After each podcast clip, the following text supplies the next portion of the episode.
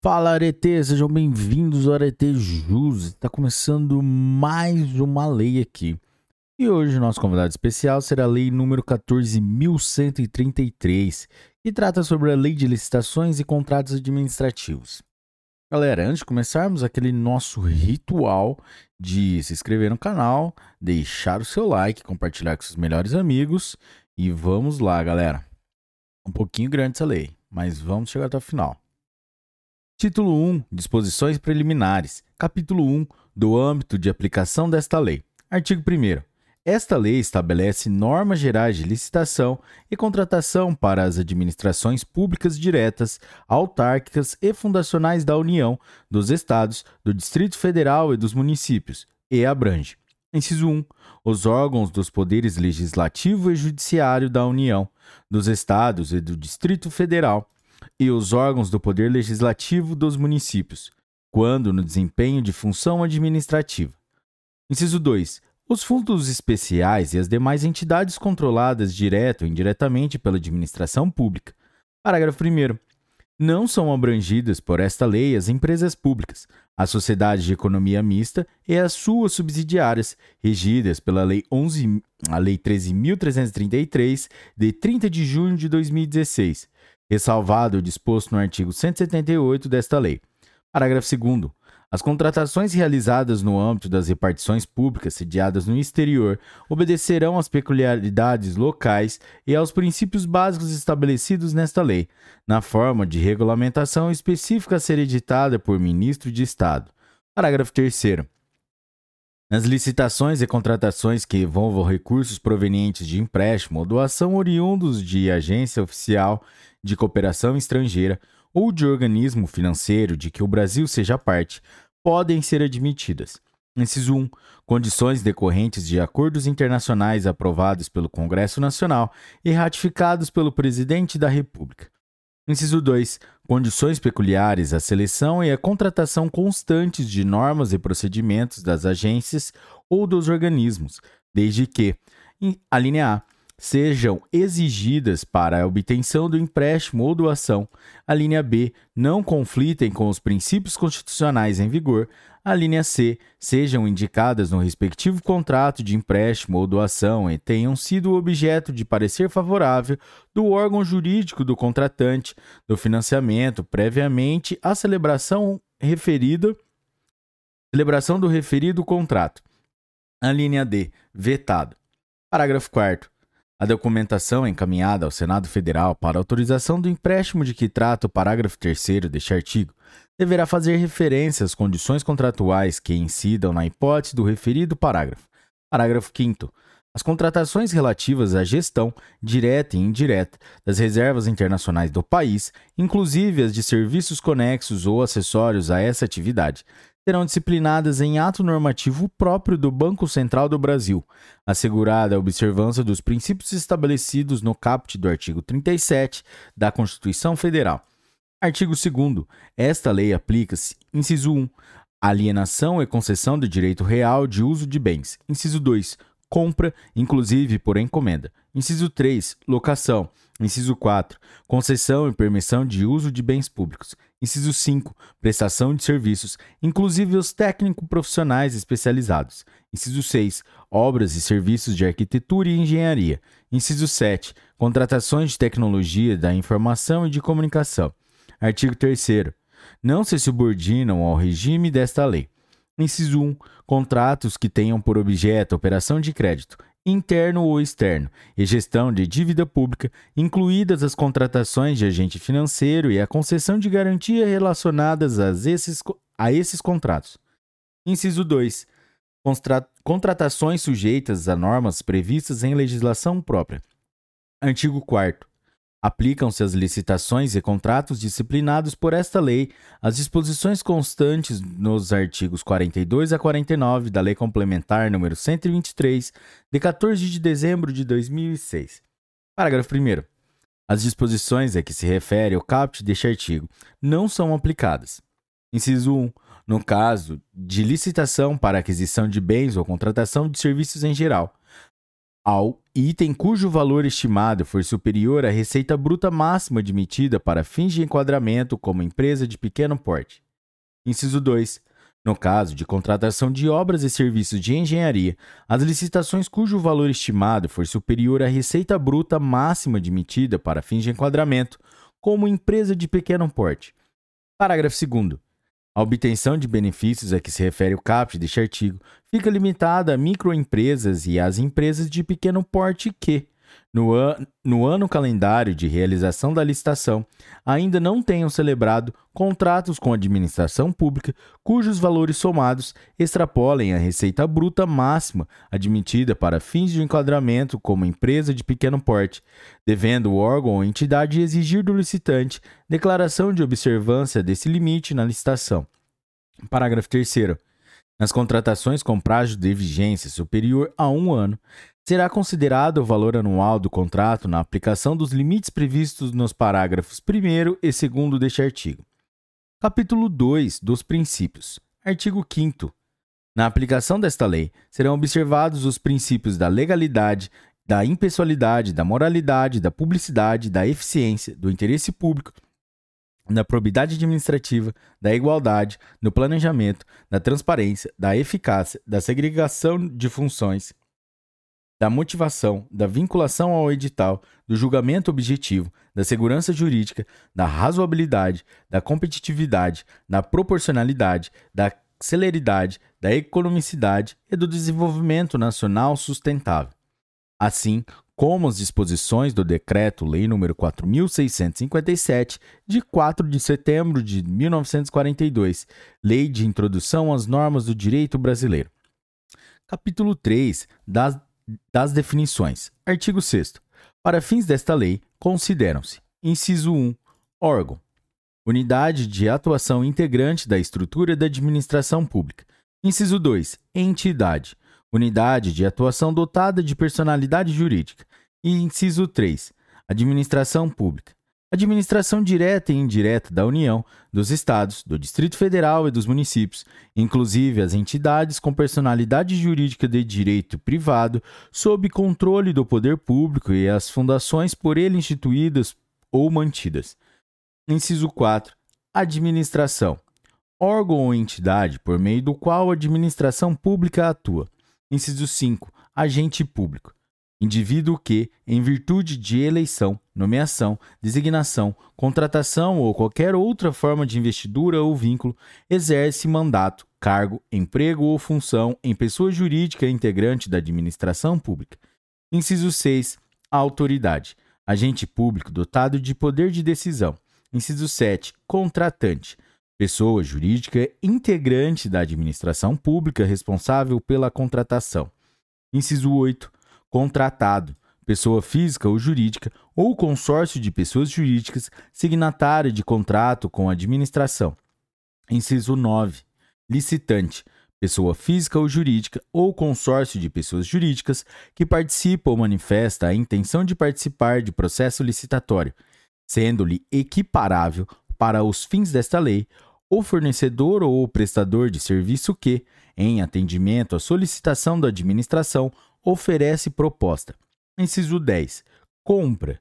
Aquisição remunerada de bens para o fornecimento de uma só vez ou parceladamente, considerada imediata aquela com prazo de entrega de até 30 dias da ordem de fornecimento.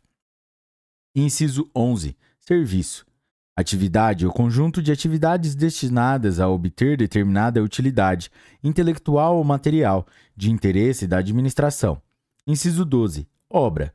Toda atividade estabelecida, por força de lei, como privativa das profissões de arquiteto e engenheiro, que implica intervenção no meio ambiente por meio de um conjunto harmônico de ações que, agregadas, formam um todo que inova o espaço físico da natureza ou acarreta alteração substancial das características originais de bem imóvel. Inciso 13.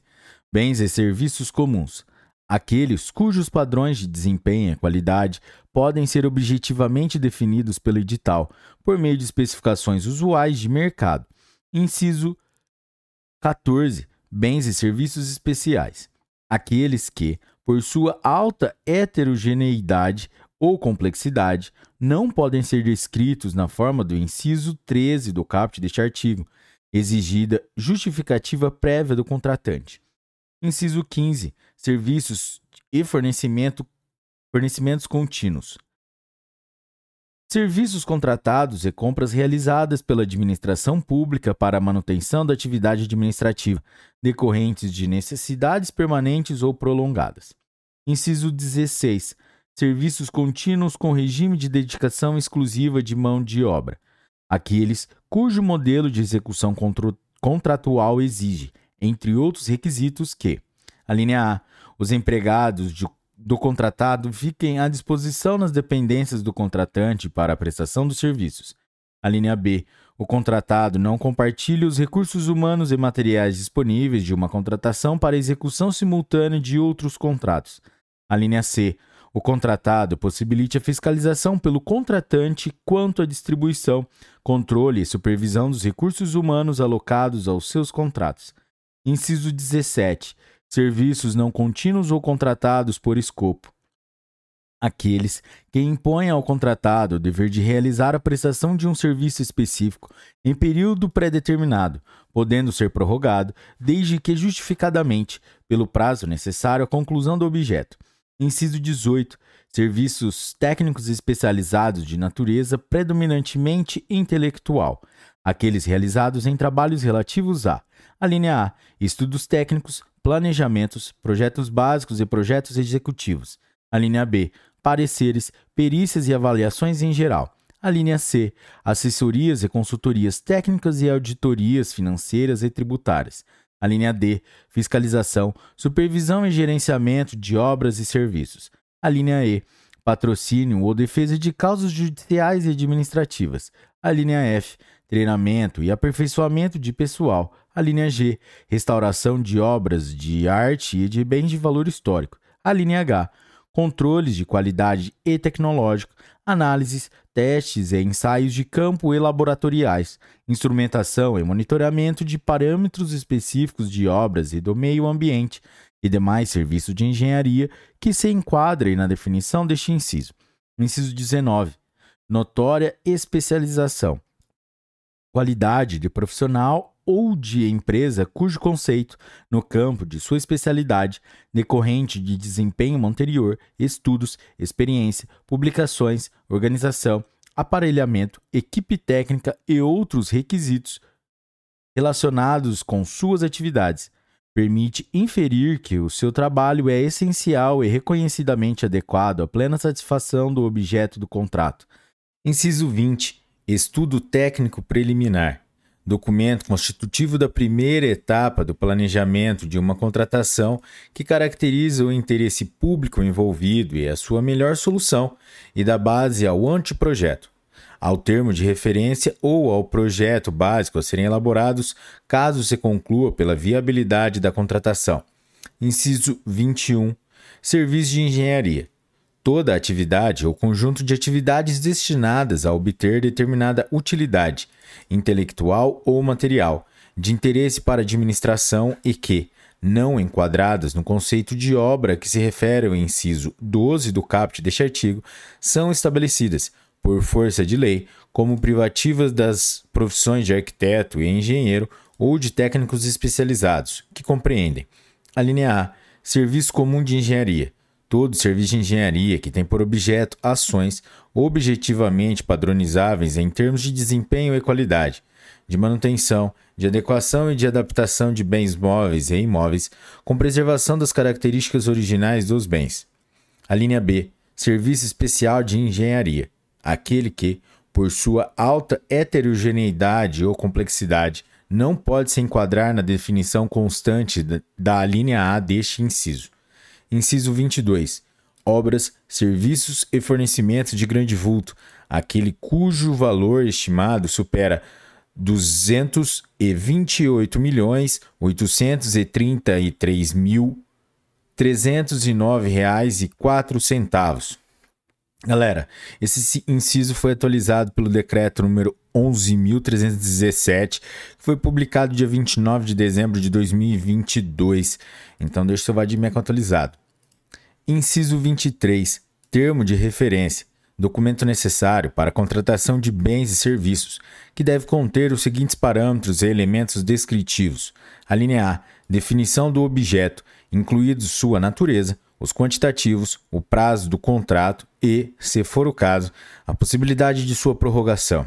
A linha B, fundamentação da contratação, que consiste na referência aos estudos técnicos preliminares correspondentes ou, quando não for possível divulgar esses estudos, no extrato das partes que não contiverem informações sigilosas. A linha C, descrição da solução como um todo, considerado todo o ciclo de vida do objeto. A linha D, requisitos da contratação. A linha E, modelo de execução do objeto, que consiste na definição de como o contrato deverá produzir os resultados pretendidos desde o seu início até o seu encerramento. A linha F, modelo de gestão do contrato, que descreve como execução do objeto, como a execução do objeto será acompanhada e fiscalizada pelo órgão ou entidade. A linha G, critérios de medição e de pagamento. A linha H, forma e critérios de seleção do fornecedor. A linha I, estimativas do valor da contratação, acompanhada dos preços unitários referenciais, das memórias de cálculo e dos documentos que lhe dão suporte, com os parâmetros utilizados para obtenção dos preços e para os respectivos cálculos que devem constar do documento separado e classificado. A linha J, adequação orçamentária. Inciso 24, anteprojeto peça técnica com todos os subsídios necessários à elaboração do projeto básico, que deve conter, no mínimo, os seguintes elementos: a linha A, demonstração e justificativa do programa de necessidades, avaliação de demanda do público-alvo, motivação técnico-econômico-social do empreendimento, visão global dos investimentos e definições relacionadas ao nível de serviço desejado. A linha B, condições de solidez, de segurança e de durabilidade, a linha C, prazo de entrega. A linha D, estética do projeto arquitetônico, traçado geométrico e ou projeto de área de influência, quando cabível. A linha E, parâmetros de adequação ao interesse público, de economia na utilização, de facilidade na execução, de impacto ambiental e de acessibilidade. A linha F, proposta de concepção da obra ou do serviço de engenharia. A linha G, projetos anteriores ou estudos preliminares que embasa, embasaram a concepção proposta. A linha H, levantamento topográfico e cadastral. A linha I, para as seres de sondagem. A linha J, memorial descritivo dos elementos da edificação, dos componentes construtivos e dos materiais de construção, de forma a estabelecer padrões mínimos para, para a contratação. Inciso 25. O projeto básico. Conjunto de elementos necessários e suficientes, com nível de precisão adequado para definir e dimensionar a obra ou serviço, ou complexo de obras ou de serviços objetos da licitação, elaborado com base nas indicações dos estudos técnicos preliminares, que assegure a viabilidade técnica e o adequado tratamento do impacto ambiental do empreendimento, e que possibilite a avaliação do custo da obra e a definição dos métodos e do prazo de execução, devendo conter os seguintes elementos: a linha A, levantamentos topográficos e cadastrais, sondagens e ensaios geotécnicos, ensaios e análises laboratoriais, estudos socioambientais e demais dados e levantamentos necessários para a execução da solução escolhida. A linha B, soluções técnicas globais e localizadas suficientemente detalhadas de forma a evitar, por ocasião da elaboração do projeto executivo e da realização das obras e montagem, a necessidade de reformulações ou variantes quanto à qualidade, ao espaço e ao prazo inicialmente definidos. A linha C. Identificação dos tipos de serviços a executar e dos materiais e equipamentos a incorporar à obra, bem como das suas especificações de modo a assegurar os melhores resultados para o empreendimento e a segurança executiva na utilização do objeto, para os fins a que se destina, considerados os riscos e os perigos identificáveis, sem frustrar o caráter competitivo para sua execução. A linha D. Informações que possibilitem o estudo e a definição de métodos construtivos. construtivos D. Instalações provisórias e de condições organizadas organizacionais para a obra, sem frustrar o caráter competitivo para sua execução. A linha E. Subsídios para a montagem do plano de licitação e gestão da obra, compreendidos a sua programação, a estratégia de suprimentos, as normas de fiscalização e outros dados necessários em cada caso. A linha F, orçamento detalhado do custo global da obra, fundamentado em quantitativos de serviços e fornecimentos propriamente avaliados, obrigatório exclusivamente para os regimes de execução previstos nos incisos 1, 2, 3, 4 e 7 do caput do artigo 46 desta lei Inciso 26. Projeto executivo. Conjunto de elementos necessários e suficientes à execução completa da obra, com o detalhamento das soluções previstas no projeto básico, a identificação de serviços, de materiais e de equipamentos a serem incorporados à obra, bem como suas especificações técnicas, de acordo com as normas técnicas pertinentes. Inciso 27. Matriz de riscos cláusula contratual definidora de riscos e de responsabilidades entre as partes e caracterizadora do equilíbrio econômico-financeiro inicial do contrato. Em termos de ônus financeiro decorrente de eventos supervenientes à contratação, contendo, no mínimo, as seguintes informações: a linha A. Listagem de possíveis eventos supervenientes à assinatura do contrato que possam causar impacto em seu equilíbrio econômico-financeiro e previsão de eventual necessidade de prolação de termo aditivo por ocasião de sua ocorrência. A linha B no caso de obrigações de resultado, estabelecimento das frações do objeto com relação às quais haverá liberdade para os contratados inovarem em soluções metodológicas ou tecnológicas em termos de modificação para soluções previamente delineadas no anteprojeto ou no projeto básico. A linha C no caso de obrigações de meio, estabelecimento preciso das frações do objeto com relação às quais não haverá liberdade para os contratados inovarem em soluções metodológicas ou tecnológicas, devendo haver obrigação de aderência entre a execução e a solução pré-definida no anteprojeto ou no projeto básico, consideradas as características do regime de execução no caso de obras e serviços de engenharia. Inciso 28. Empreitada por preço unitário.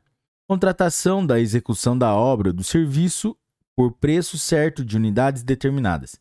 Inciso 29. Empreitada por preço global. Contratação da execução da obra ou do serviço por preço certo e total.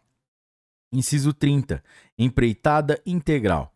Contratação de empreendimento em sua integralidade compreendida a totalidade das etapas de obras, serviços e instalações necessárias, sob inteira responsabilidade de, do contratado, até sua entrega ao contratante em condições de entrada em operação, com características adequadas às finalidades para as quais foi contratado e atendidos os requisitos técnicos e legais para sua utilização com segurança estrutural e operacional. Inciso 31. Contratação por tarefa regime de contratação de mão de obra para pequenos trabalhos por preço certo, com ou sem fornecimento de materiais. Inciso 32. Contratação integrada. Regime de contratação de obras e serviços de engenharia, em que o contratado é responsável por elaborar e desenvolver os projetos básico e executivo, executar obras e serviços de engenharia, fornecer bens ou prestar serviços especiais e realizar montagem, teste, pré-operação e as demais operações necessárias e suficientes para a entrega final do objeto. Inciso 33. Contratação semi-integrada.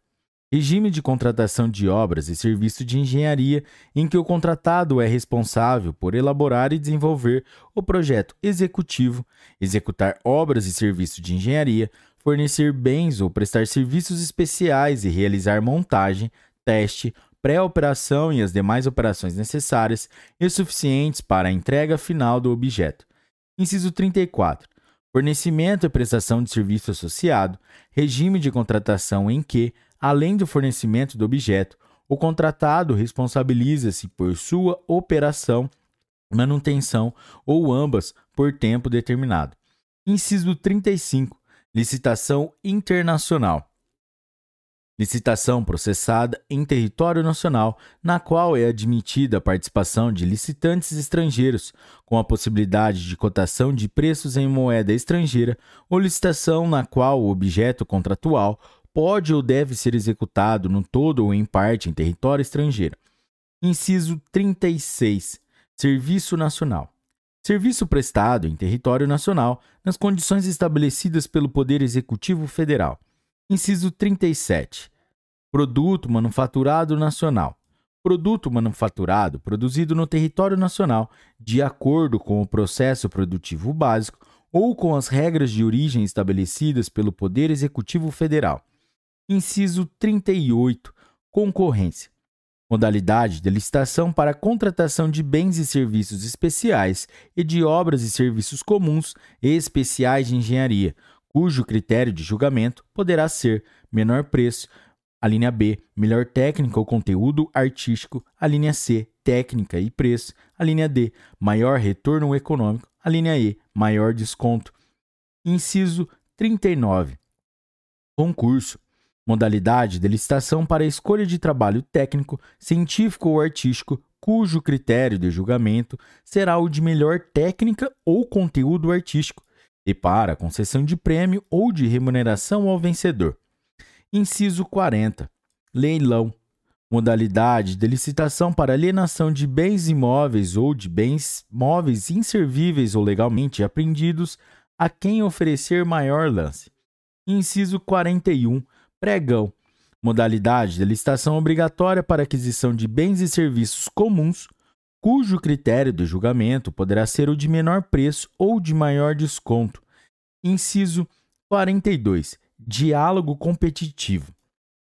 Modalidade de licitação para contratação de obras, serviços e compras em que a administração pública realiza diálogos com licitantes previamente selecionados mediante critérios objetivos, com o intuito de desenvolver uma ou mais alternativas capazes de atender às suas necessidades, devendo os licitantes apresentar proposta final após o encerramento dos diálogos. Inciso 43. Credenciamento. Processo administrativo de chamamento público em que a administração pública convoca interessados em prestar serviços ou fornecer bens para que, preenchidos os requisitos necessários, se credenciem no órgão ou na entidade para executar o objeto quando convocados. Inciso 44. Pré-qualificação. Procedimento seletivo prévio à licitação, convocado por meio de edital, destinado à análise das condições de habilitação, total ou parcial, dos interessados ou do objeto. Inciso 45. Sistema de registro de preços. Conjunto de procedimentos para realização mediante contratação direta ou licitação nas modalidades pregão ou concorrência, de registro formal de preços relativos à prestação de serviços, a obras e a aquisição e locação de bens para contratações futuras. Inciso 46 ata de registro de preços, documento vinculativo e obrigacional, com característica de compromisso para futura contratação, no qual são registrados o objeto, os preços, os fornecedores, os órgãos participantes e as condições a serem praticadas, conforme as disposições contidas no edital da licitação, no aviso ou instrumento de contratação direta e nas propostas apresentadas. Inciso 47 órgão ou entidade gerenciadora. Órgão ou entidade da administração pública responsável pela condução do conjunto de procedimentos para o registro de preços e pelo gerenciamento da ata de registro de preços dele decorrente. Inciso 48. Órgão ou entidade participante. Órgão ou entidade da administração pública que participa dos procedimentos iniciais da contratação para registro de preços e integra a ata de registro de preços. Inciso 49. Órgão ou entidade não participante. Órgão ou entidade da administração pública que não participa dos procedimentos iniciais da licitação para registro de preços e não integra a ata de registro de preços. Inciso 50.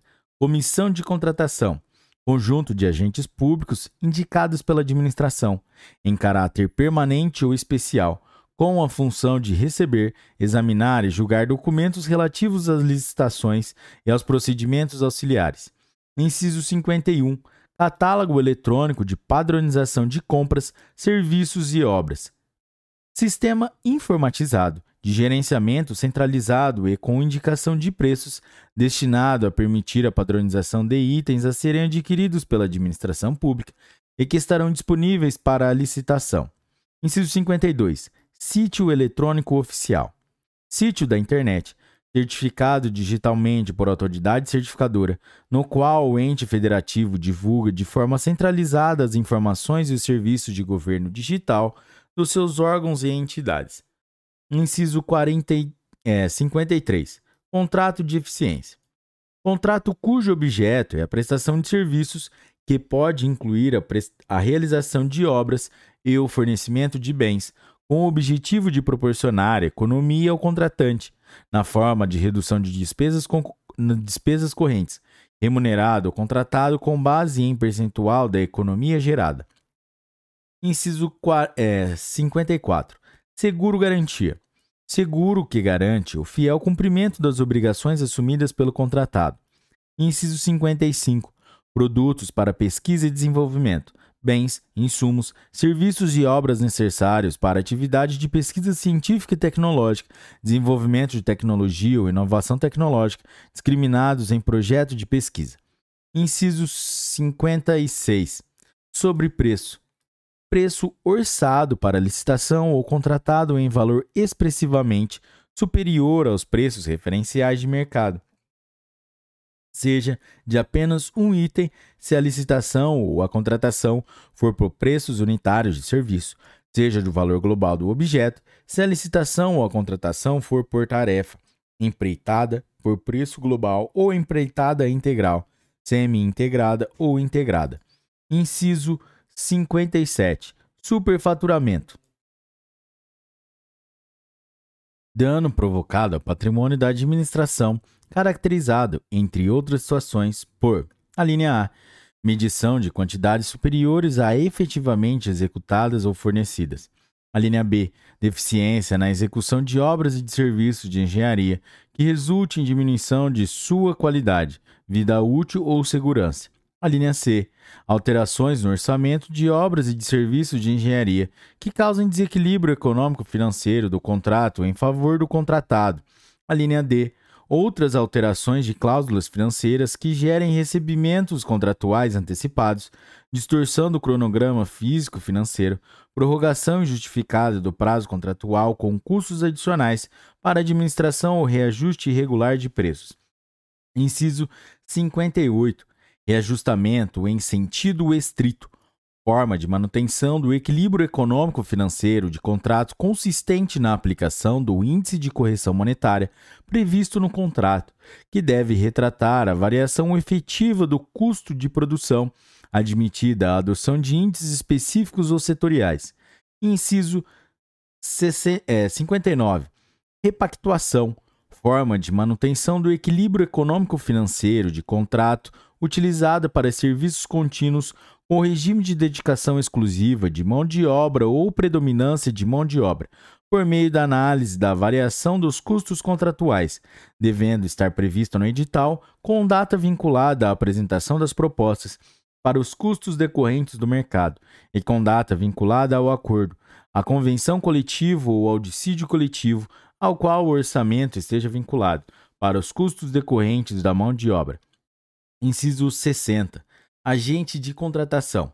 Pessoa designada pela autoridade competente entre servidores efetivos ou empregados públicos dos quadros permanentes da administração pública para tomar decisões, acompanhar o trâmite da licitação, para dar impulso ao procedimento licitatório executar quaisquer outras atividades necessárias ao bom andamento do certame até a homologação Capítulo 4 dos agentes públicos. Artigo 7. Haverá autoridade máxima do órgão ou da entidade, ou a quem as normas de organização administrativa indicarem, promover gestão por competências e designar agentes públicos para o desempenho das funções essenciais à execução desta lei que preencham os seguintes requisitos. Inciso 1. Sejam preferencialmente servidor efetivo ou empregado público dos quadros permanentes da administração pública. Inciso 2. Tenham atribuições relacionadas a licitações e contratos ou possuam informação compatível ou qualificação atestada por certificação profissional emitida por escola de governo criada e mantida pelo poder público. E, inciso 3, não sejam cônjuge ou companheiro de licitantes ou contratados habituais da administração, nem tenham com eles vínculo de parentesco, colateral ou por afinidade, até ao terceiro grau, ou da natureza técnica, comercial, econômica, financeira, trabalhista e civil. Parágrafo 1. A autoridade referida no caput deste artigo deverá observar o princípio da segregação de funções, vedada a designação do mesmo agente público para atuação simultânea em funções mais suscetíveis a riscos, de modo a reduzir a possibilidade de ocultação de erros e de ocorrência de fraudes na respectiva contratação. Parágrafo 2. O disposto no caput, no parágrafo 1 deste artigo, inclusive os requisitos estabelecidos, também se aplica aos órgãos de assessoramento jurídico e de controle interno da administração. Artigo 8. A licitação será conduzida por agente de contratação, pessoa designada pela autoridade competente, entre servidores efetivos ou empregados públicos dos quadros permanentes da administração pública, para tomar decisões, acompanhar o trâmite da licitação, dar impulso ao procedimento licitatório e executar quaisquer outras atividades necessárias ao bom andamento do certame até a homologação. Parágrafo 1. O agente de contratação será auxiliado por equipe de apoio e responderá individualmente pelos atos que praticar, salvo quando induzido a erro pela atuação da equipe. Parágrafo 2 em licitação que envolva bens ou serviços especiais, desde que observados os requisitos estabelecidos no artigo 7 desta lei, o agente de contratação poderá ser substituído por comissão de contratação formada por no mínimo três membros que responderão solidariamente por todos os atos praticados pela comissão ressalvado o membro que expressar posição individual divergente fundamentada e registrada em ata lavrada na reunião em que houver sido tomada a decisão. Parágrafo 3 as regras relativas à atuação do agente de contratação e equipe de apoio, ao funcionamento da comissão de contratação e à atuação de fiscais e gestores contratados de que trata esta lei, serão estabelecidas em regulamento, e deverá ser prevista a possibilidade de eles contarem com o apoio dos órgãos de assessoramento jurídico e do controle interno para o desempenho das funções essenciais à execução do disposto nesta lei. Parágrafo 4. Em licitação que envolva bens ou serviços especiais, cujo objeto não seja rotineiramente contratado pela administração, poderá ser contratado, por prazo determinado, serviço de empresa ou de profissional especializado para assessorar os agentes públicos responsáveis pela condução da licitação. Parágrafo 5. Em licitação, na modalidade de pregão, o agente responsável pela condução do certame será designado pregoeiro. Artigo 9. É vedado ao agente público designado para atuar na área de licitações e contratos, ressalvados os casos previstos em lei Inciso 1. Admitir, prever, incluir ou tolerar nos atos que praticar situações que, a linha A, comprometam, restringam ou frustrem o caráter competitivo do processo licitatório, inclusive nos casos de participação de sociedades cooperativas. A linha B, estabeleçam preferências ou distinções em razão da naturalidade, da sede ou do domicílio dos licitantes. A linha C, sejam impertinentes ou irrelevantes para o objeto específico do contrato. Inciso 2. Estabelecer tratamento diferenciado de natureza comercial, legal, trabalhista, previdenciária ou qualquer outra entre empresas brasileiras e estrangeiras, inclusive no que se refere à moeda, modalidade e local de pagamento, mesmo quando envolvido financiamento de agência internacional. Inciso 3 opor resistência injustificada ao andamento dos processos e, indevidamente, retardar ou deixar de praticar ato de ofício ou praticá-lo contra a disposição expressa em lei. Parágrafo 1. Não poderá participar, direto ou indiretamente, da licitação ou da execução do contrato, agente público de órgão ou entidade licitante ou contratante, devendo ser observadas as situações que possam configurar conflito de interesses no exercício ou após o exercício do cargo ou emprego, nos termos da legislação que disciplina a matéria. Parágrafo 2. As vedações de que trata este artigo estendem-se a terceiro que auxilia a condução da contratação na qualidade de integrante da equipe de apoio, profissional especializado ou funcionário, ou representante de empresa que preste assessoria técnica. Artigo 10. Se as autoridades competentes e os servidores públicos que tiverem participado dos procedimentos relacionados às licitações e aos contratos de que trata esta lei precisarem defender-se nas esferas administrativa, controlador ou judicial, em razão de ato praticado com estrita observância de orientação constante em parecer jurídico elaborado na forma do parágrafo 1 do artigo 53 desta lei a advocacia pública promoverá, a critério do agente público, sua representação judicial ou extrajudicial. Parágrafo 1. Não se aplica o disposto no caput deste artigo quando: inciso 1, vetado. Inciso 2, provas da prática de atos ilícitos dolosos constarem nos autos do processo administrativo ou judicial.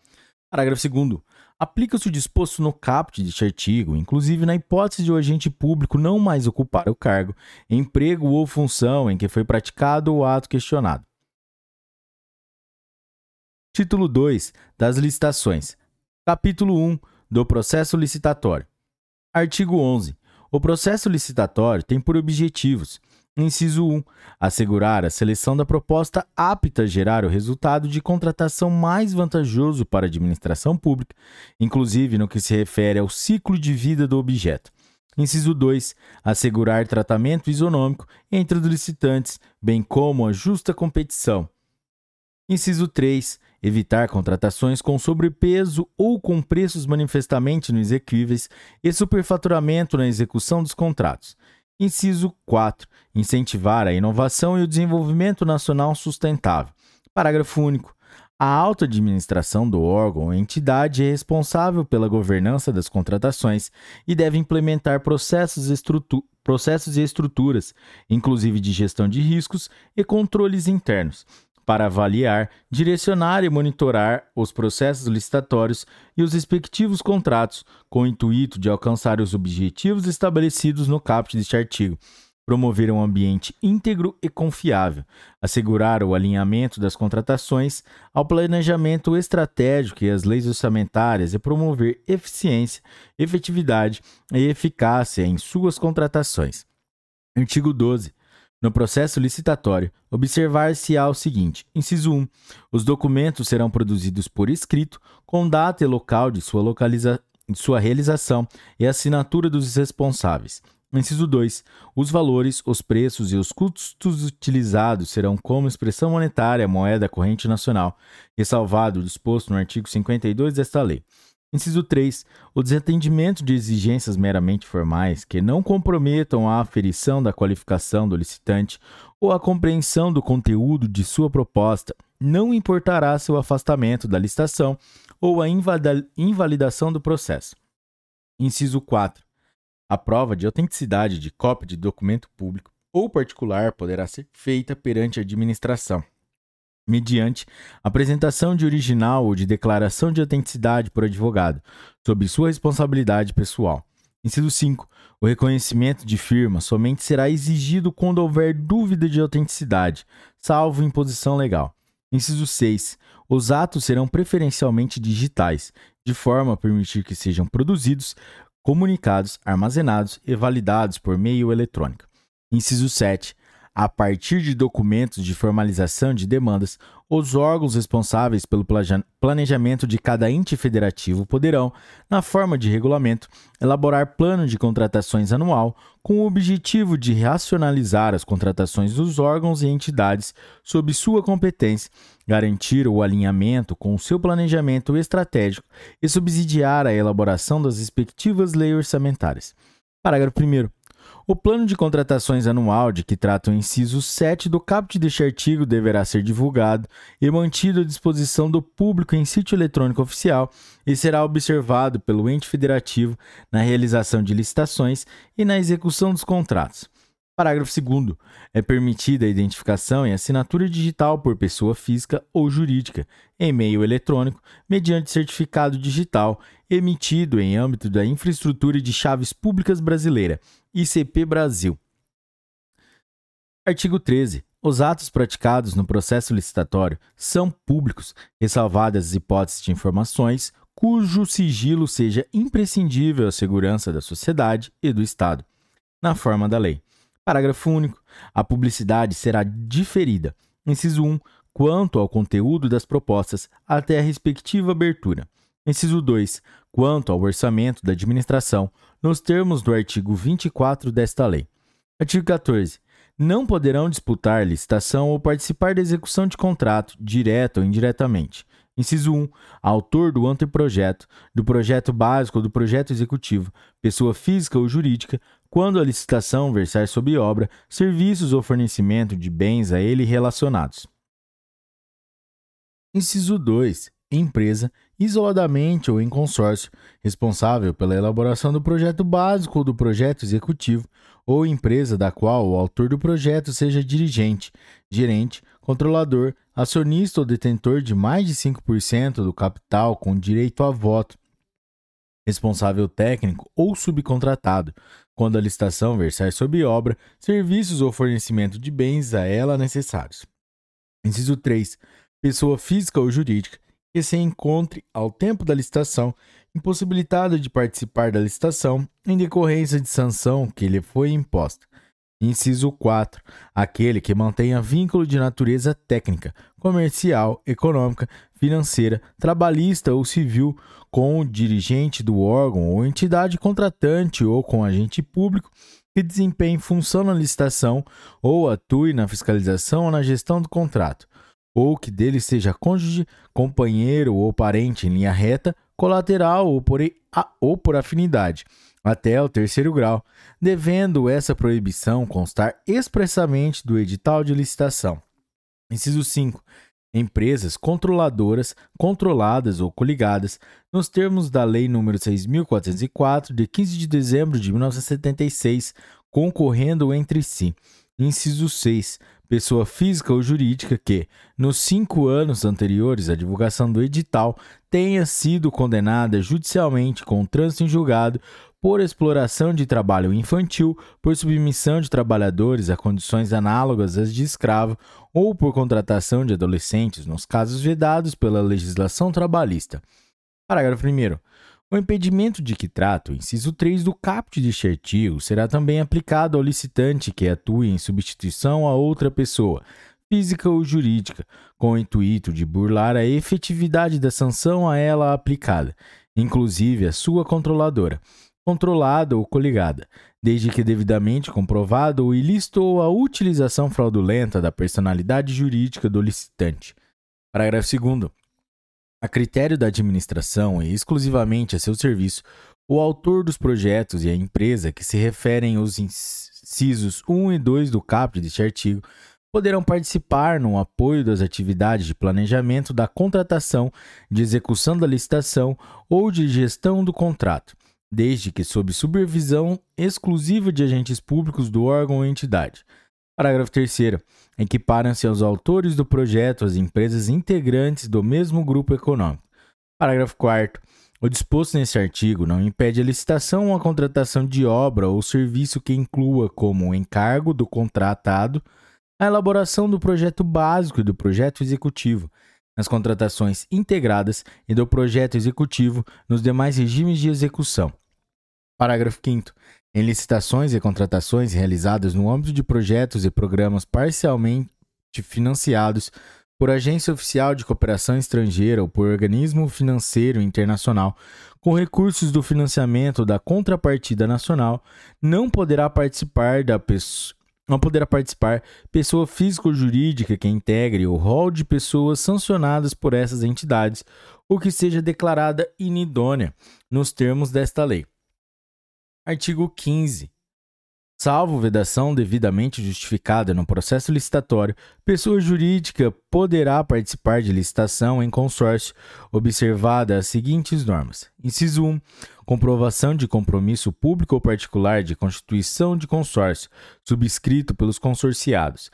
Inciso 2, indicação da empresa líder do consórcio, que será responsável por sua representação perante a administração. Inciso 3. Admissão, para efeito de habilitação técnica, do somatório dos quantitativos de cada consorciado e, para efeito de habilitação econômico-financeira, do somatório dos valores de cada consorciado. Inciso 4. Impedimento de a empresa consorciada participar na mesma licitação de mais de um consórcio ou de forma isolada.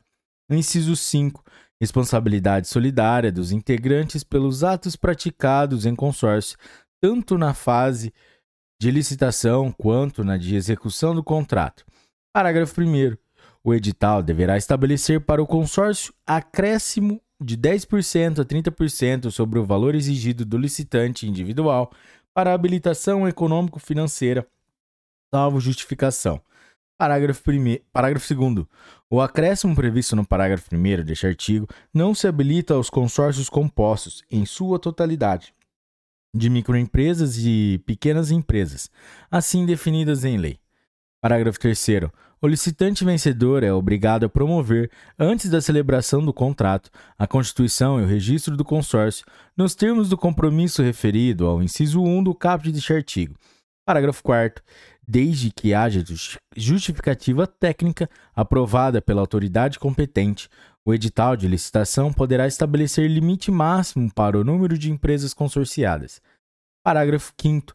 A substituição do consorciado deverá ser expressamente autorizada pelo órgão ou entidade contratante e condicionada à comprovação de que a nova empresa do consórcio possui no mínimo, os mesmos quantitativos para efeito de habilitação técnica e os mesmos valores para efeito de qualificação econômico-financeira apresentados pela empresa substituída para fins de habilitação do consórcio no processo licitatório que originou o contrato. Artigo 16. Os profissionais organizados sob a forma de cooperativa poderão participar da licitação quando, inciso 1, a Constituição e o, e o funcionamento da cooperativa observarem as regras estabelecidas na legislação aplicável, em especial a Lei 5.764, de 16 de dezembro de 1971, a Lei nº 12.690, de 19 de julho de 2012 e a Lei Complementar nº 130, de 17 de abril de 2009. Inciso 2. A cooperativa apresentar demonstrativo de atuação em regime cooperado, com repartição de receitas e despesas entre os cooperados. Inciso 3. Qualquer cooperado com igual qualificação for capaz de executar o objeto contratado, vedado a administração indicar nominalmente pessoas. Inciso 4. O objeto da licitação referir-se, em se tratando de cooperativas enquadradas na Lei 12.690, 19 de julho de 2012, a serviços especializados constantes do objeto social da cooperativa a serem executados de forma complementar à sua atuação. Artigo 17. O processo de licitação observará as seguintes fases em sequência. Inciso 1. A preparatória Inciso 2, de divulgação do edital de licitação. Inciso 3, de apresentação de propostas e lances, quando for o caso. Inciso 4, de julgamento. Inciso 5, de habilitação. Inciso 6, recursal. Inciso 7, de homologação. Parágrafo 1. A fase referida no inciso 5 do caput deste artigo poderá, mediante mediante ato motivado com explicitação dos benefícios decorrentes, anteceder as fases referidas nos incisos 3 e 4 do caput deste artigo, desde que expressamente previsto no edital de licitação. Parágrafo 2. As licitações serão realizadas preferencialmente sobre a forma eletrônica, admitida a utilização da forma presencial, desde que motivada, devendo a sessão pública ser registrada em ata e gravada em áudio e vídeo. Parágrafo 3.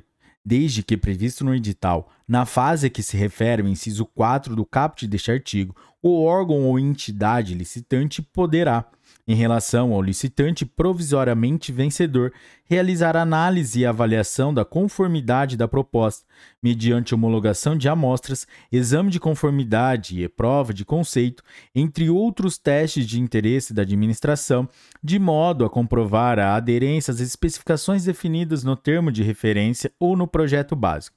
Parágrafo 4. Nos procedimentos realizados por meio eletrônico, a administração poderá determinar, como condição de validade e eficácia, que os licitantes pratiquem seus atos em formato eletrônico. Parágrafo 5. Na hipótese excepcional de licitação sob a forma presencial a que se refere o parágrafo 2 deste artigo, a sessão pública de apresentação de proposta deverá ser gravada em áudio e vídeo, e a gravação será juntada aos autos do processo licitatório depois de seu encerramento. Parágrafo 6.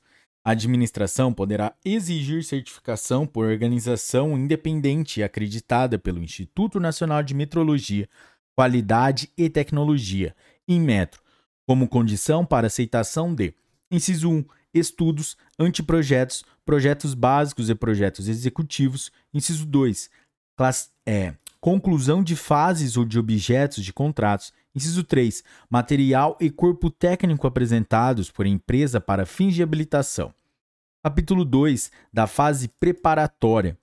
Seção 1 da instrução do processo licitatório. Artigo 18. A fase preparatória do processo licitatório é caracterizada pelo planejamento e deve compatibilizar-se com o plano de contratações anual, de que trata o inciso 7 do caput do artigo 12 desta lei, sempre que elaborado e com as leis orçamentárias, bem como abordar todas as considerações técnicas, mercadológicas e de gestão que podem interferir na contratação, compreendidos Inciso 1. A descrição da necessidade da contratação fundamentada em estudo técnico preliminar que caracterize o interesse público envolvido. Inciso 2.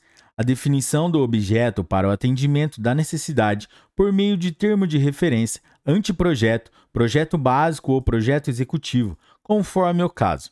Inciso 3 a definição das condições de execução e pagamento, das garantias exigidas e ofertadas e das condições de recebimento, Inciso 4. O orçamento estimado com as composições dos preços utilizados para sua formação.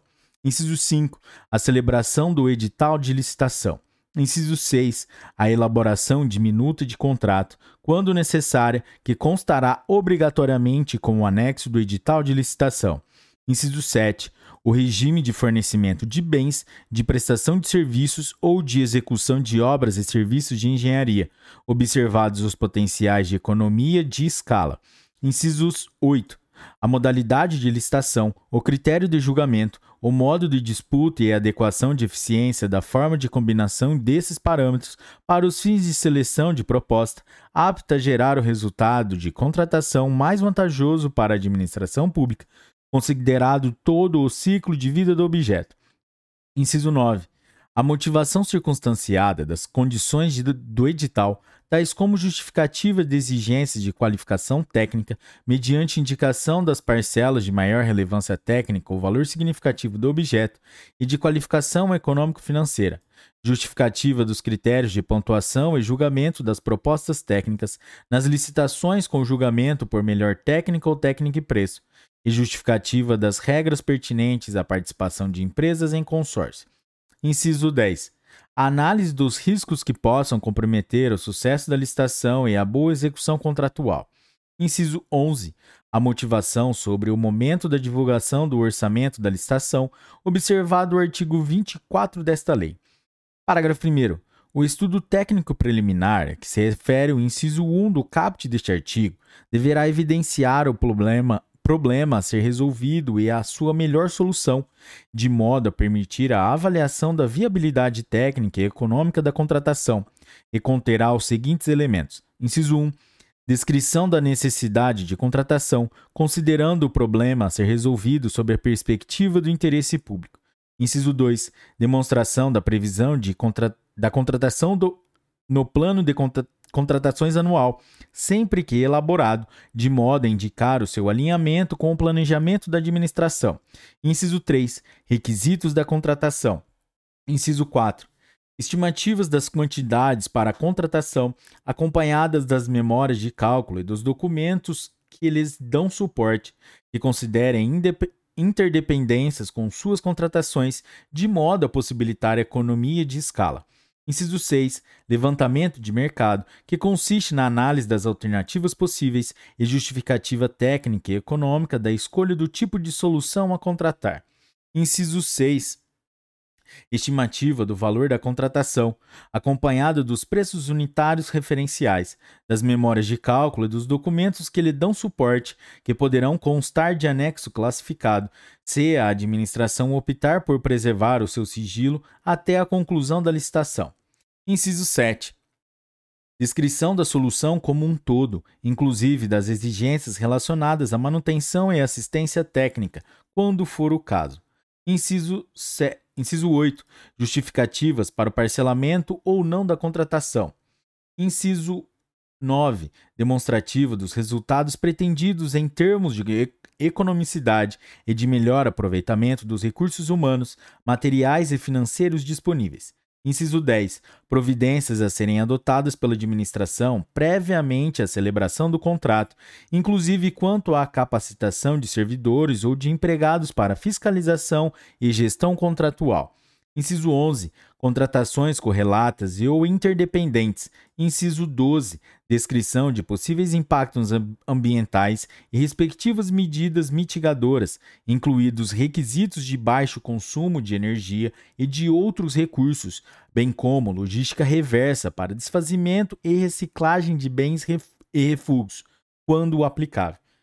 Inciso 13 Posicionamento conclusivo sobre a adequação da contratação para o atendimento da necessidade a que se destina. Parágrafo 2. O estudo técnico preliminar deverá conter os, ao menos os elementos previstos no inciso 1, 4, 6, 8 e 13 do parágrafo 1 deste artigo e, quando não contemplar os demais elementos previstos no referido parágrafo, apresentar as devidas justificativas. Parágrafo 3. Em se tratando de estudo técnico preliminar para a contratação de obras e serviços comuns de engenharia, se demonstrada a inexistência de prejuízo para a aferição dos padrões de desempenho e qualidade almejados, a especificação do objeto poderá ser realizada apenas em termo de referência ou em projeto básico, dispensada a elaboração de projetos. Artigo 19. Os órgãos da administração com competências regulamentares relativas às atividades de administração de materiais, de obras e serviços e de licitações e contratos deverão: inciso 1. Instituir instrumentos que permitam, preferencialmente, a centralização dos procedimentos de aquisição e contratação de bens e serviços. Inciso 2. Criar catálogo eletrônico de padronização de compras, serviços e obras, admitida a adoção de do catálogo do Poder Executivo Federal por todos os entes federativos. Inciso 3. Instituir sistema informatizado de acompanhamento de obras, inclusive com recursos de imagem e vídeo. Inciso 4. Instituir, com auxílio dos órgãos de assessoramento jurídico e de controle interno, modelos, modelos de minutas de editais, de termos de referência, de contratos padronizados e de outros documentos, admitida a adoção de minutas do Poder Executivo Federal por todos os entes federativos. Inciso 5 promover a adoção gradativa de tecnologias e processos integrados que permitam a criação, a utilização e a atualização de modelos digitais de obras e serviços de engenharia. Parágrafo 1. O catálogo referido no inciso 2 do caput deste artigo poderá ser utilizado em licitações cujo critério de julgamento seja o de menor preço ou de maior desconto e conterá toda a documentação e os procedimentos próprios da fase interna de licitações, assim como as especificações dos respectivos objetos, conforme disposto em regulamento. Parágrafo 2. A não utilização do catálogo eletrônico de padronização de que trata o inciso 2 do caput ou dos modelos de miniaturas de que trata o inciso 4 do caput deste artigo deverá ser justificada por escrito e anexada ao respectivo processo licitatório. Parágrafo 3. Nas licitações de obras e serviços de engenharia e arquitetura, sempre que adequada ao objeto da licitação, será preferencialmente adotada a modelagem da informação da construção, Building Information Modeling, BIM, ou tecnologias e processos integrados similares ou mais avançados que venham a substituí-la. Artigo 20. Os itens de consumo adquiridos para suprir as demandas das estruturas de administração pública deverão ser de qualidade comum, não superior à necessária para cumprir as finalidades às quais se destinam, vedada a aquisição de artigos de luxo. Parágrafo 1. os poderes executivo, legislativo e judiciário definirão em regulamento os limites para o enquadramento dos bens de consumo nas categorias comum e luxo. Parágrafo 2. A partir de 180 dias contados da promulgação desta lei, novas compras de bens de consumo só poderão ser efetivadas com a edição, pela autoridade competente, do regulamento a que se refere o parágrafo 1 deste artigo. Parágrafo 3. Vetado. Artigo 21. A administração poderá convocar, com antecedência mínima de oito dias úteis, audiência pública, presencial ou à distância, na forma eletrônica, sobre licitação que pretenda realizar, com disponibilização prévia de informações pertinentes, inclusive de estudo técnico preliminar e elementos do edital de licitação, e com possibilidade de manifestação de todos os interessados. Parágrafo único. A administração também poderá submeter a licitação à prévia consulta pública, mediante a disponibilização de seus elementos a todos os interessados, que poderão formular sugestões no prazo firmado. Artigo 22.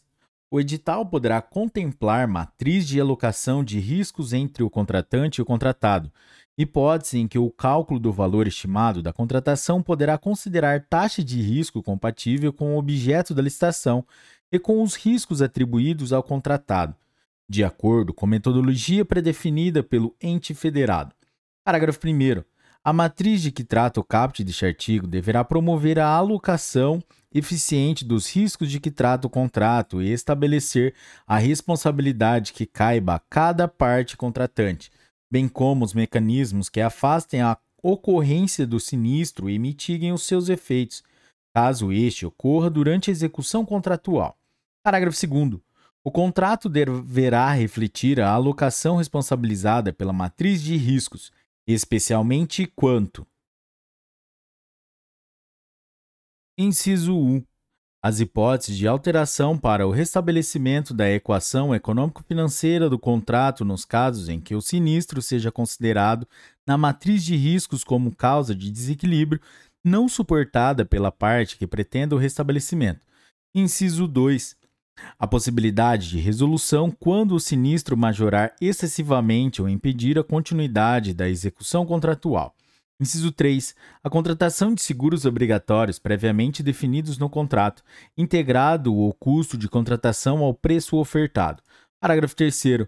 Quando a contratação se referir a obras e serviços de grande vulto ou forem adotados os regimes de contratação integrada e semi-integrada, o edital obrigatoriamente contemplará matriz de alocação de riscos entre o contratante e o contratado.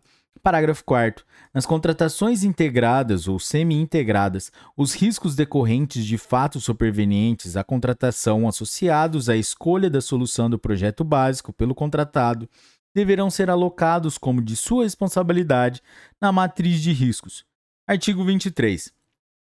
O valor previamente estimado da contratação deverá ser compatível com os valores praticados pelo mercado, considerados os preços constantes de bancos de dados públicos e as quantidades a serem contratadas, observadas a potencial economia de escala e as peculiaridades do local de execução do objeto.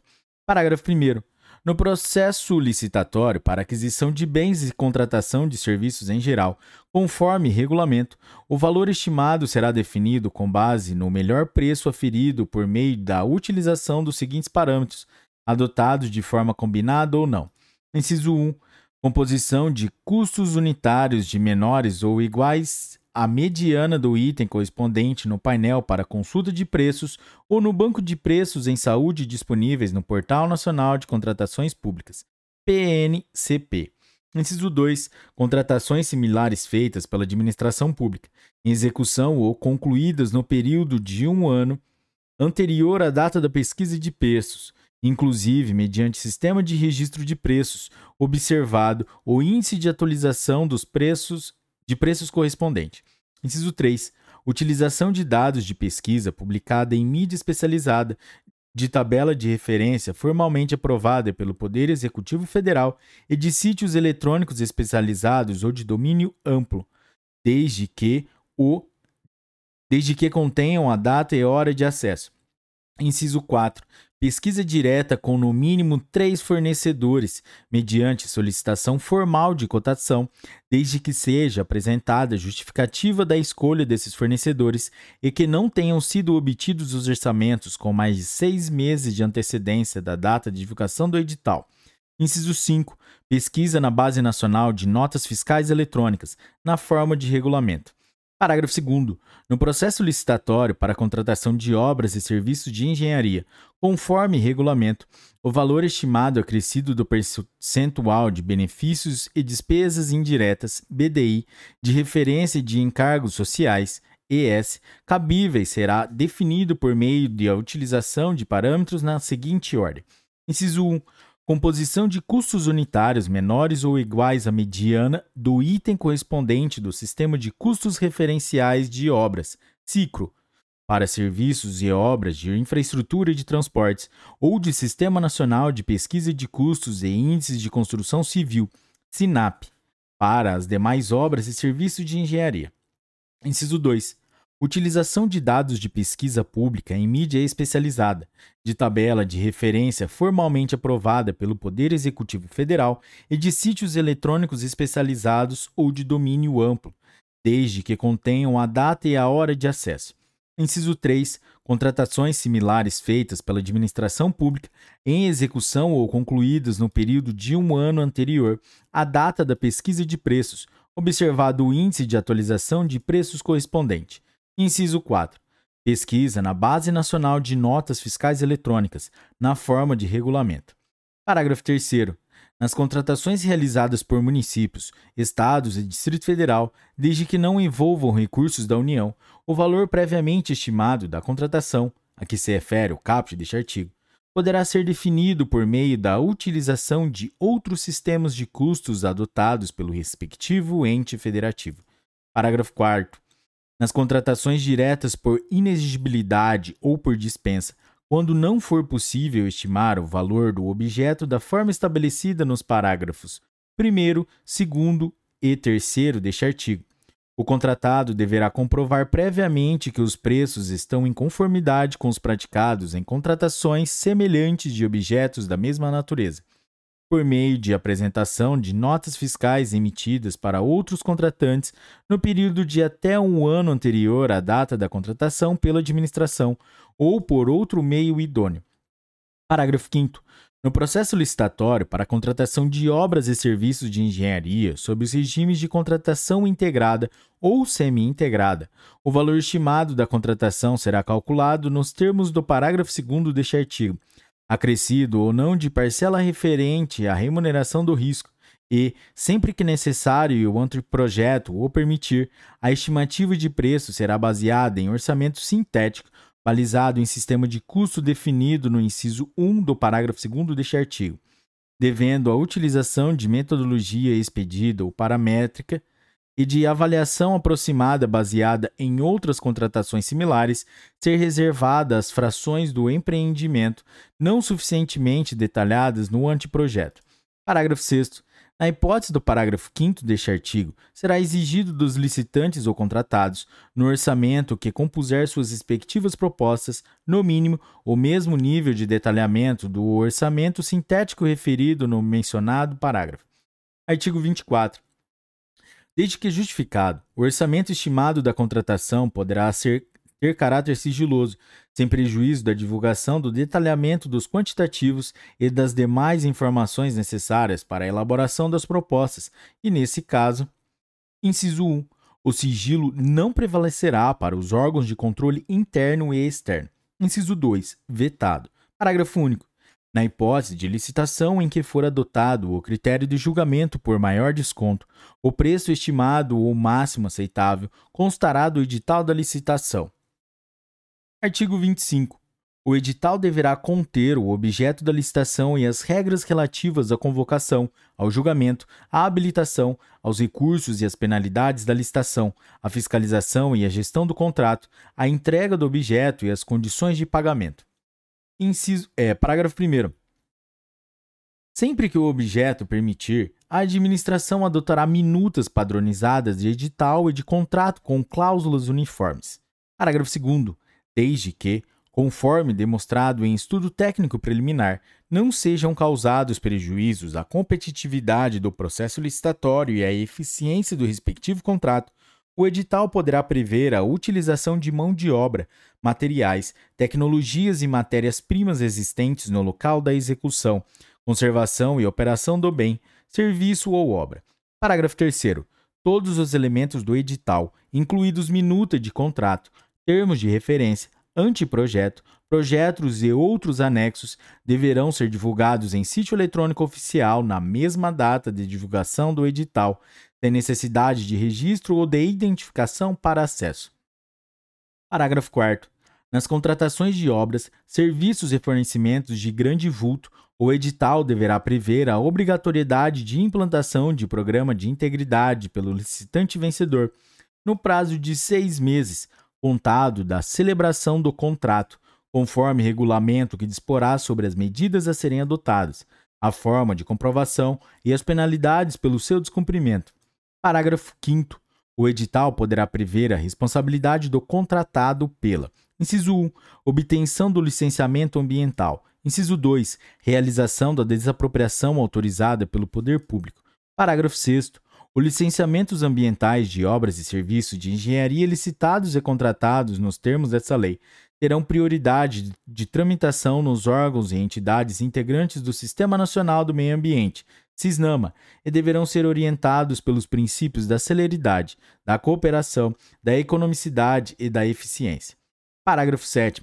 Independentemente do prazo de duração do contrato, será obrigatória a previsão no edital de índice de reajustamento de preço com data base vinculada à data do orçamento estimado e com a possibilidade de ser estabelecido mais de um índice específico ou setorial, em conformidade com a realidade de mercado dos respectivos insumos. Parágrafo 8. Nas licitações de serviços contínuos, observado o interregno mínimo de um ano, o critério de reajustamento será por: inciso 1, reajustamento em sentido estrito, quando não houver regime de dedicação de dedicação exclusiva de mão de obra ou predominância de mão de obra, mediante previsão de índices específicos ou setoriais. Inciso 2. Repactuação.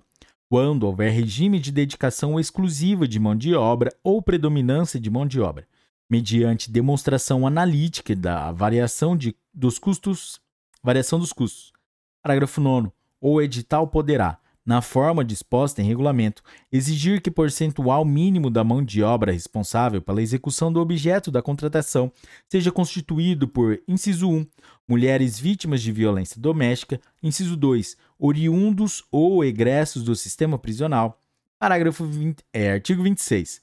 No processo de licitação, poderá ser estabelecida margem de preferência para, inciso 1, bens manufaturados e serviços nacionais que atendam às normas técnicas brasileiras. Inciso 2.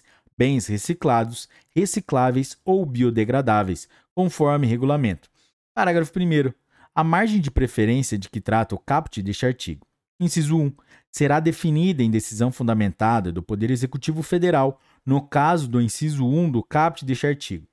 Inciso 2 poderá ser de até 10% sobre o preço dos bens e serviços que não se enquadrarem, não se enquadrem no disposto nos incisos 1 ou 2 do caput deste artigo. Inciso 3. Poderá ser estendida a bens manufaturados e serviços originários de estados partes do Mercado Comum do Sul, Mercosul, desde que haja reciprocidade com o país prevista em um acordo internacional aprovado pelo Congresso Nacional e ratificado pelo Presidente da República. Parágrafo 2. Para os bens manufaturados nacionais e serviços nacionais resultantes de desenvolvimento e inovação tecnológica no país, definidos conforme regulamento do Poder Executivo Federal, a margem de preferência que se refere ao caput deste artigo poderá ser de até 20%. Parágrafo 3 vetado. Parágrafo 4 vetado. Parágrafo 5 a margem de preferência não se aplica aos bens manufaturados nacionais de, e aos serviços nacionais e à capacidade de produção desses bens ou de prestação desses serviços no país for inferior. Inciso 1. A quantidade a ser adquirida ou contratada. Ou, inciso 2. Aos quantitativos fixados em razão do parcelamento do objeto, quando for o caso. Parágrafo 6. Os editais de licitação para a contratação de bens, serviços e obras poderão, mediante prévia justificativa da autoridade competente, exigir que o contratado promova, em favor de órgão ou entidade integrante da administração pública ou daqueles por ela indicados a partir do processo isonômico, medidas de compensação comercial, industrial ou tecnológica ou acesso a condições vantajosas de financiamento cumulativamente ou não, na forma estabelecida pelo Poder Executivo Federal. Parágrafo 7. Nas contratações destinadas à implantação, à manutenção e ao aperfeiçoamento dos sistemas de tecnologia de informação e comunicação considerados estratégicos em ato do Poder Executivo Federal, a licitação poderá ser restrita a bens e serviços com tecnologia desenvolvida no país produzidos de acordo com o processo produtivo básico de que trata a Lei nº 10.176, de 11 de janeiro de 2001.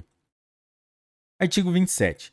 Será divulgada em sítio eletrônico oficial, a cada exercício financeiro, a relação de empresas favorecidas em decorrência do disposto no artigo 26 desta lei, com indicação do volume de recursos destinados a cada uma delas. Seção 2 das modalidades de licitação. Artigo 28. São modalidades de licitação. Inciso 1. Pregão. Inciso 2. Concorrência. Inciso 3. Concurso. Inciso 4. Leilão. Inciso 5. Diálogo competitivo. Parágrafo 1. Além das modalidades referidas no caput deste artigo, a administração pode servir-se dos procedimentos auxiliares previstos no artigo 28 desta lei. Artigo 78 desta lei. Parágrafo 2 é vedada a criação de outras modalidades de licitação ou ainda a combinação daquelas referidas no caput deste artigo. Artigo 29.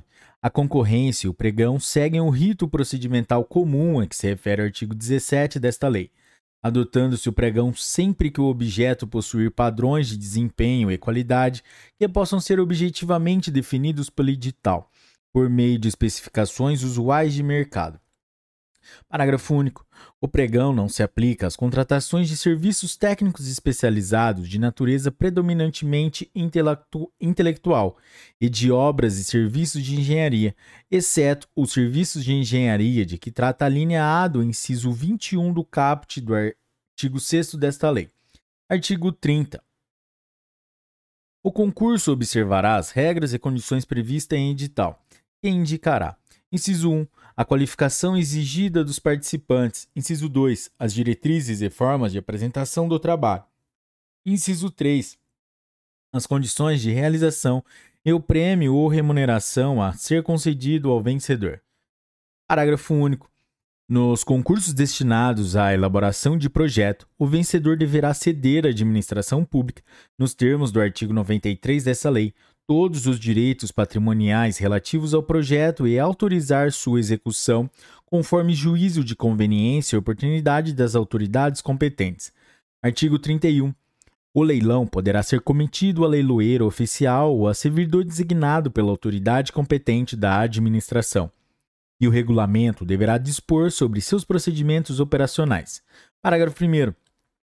Se optar pela realização de leilão por intermédio de leiloeiro oficial, a administração deverá selecioná-lo mediante credenciamento ou licitação na modalidade pregão e adotar o critério de julgamento de maior desconto para as comissões a serem cobradas, utilizados como parâmetro máximo os percentuais definidos na lei que regula a referida profissão e observados os valores dos bens a serem leiloados.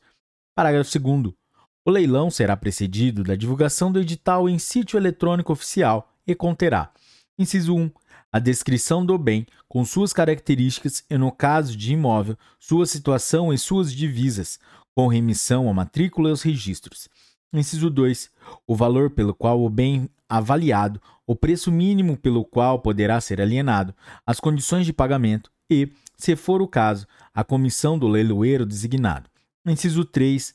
A indicação do, a indicação do lugar onde estiverem os móveis, os veículos e os semoventes. Inciso 4. O sítio da internet e o período em que ocorrerá o leilão, salvo se excepcionalmente for realizado sob a forma presencial por comprovada inviabilidade técnica ou desvantagem para a administração. Hipótese em que serão indicados o local, o dia e a hora de sua realização. Inciso 5. A especificação de eventuais ônus, gravames ou pendências existentes sobre os bens a serem leiloados. Parágrafo 3. Além da divulgação no sítio eletrônico oficial, o edital do leilão será fixado em local de ampla circulação de pessoas na sede da administração e poderá, ainda, ser divulgado por outros meios necessários para ampliar a publicidade e a competitividade da licitação. Parágrafo 4. O leilão não exigirá registro cadastral prévio, não terá fase de habilitação e deverá ser homologado assim que concluída a fase de, de lances, superada a fase recursal e efetivado o pagamento pelo licitante vencedor, na falta definida no edital. Na forma definida no edital. Artigo 32. A modalidade de diálogo competitivo é restrita a contratações em que a administração, Inciso 1. Vise a contratar objeto que envolva as seguintes condições. A linha A. Inovação tecnológica ou técnica. A linha B. Impossibilidade de o órgão ou a entidade ter sua necessidade satisfeita sem adaptação de soluções indisponíveis no mercado. E a linha C. Impossibilidade de as especificações técnicas serem definidas com precisão suficiente pela administração. Inciso 2 verifique a necessidade de definir e identificar os meios e as alternativas que possam satisfazer suas necessidades, com destaque para os seguintes aspectos. A linha A, a solução técnica mais adequada. A linha B, os requisitos técnicos aptos a concretizar a solução já definida. A linha C, a estrutura jurídica ou financeira do contrato. Inciso 3, vetado. Parágrafo 1. Na modalidade diálogo competitivo, serão observadas as seguintes disposições. Inciso 1. A administração apresentará, por ocasião da divulgação do edital em sítio eletrônico oficial, suas necessidades e as exigências já definidas e estabelecerá um prazo mínimo de 25 dias úteis para manifestação de interesse na participação da licitação. Inciso 2. Os critérios empregados para pré-seleção dos licitantes deverão ser previstos em, em, edital e serão admitidos todos os interessados que preencherem os requisitos objetivos estabelecidos. Inciso 3. A divulgação de informações de modo discri discriminatório que possa implicar vantagem para algum licitante será vedada. Inciso 4. A administração não poderá revelar a outros licitantes as soluções propostas ou as informações sigilosas comunicadas por um licitante sem o seu consentimento. Inciso 5. A fase de diálogo poderá ser mantida até que a administração, em decisão fundamentada, identifique a solução ou as soluções que, atendam às suas necessidades. Inciso 6. As reuniões com os licitantes pré-selecionados serão registradas em atas e gravadas mediante utilização de recursos tecnológicos de áudio e vídeo. Inciso 7. O edital poderá prever a realização de fases sucessivas, caso em que cada fase poderá restringir as soluções ou as propostas a serem discutidas. Inciso 8. A administração deverá, ao declarar que o diálogo foi concluído, juntar aos autos do processo licitatório os registros e as gravações da fase de diálogo, iniciar a fase competitiva com a divulgação de edital contendo a especificação da solução que atenda às suas necessidades e os critérios objetivos a serem utilizados para a seleção da proposta mais vantajosa e abrir prazo.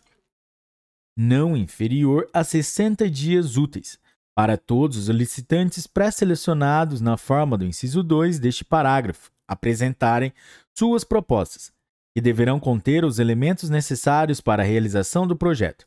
Inciso 9.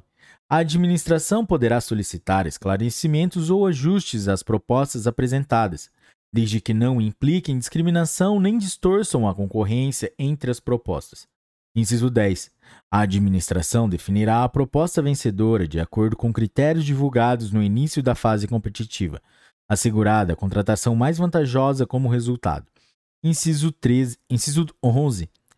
O diálogo competitivo será conduzido por comissão de contratação composta de pelo menos três servidores efetivos ou empregados públicos pertencentes aos quadros permanentes da administração, admitida a contratação de profissionais para assentamento, assessoramento técnico da comissão. Inciso 12, vetado. Parágrafo 2 Os profissionais contratados para os fins do inciso 11 do parágrafo 1 deste artigo assinarão termo de confidencialidade e abster-se-ão de atividades que possam configurar conflito de interesses. Seção 3 dos critérios de julgamento. Artigo 33. O julgamento das propostas será realizado de acordo com os seguintes critérios: inciso 1 menor preço, inciso 2, maior desconto, inciso 3, melhor técnico ou conteúdo artístico, inciso 4, técnica e preço, inciso 5, maior lance, no caso de leilão, inciso 6, maior retorno econômico. Artigo 34. O julgamento por menor preço ou maior desconto e, quando couber, por técnica e preço considerará o menor dispêndio para a administração atendidos os parâmetros mínimos de qualidade definidos no edital de licitação. Parágrafo 1. Os custos indiretos relacionados com as despesas de manutenção, utilização, reposição, depreciação e impacto ambiental do objeto licitado, entre outros fatores vinculados ao seu ciclo de vida, poderão ser considerados para definição do menor dispêndio, sempre que objetivamente mensuráveis, conforme disposto em regulamento. Parágrafo 2. O julgamento por maior desconto terá como referência o preço global fixado no edital de licitação, e o desconto será estendido aos eventuais termos aditivos. Artigo 35.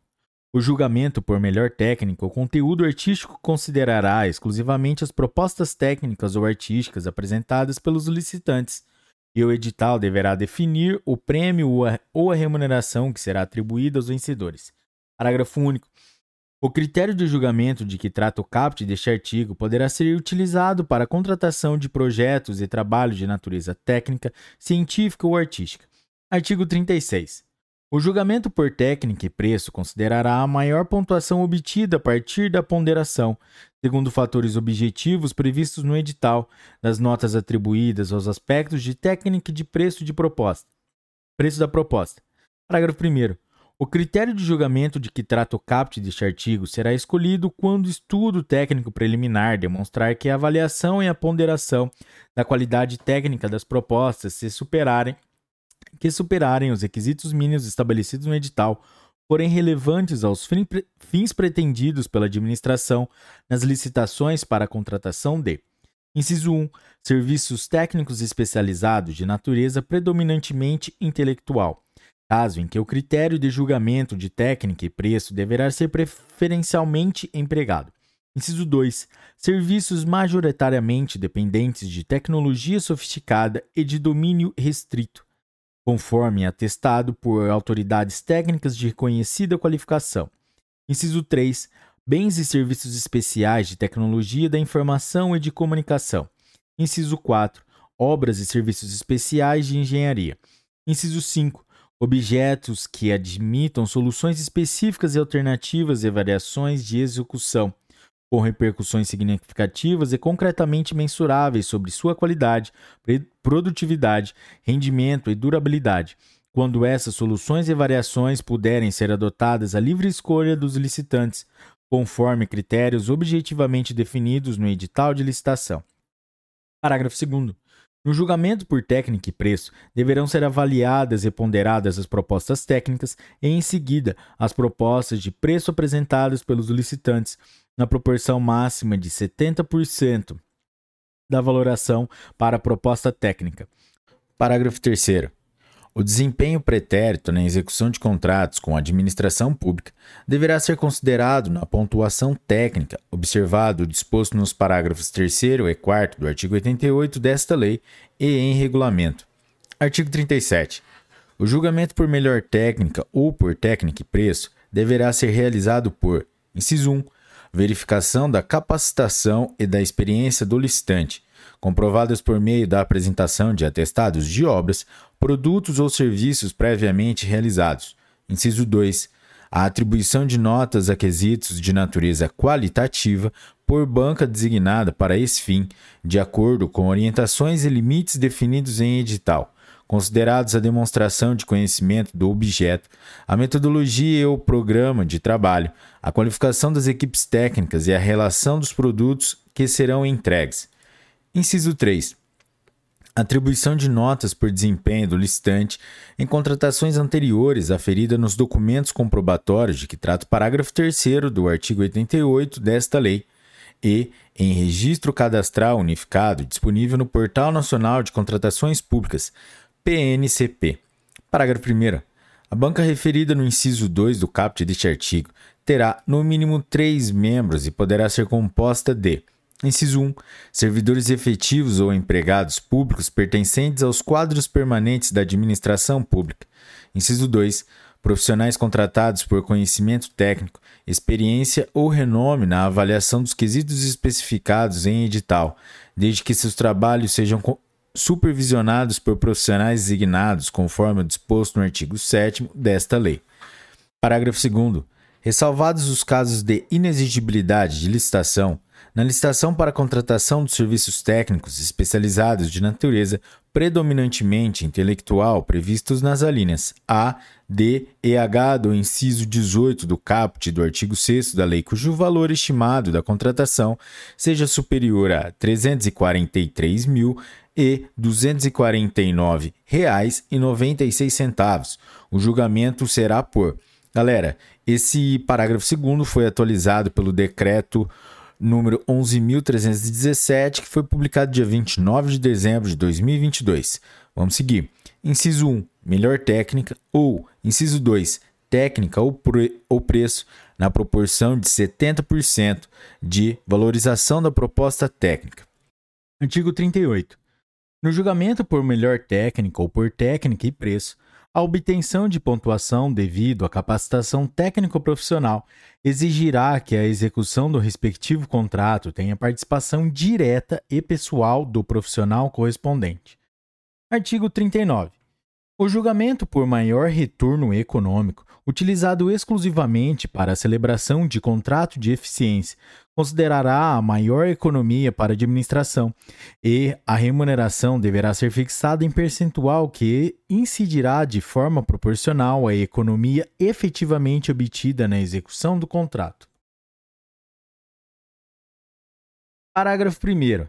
Nas licitações que adotarem o critério de julgamento de que trata o caput deste artigo, os licitantes apresentarão, inciso 1, proposta de trabalho que deverá contemplar, a linha A, as obras, os serviços ou os bens, com os respectivos prazos de realização ou fornecimento. A linha B, a economia se estima que se estima gerar, expressa em unidade de medida associada à obra, ao bem ou ao serviço e em unidade monetária. Inciso 2. Proposta de preço, que corresponderá a percentual sobre a economia que se estima gerar durante determinado período, expressa em unidade monetária. Parágrafo 2. O edital de licitação deverá prever parâmetros objetivos de mensuração da economia gerada com a execução do contrato, que servirá de base de cálculo para a remuneração devida ao contratado. Parágrafo 3. Para efeito de julgamento da proposta, o retorno econômico será o resultado da economia que se estima gerar com a execução da proposta de trabalho, deduzida a proposta de preço. Parágrafo 4. Nos casos em que não for gerada a economia prevista no contrato de eficiência. Inciso 1. A diferença entre a economia contratada e a efetivamente obtida será descontada da remuneração do contratado. Inciso 2. Se a diferença entre a economia contratada e a efetivamente obtida for superior ao limite máximo estabelecido no contrato, o contratado sujeitar-se-á ainda a outras sanções cabíveis. Seção 4. Disposições setoriais. Subseção 1. Das compras. Artigo 40. O planejamento de compras deverá considerar a expectativa do, de consumo anual e observar o seguinte: inciso 1 condições de aquisição e pagamento semelhantes à do setor privado. Inciso 2. Processamento por meio de sistema de registro de preços, quando pertinente. Inciso 3. Determinação de unidades e quantidades a serem adquiridas em função de consumo e utilização prováveis, cuja estimativa será obtida, sempre que possível, mediante adequadas técnicas quantitativas, admitido o fornecimento contínuo. Inciso 4. Condições de guarda e armazenamento que não permitam a deterioração do material. Inciso 5. Atendimento aos princípios. A linha A, da padronização, considerada a compatibilidade de especificações estéticas, técnicas ou de desempenho. A linha B, no parcelamento, quando for tecnicamente viável e economicamente vantajoso. A linha C, da responsabilidade fiscal, mediante a comparação da despesa estimada com a prevista no orçamento. Parágrafo 1. O termo de referência deverá conter os elementos previstos no inciso 23 do caput do artigo 6 desta lei, além das seguintes informações: inciso 1 especificação do produto, preferencialmente conforme catálogo eletrônico de padronização, observados os requisitos de qualidade, rendimento, compatibilidade, durabilidade e segurança. Inciso 2. Indicação dos locais de entrega dos produtos e das regras para recebimentos provisório e definitivo, quando for o caso. Inciso 3. Especificação da garantia exigida das condições de manutenção e assistência técnica, quando for o caso. Parágrafo 2. Na aplicação do princípio do parcelamento referente às compras, deverão ser considerados: inciso 1, a viabilidade da divisão do objeto em lotes. Inciso 2, o aproveitamento das peculiaridades do mercado local com vistas à economicidade, sempre que possível, desde que atendidos os parâmetros de qualidade e, inciso 3, o dever de buscar a ampliação da competição e de evitar a concentração de mercado. Parágrafo 3 o parcelamento não será adotado quando: Inciso 1. A economia de escala, a redução de custos de gestão de contratos ou a maior vantagem na contratação recomendar a compra do item do mesmo fornecedor. Inciso 2. O objeto a ser contratado configurar sistema único e integrado e houver a possibilidade de risco ao conjunto do objeto pretendido. Inciso 3. O processo de padronização ou de escolha de marca levar a fornecedor exclusivo.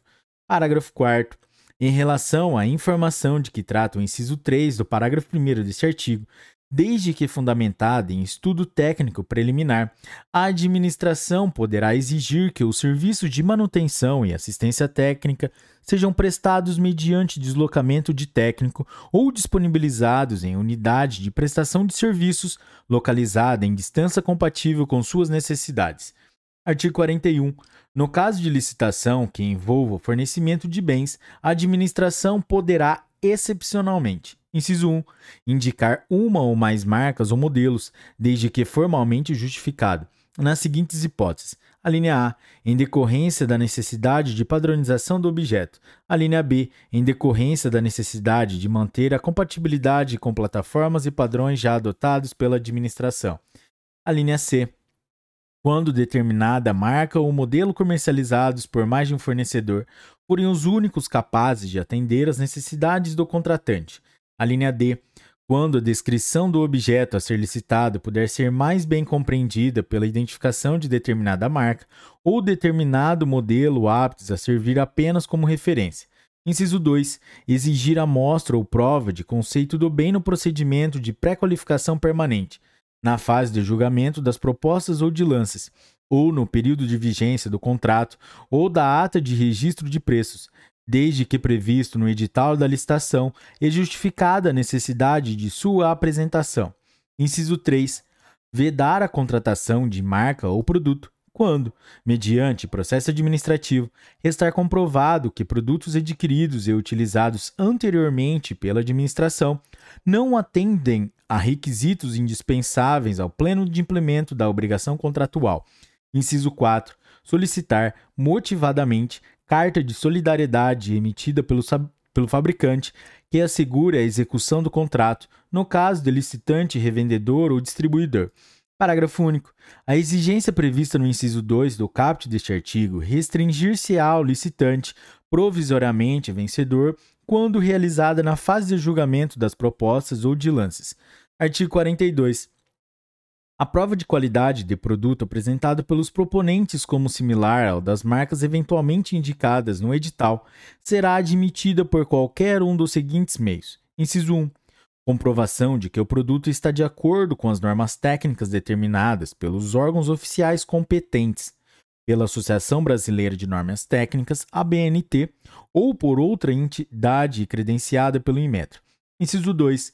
Declaração de atendimento satisfatório emitida por outro órgão ou entidade de nível federativo equivalente ou superior que tenha adquirido o produto.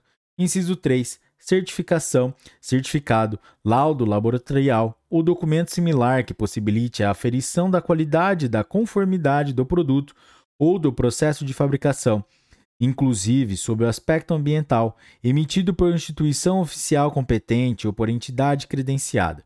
Parágrafo 1. O edital poderá exigir, como condição de aceitabilidade da proposta, certificação de qualidade do produto por instituição credenciada pelo Conselho Nacional de Metrologia, Normalização e Qualidade Industrial, com metro. Parágrafo 2.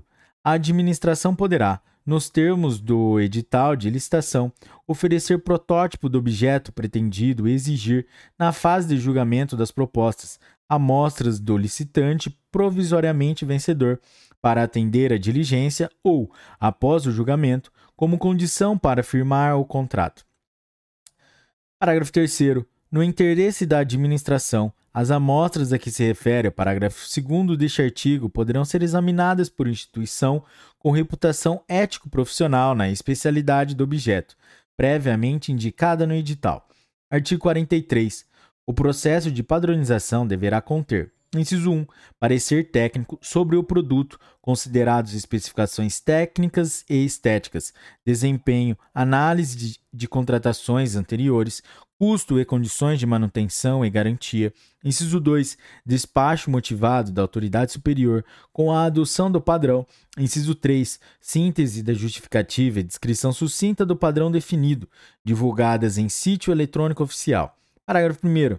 É permitida a padronização com base em processo de outro órgão ou entidade de nível federativo igual ou superior ao do órgão adquirente, devendo o ato de decidir pela adesão a outra padronização ser devidamente motivado, com indicação da necessidade da administração e dos riscos decorrentes dessa decisão, e divulgado em sítio eletrônico oficial.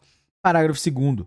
As contratações de soluções baseadas em software de uso disseminado serão disciplinadas em regulamento que defina o processo de gestão estratégica das contratações desse tipo de solução. Artigo 44. Quando houver a possibilidade de compra ou de locação de bens, o estudo técnico preliminar deverá considerar os custos e os benefícios de cada opção, com indicação da alternativa mais vantajosa. Subseção 2 das obras e serviços de engenharia. Artigo 45. As licitações de obras e serviços de engenharia devem respeitar, especialmente, as normas relativas a Inciso 1.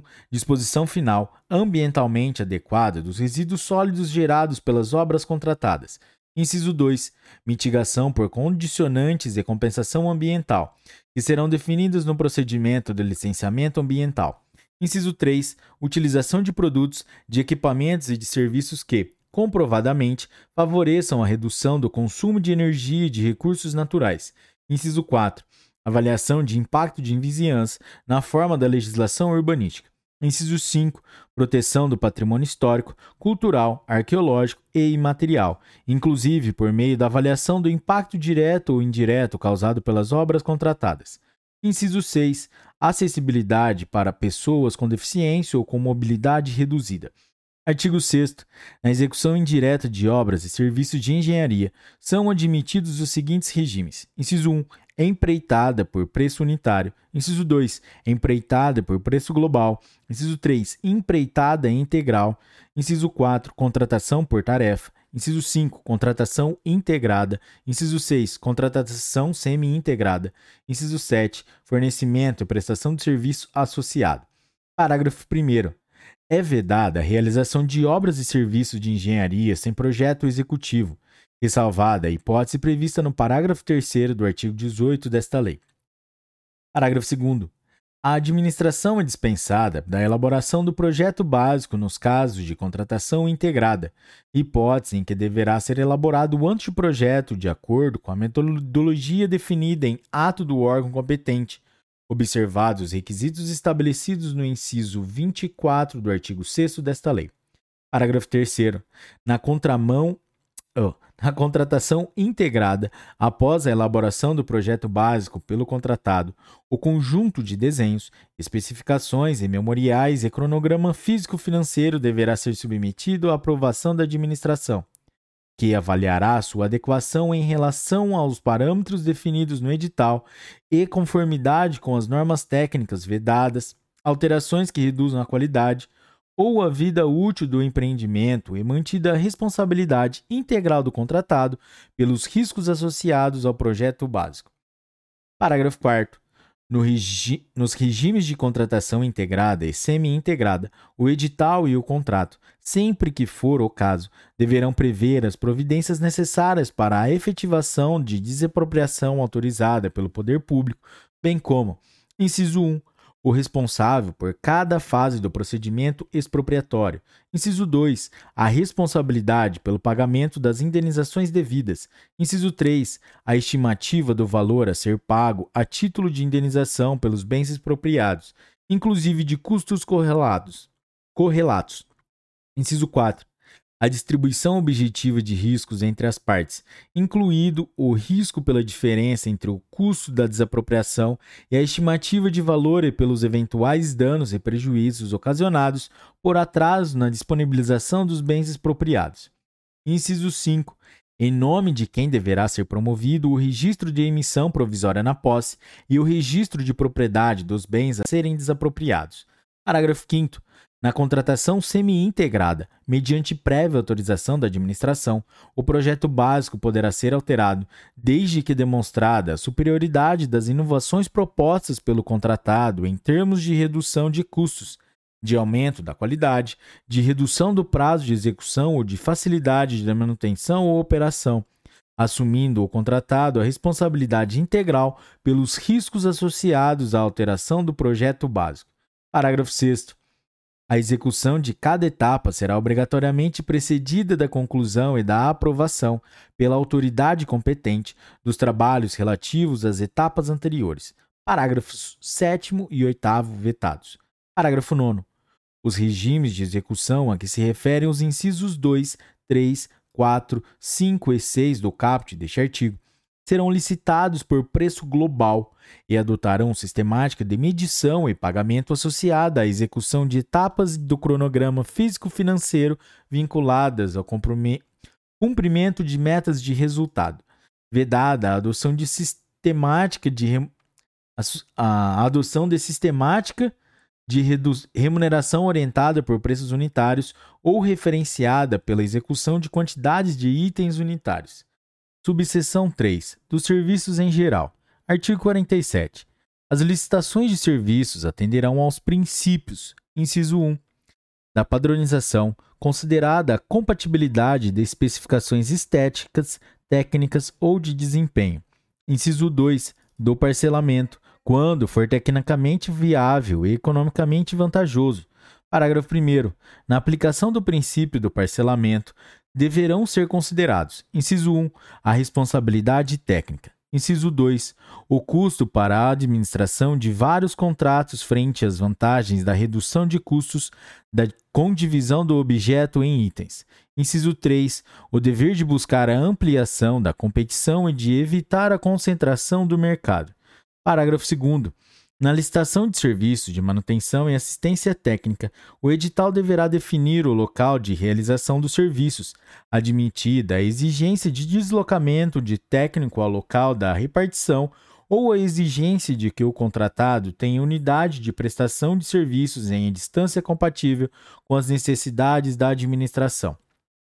Artigo 48 poderão ser objeto de execução por terceiros as atividades materiais acessórias, instrumentais ou complementares aos assuntos que constituam a área de competência legal do órgão ou da entidade, vedado à administração ou aos seus agentes na contratação do serviço terceirizado. Inciso 1. Indicar pessoas expressamente nominadas para executar direto ou indiretamente o objeto do contrato. Inciso 2. Fixar salário inferior ao definido em lei ou em ato normativo a ser pago pelo contratado. Inciso 3. Estabelecer vínculo de subordinação com funcionário de empresa prestadora de serviço terceirizado. Inciso 4. Definir forma de pagamento mediante exclusivo reembolso dos salários pagos.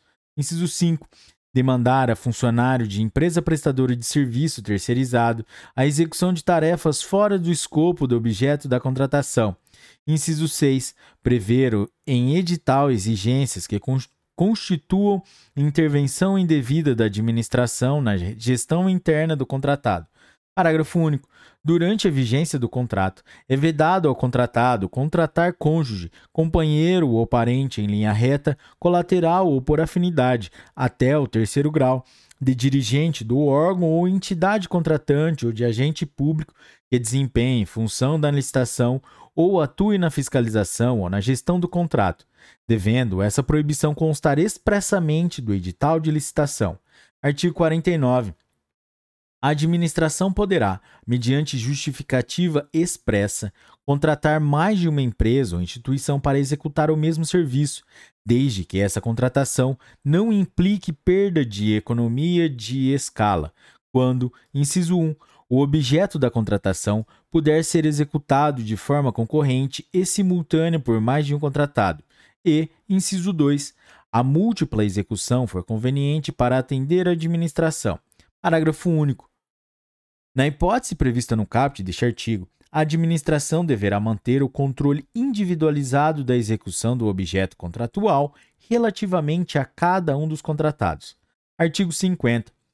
Nas contratações de serviços com regime de dedicação exclusiva de mão de obra, o contratado deverá apresentar, quando solicitado pela administração, sob pena de multa, comprovação de cumprimento das obrigações trabalhistas e com um fundo de garantia do tempo de serviço, FGTS, em relação aos empregados diretamente envolvidos na execução do contrato, em especial quanto ao Inciso 1. Registro de ponto.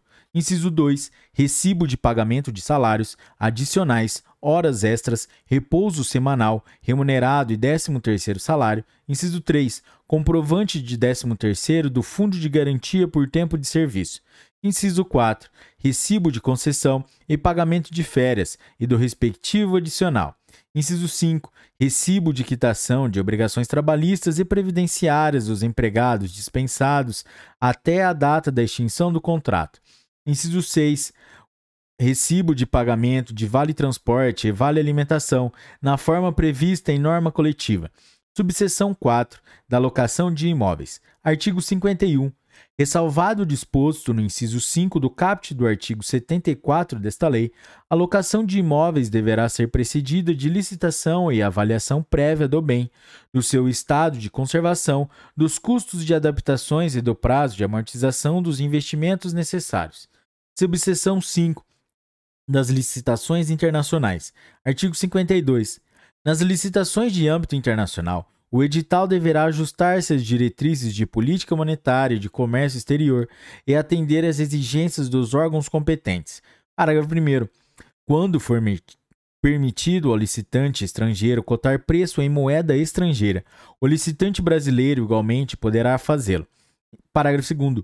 O pagamento feito ao licitante brasileiro, eventualmente contratado em virtude de licitação, nas condições de que trata o parágrafo 1 deste artigo, será efetuado em moeda corrente nacional. Parágrafo 3. As garantias de pagamento ao licitante brasileiro serão equivalentes àqueles oferecidos ao licitante estrangeiro. Parágrafo 4. Os gravames incidentes sobre os preços constarão do edital e serão definidos a partir de estimativas ou médias dos tributos. Parágrafo 5. As propostas de todos os licitantes estarão sujeitas às mesmas regras e condições, na forma estabelecida no edital. Parágrafo 6. Observados os termos desta lei, o edital não poderá prever condições de habilitação, classificação e julgamento que constituam barreiras de acesso ao licitante estrangeiro, admitida a previsão de margem de preferência para bens produzidos no país e serviços nacionais que atendam às normas técnicas brasileiras na forma definida no artigo 26 desta lei. Capítulo 3 da divulgação do edital de licitação. Artigo 53. Ao final da fase preparatória, o processo licitatório seguirá para o órgão de assessoramento jurídico da administração, que realizará controle prévio de legalidade mediante análise jurídica da contratação. Parágrafo 1. Na elaboração do parecer jurídico, o órgão de assessoramento jurídico da administração deverá, inciso 1, apreciar o processo licitatório conforme critérios objetivos prévios de atribuição de prioridade. Inciso 2. Redigir sua manifestação em linguagem simples e compreensível e de forma clara e objetiva, com apreciação de todos os elementos indispensáveis à contratação e com exposição dos pressupostos de fato e de direito levados em consideração na análise jurídica. Inciso 3. Vetado. Parágrafo 2. Vetado. Parágrafo 3. Encerrada a instrução do processo sob aspectos técnico e jurídico, a autoridade administrativa a divulgação do edital de licitação conforme disposto no artigo 54. Parágrafo 4 na forma deste artigo, o órgão de assessoramento jurídico da administração também realizará controle prévio de legalidade de contratações diretas, acordos, termos de cooperação, convênios, ajustes, adesões a atas de registro de preços, outros instrumentos congêneres e de seus termos aditivos.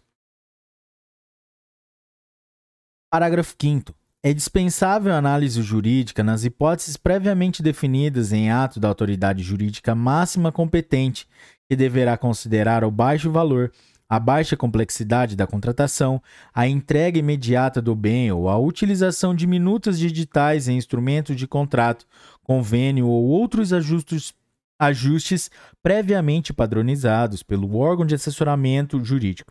Parágrafo 6. Vetado. Artigo 54. A publicidade do edital de licitação será realizada mediante divulgação e manutenção do inteiro teor do ato convocatório e de seus anexos no Portal Nacional de Contratações Públicas, PNCP. Parágrafo 1. Vetado. Parágrafo 1.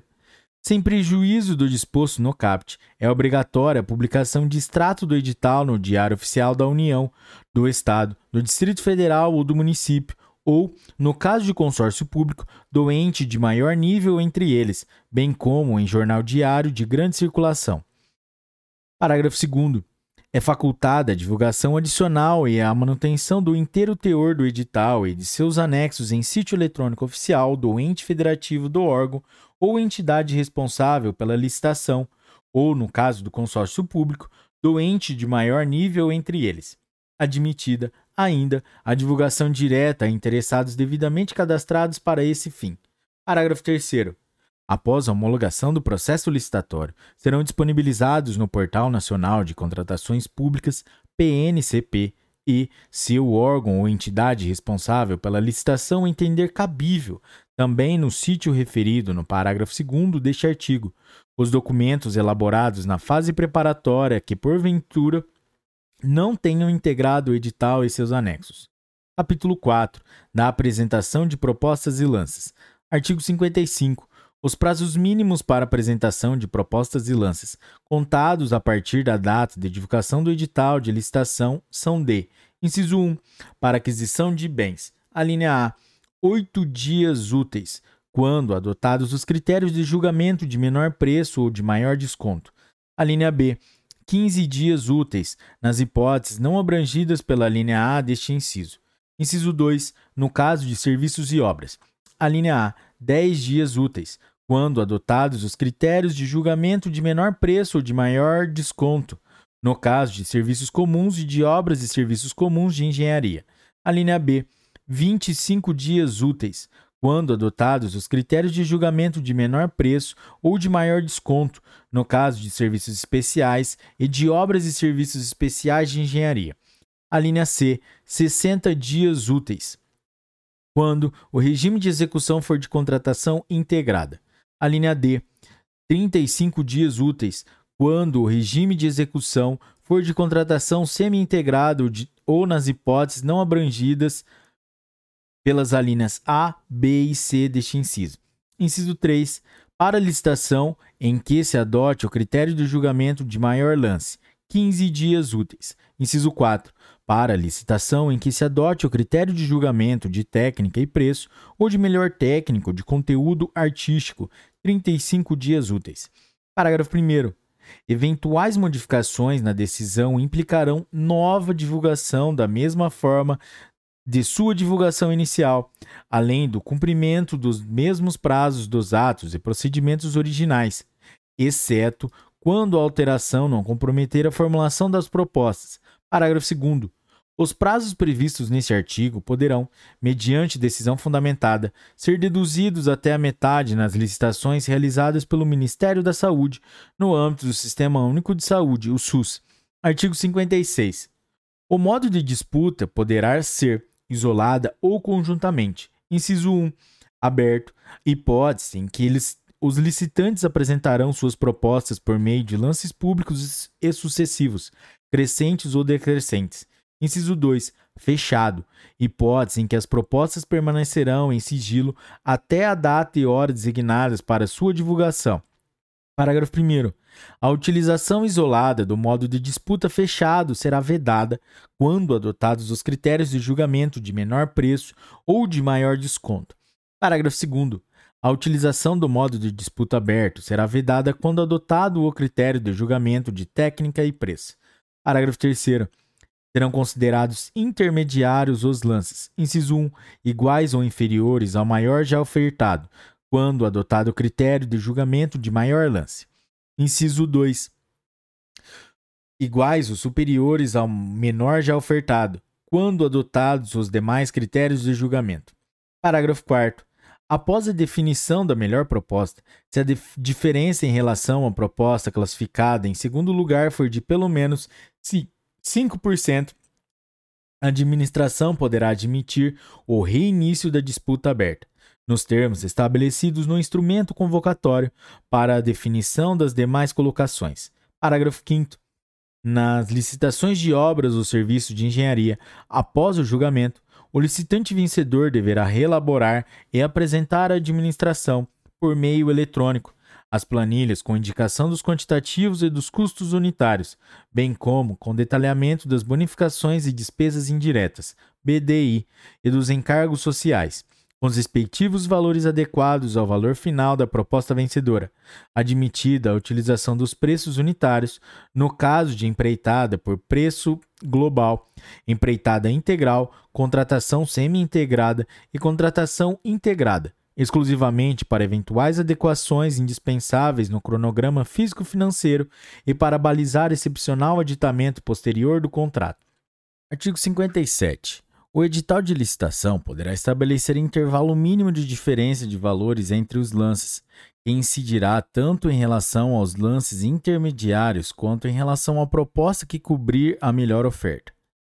Artigo 58 poderá ser exigida, no momento da apresentação da proposta, a comprovação do recolhimento de quantia a título de garantia de proposta, como requisito de pré-habilitação. Parágrafo 1. A garantia de proposta não poderá ser superior a 1% do valor estimado para a contratação. Parágrafo 2.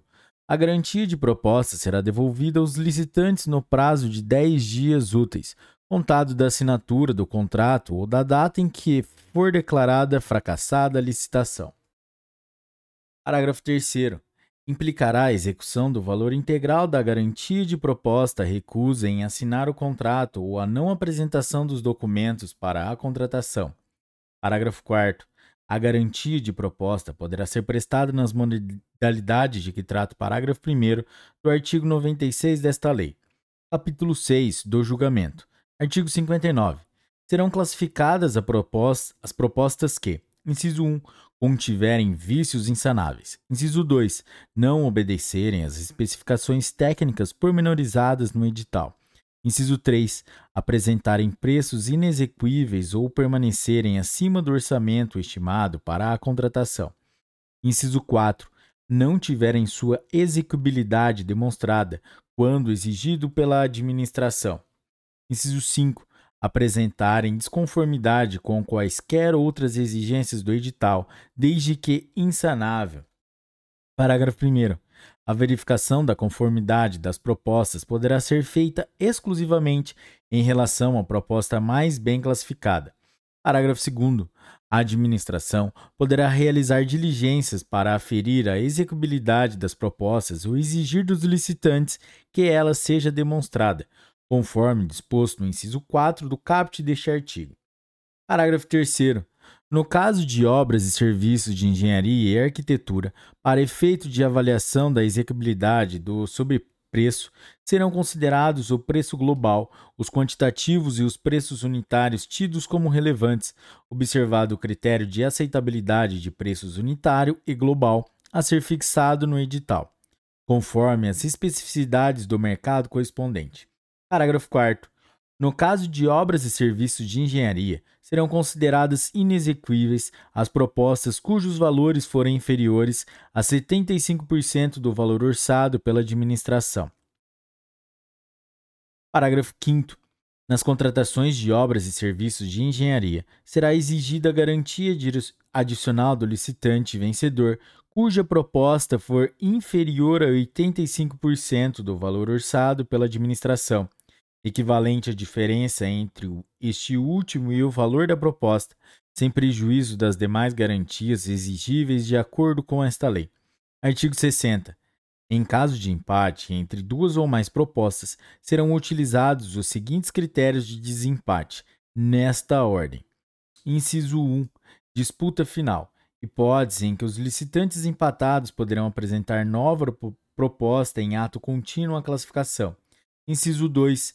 Avaliação do desempenho contratual prévio dos licitantes, para a qual deverão preferencialmente ser utilizados registros cadastrais para efeito de atesto de cumprimento de obrigações previstos nesta lei. Inciso 3. Desenvolvimento pelo licitante de ações de equidade entre homens e mulheres no ambiente de trabalho, conforme regulamento. Inciso 4 desenvolvimento pelo licitante de programa de integridade, conforme orientações dos órgãos de controle. Parágrafo 1. Em igualdade de condições, se não houver desempate, será assegurada preferência, sucessivamente, aos bens e serviços produzidos ou prestados por: inciso 1. Em empresas estabelecidas no território do Estado, do Distrito Federal, do órgão ou entidade da administração pública, estadual ou distrital licitante ou, no caso de licitação realizada por órgão ou entidade de município, no território de estado em que este se localize. Inciso 2. Empresas brasileiras. Inciso 3. Empresas que invistam em pesquisa e no desenvolvimento de tecnologia no país. Inciso 4. Empresas que comprovem a prática de mitigação, nos termos da Lei nº 12.187, de 29 de dezembro de 2009. Parágrafo 2. As regras previstas no caput deste artigo não prejudicarão a aplicação no disposto no artigo 44 desta Lei Complementar número 123 de 14 de dezembro de 2006. Artigo 61. Definido o resultado do julgamento, a administração poderá negociar condições mais vantajosas com o primeiro colocado. Parágrafo 1. A negociação poderá ser feita com os demais licitantes, segundo a ordem de classificação inicialmente estabelecida, quando o primeiro colocado, mesmo após a negociação, for desclassificado em razão de sua proposta permanecer acima do preço máximo definido pela administração. Parágrafo 2. A negociação será conduzida por agente de contratação ou comissão de contratação, na forma de regulamento, e, depois de concluída, terá seu resultado divulgado a todos os licitantes e anexado aos autos do processo licitatório. Capítulo 6 da habilitação. Artigo 62. A habilitação é a fase da licitação em que se verifica o conjunto de informações e documentos necessários e suficientes para demonstrar a capacidade do licitante de realizar o objeto da licitação, dividindo-se em inciso 1, jurídica, inciso 2, técnica, inciso 3, fiscal, social e trabalhista, inciso 4, econômico-financeira. Artigo 63. Na fase de habilitação das licitações serão observadas as seguintes disposições: Inciso 1. Poderá ser exigida dos licitantes a declaração de que atende aos requisitos de habilitação e o declarante responderá pela veracidade das informações prestadas na forma da lei. Inciso 2. Será exigida a apresentação dos documentos de habilitação apenas pelo licitante vencedor, exceto quando a fase de habilitação anteceder a do julgamento. Inciso 3. Serão exigidos os documentos relativos à regularidade fiscal, em qualquer caso, somente em momento posterior ao julgamento das propostas, e apenas do licitante mais bem classificado. Inciso 4. Será exigida do licitante declaração de que cumpre as exigências de reserva de cargos para pessoa com deficiência e para reabilitado da Previdência Social, previstas em lei e em outras normas específicas. Parágrafo 1. Constará do edital de licitação cláusula que exige dos licitantes, sob pena de classificação, declaração de que suas propostas econômicas compreendem a integralidade dos custos para atendimento dos direitos trabalhistas assegurados na Constituição Federal, nas leis trabalhistas, nas normas infralegais, nas convenções coletivas de trabalho e nos termos de ajustamento de conduta vigentes na data de entrega das propostas. Parágrafo 2. Quando a avaliação prévia do local de execução for imprescindível para o conhecimento pleno das condições e peculiaridades do objeto a ser contratado, o edital de licitação poderá prever, sob pena de inabilitação, a necessidade de o licitante atestar que conhece o local e as condições de realização da obra ou do serviço, assegurado a ele o direito de realização de vistoria prévia. Parágrafo 3. Para os fins previstos no parágrafo 2 deste artigo, o edital de licitação sempre deverá prever a possibilidade de substituição da vistoria por declaração formal assinada pelo responsável técnico do licitante acerca do conhecimento pleno das condições e peculiaridades da contratação. Parágrafo 4 para os fins previstos no parágrafo 2 deste artigo, se os licitantes optarem por realizar vistoria prévia, a administração deverá disponibilizar data e horário diferentes para os eventuais interessados. Artigo 64.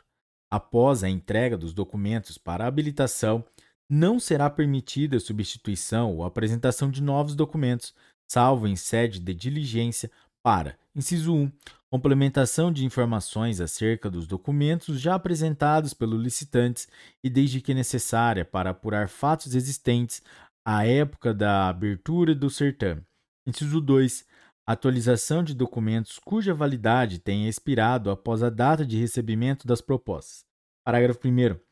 Na análise dos documentos de habilitação, a comissão de licitação poderá sanar erros ou falhas que não alterem a substância dos documentos e sua validade jurídica, mediante despacho fundamentado, registrado e acessível a todos, atribuindo-lhes eficácia para fins de habilitação e classificação. Parágrafo 2. Quando a fase de habilitação anteceder a de julgamento e já tiver sido encerrada, não caberá exclusão de licitante por motivo relacionado à habilitação salvo em razão de fatos sobrevenientes ou só conhecidos após o julgamento. Artigo 65.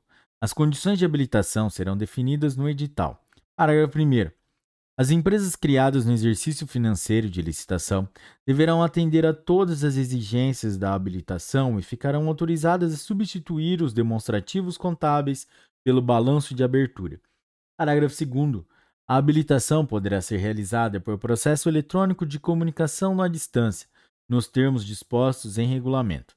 Artigo 66. A habilitação jurídica visa demonstrar a capacidade de o licitante exercer direitos e assumir obrigações, e a documentação a ser apresentada por ele limita-se à comprovação da existência jurídica da pessoa e, quando cabível, a autorização para o exercício da atividade a ser contratada. Artigo 67. A documentação relativa à qualificação técnico-profissional e técnico-operacional será restrita a: inciso 1. apresentação de profissional devidamente registrado no Conselho Profissional competente, quando for o caso, detentor de atestado de responsabilidade técnica por execução de obra ou serviço de características semelhantes para fins de contratação. Inciso 2. Certidões ou atestados regularmente emitidos pelo Conselho Profissional competente, quando for o caso, que demonstrem capacidade operacional na execução de serviços similares de complexidade tecnológica e operacional equivalente ou superior, bem como documentos comprobatórios emitidos na forma do parágrafo 3 do artigo 88 desta lei. Inciso 3. Indicação do pessoal técnico, das instalações e do aparelhamento adequados em e disponíveis para a realização do objeto da licitação, bem como da qualificação de cada membro da equipe técnica que se responsabilizará pelos trabalhos. Inciso 4. Prova do atendimento de requisitos previstos em lei especial, quando for o caso. Inciso 5. Registro de inscrição na entidade profissional competente, quando for o caso.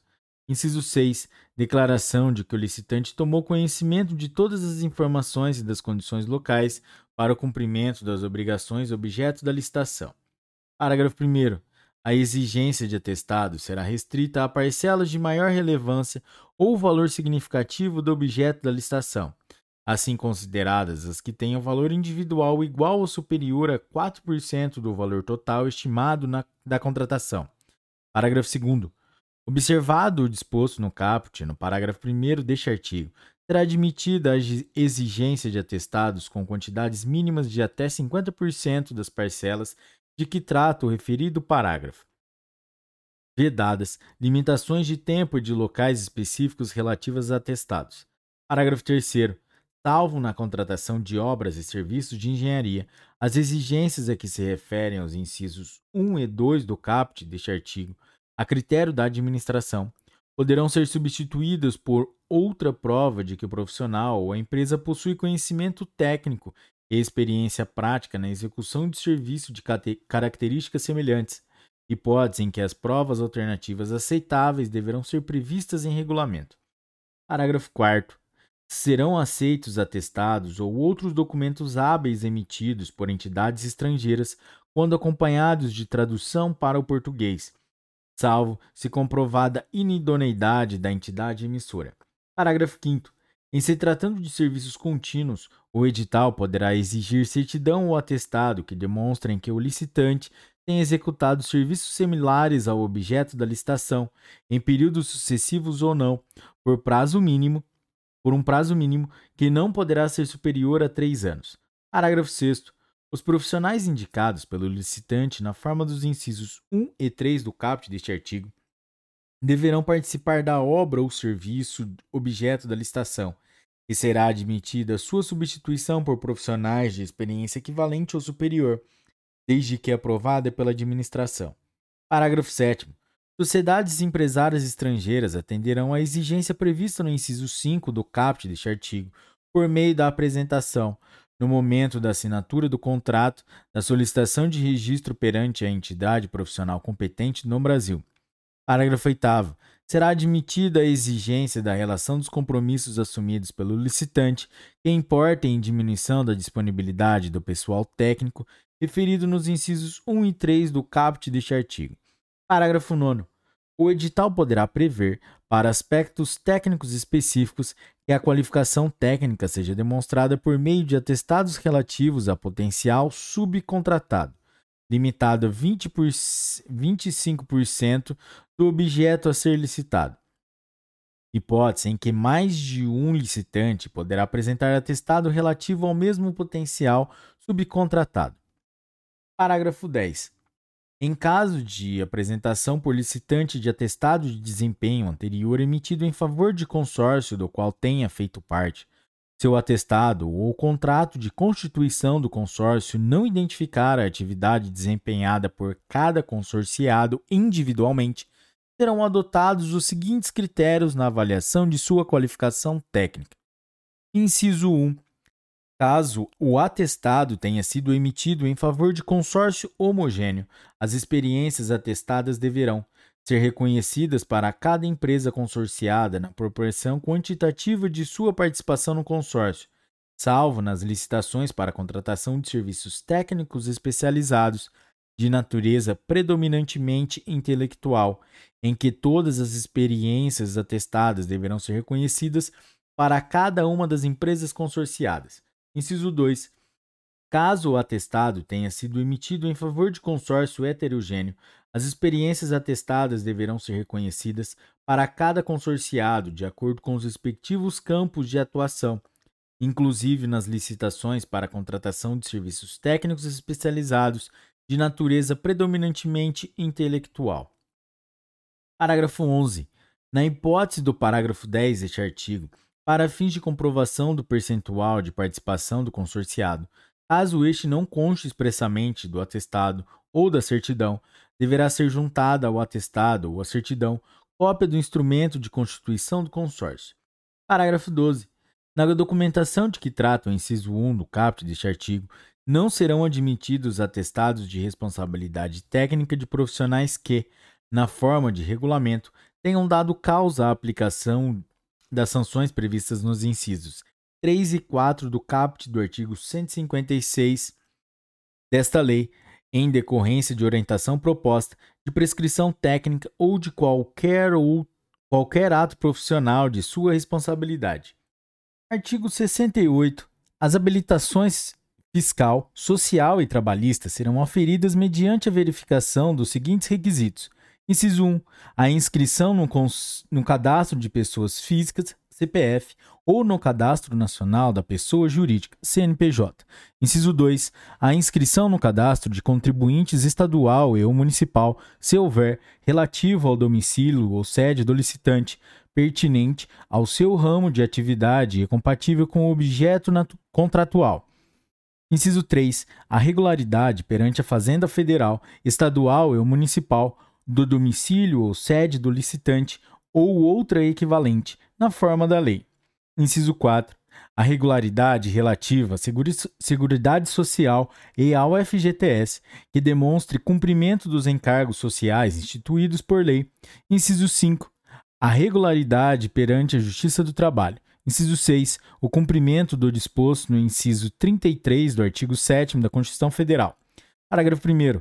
Os documentos referidos nos incisos do caput deste artigo poderão ser substituídos ou supridos, no todo ou em parte, por outros meios hábeis a comprovar a regularidade do licitante, inclusive por meio eletrônico. Parágrafo 2.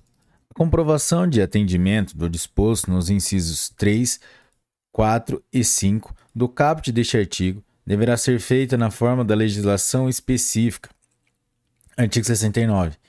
A habilitação econômico-financeira visa demonstrar a aptidão econômica do licitante para cumprir as obrigações decorrentes do futuro contrato, devendo ser comprovada de forma objetiva por coeficientes e índices econômicos previstos no edital, devidamente justificados no processo licitatório e será restrita à apresentação da seguinte documentação: Inciso 1. Balanço patrimonial, demonstração de resultado de exercício e demais demonstrações contábeis dos dois últimos exercícios sociais. Inciso 2. Certidão negativa de feito sobre falências pedida pelo distribuidor da sede do licitante. Parágrafo 1. A critério da administração, poderá ser exigida declaração assinada por profissional habilitado da área contábil que ateste o atendimento pelo licitante dos índices econômicos previstos no edital. Parágrafo 2. Para o atendimento do disposto no caput deste artigo, é vedada a exigência de valores mínimos de faturamento anterior e de índices de rentabilidade ou lucratividade. Parágrafo 3. É admitida a exigência da relação dos compromissos assumidos pelo licitante que importem em diminuição de sua capacidade econômico-financeira, excluídas parcelas já executadas de contratos firmados. Parágrafo 4. A administração, nas compras para entrega futura e na execução de obras e serviços, poderá estabelecer no edital a exigência de capital mínimo ou de patrimônio líquido mínimo equivalente até a até 10% do valor estimado da contratação. Parágrafo 5. É vedada a exigência de índices e valores não usualmente adotados para avaliação da situação econômico-financeira suficiente para o cumprimento das obrigações decorrentes da licitação. Parágrafo 6. Os documentos referidos no inciso 1 do caput deste artigo limitar-se-ão ao último exercício no caso de a pessoa jurídica ter sido constituída há menos de dois anos Artigo 70. A documentação referida neste capítulo poderá ser: inciso 1, apresentada em original, por cópia ou por qualquer outro meio expressamente admitido pela administração. Inciso 2. Substituída por registro cadastral emitido por órgão ou entidade pública, desde que previsto no edital e que o registro tenha sido feito em obediência ao disposto nesta lei.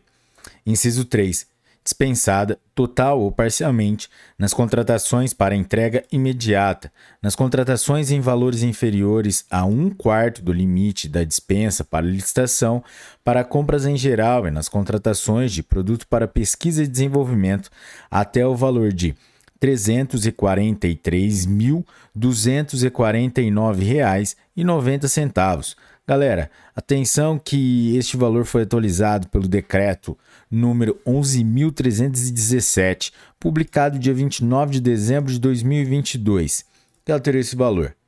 Vamos continuar. Parágrafo, parágrafo único. As empresas estrangeiras que não funcionem no país deverão apresentar documentos equivalentes, na forma de regulamento emitido pelo Poder Executivo Federal.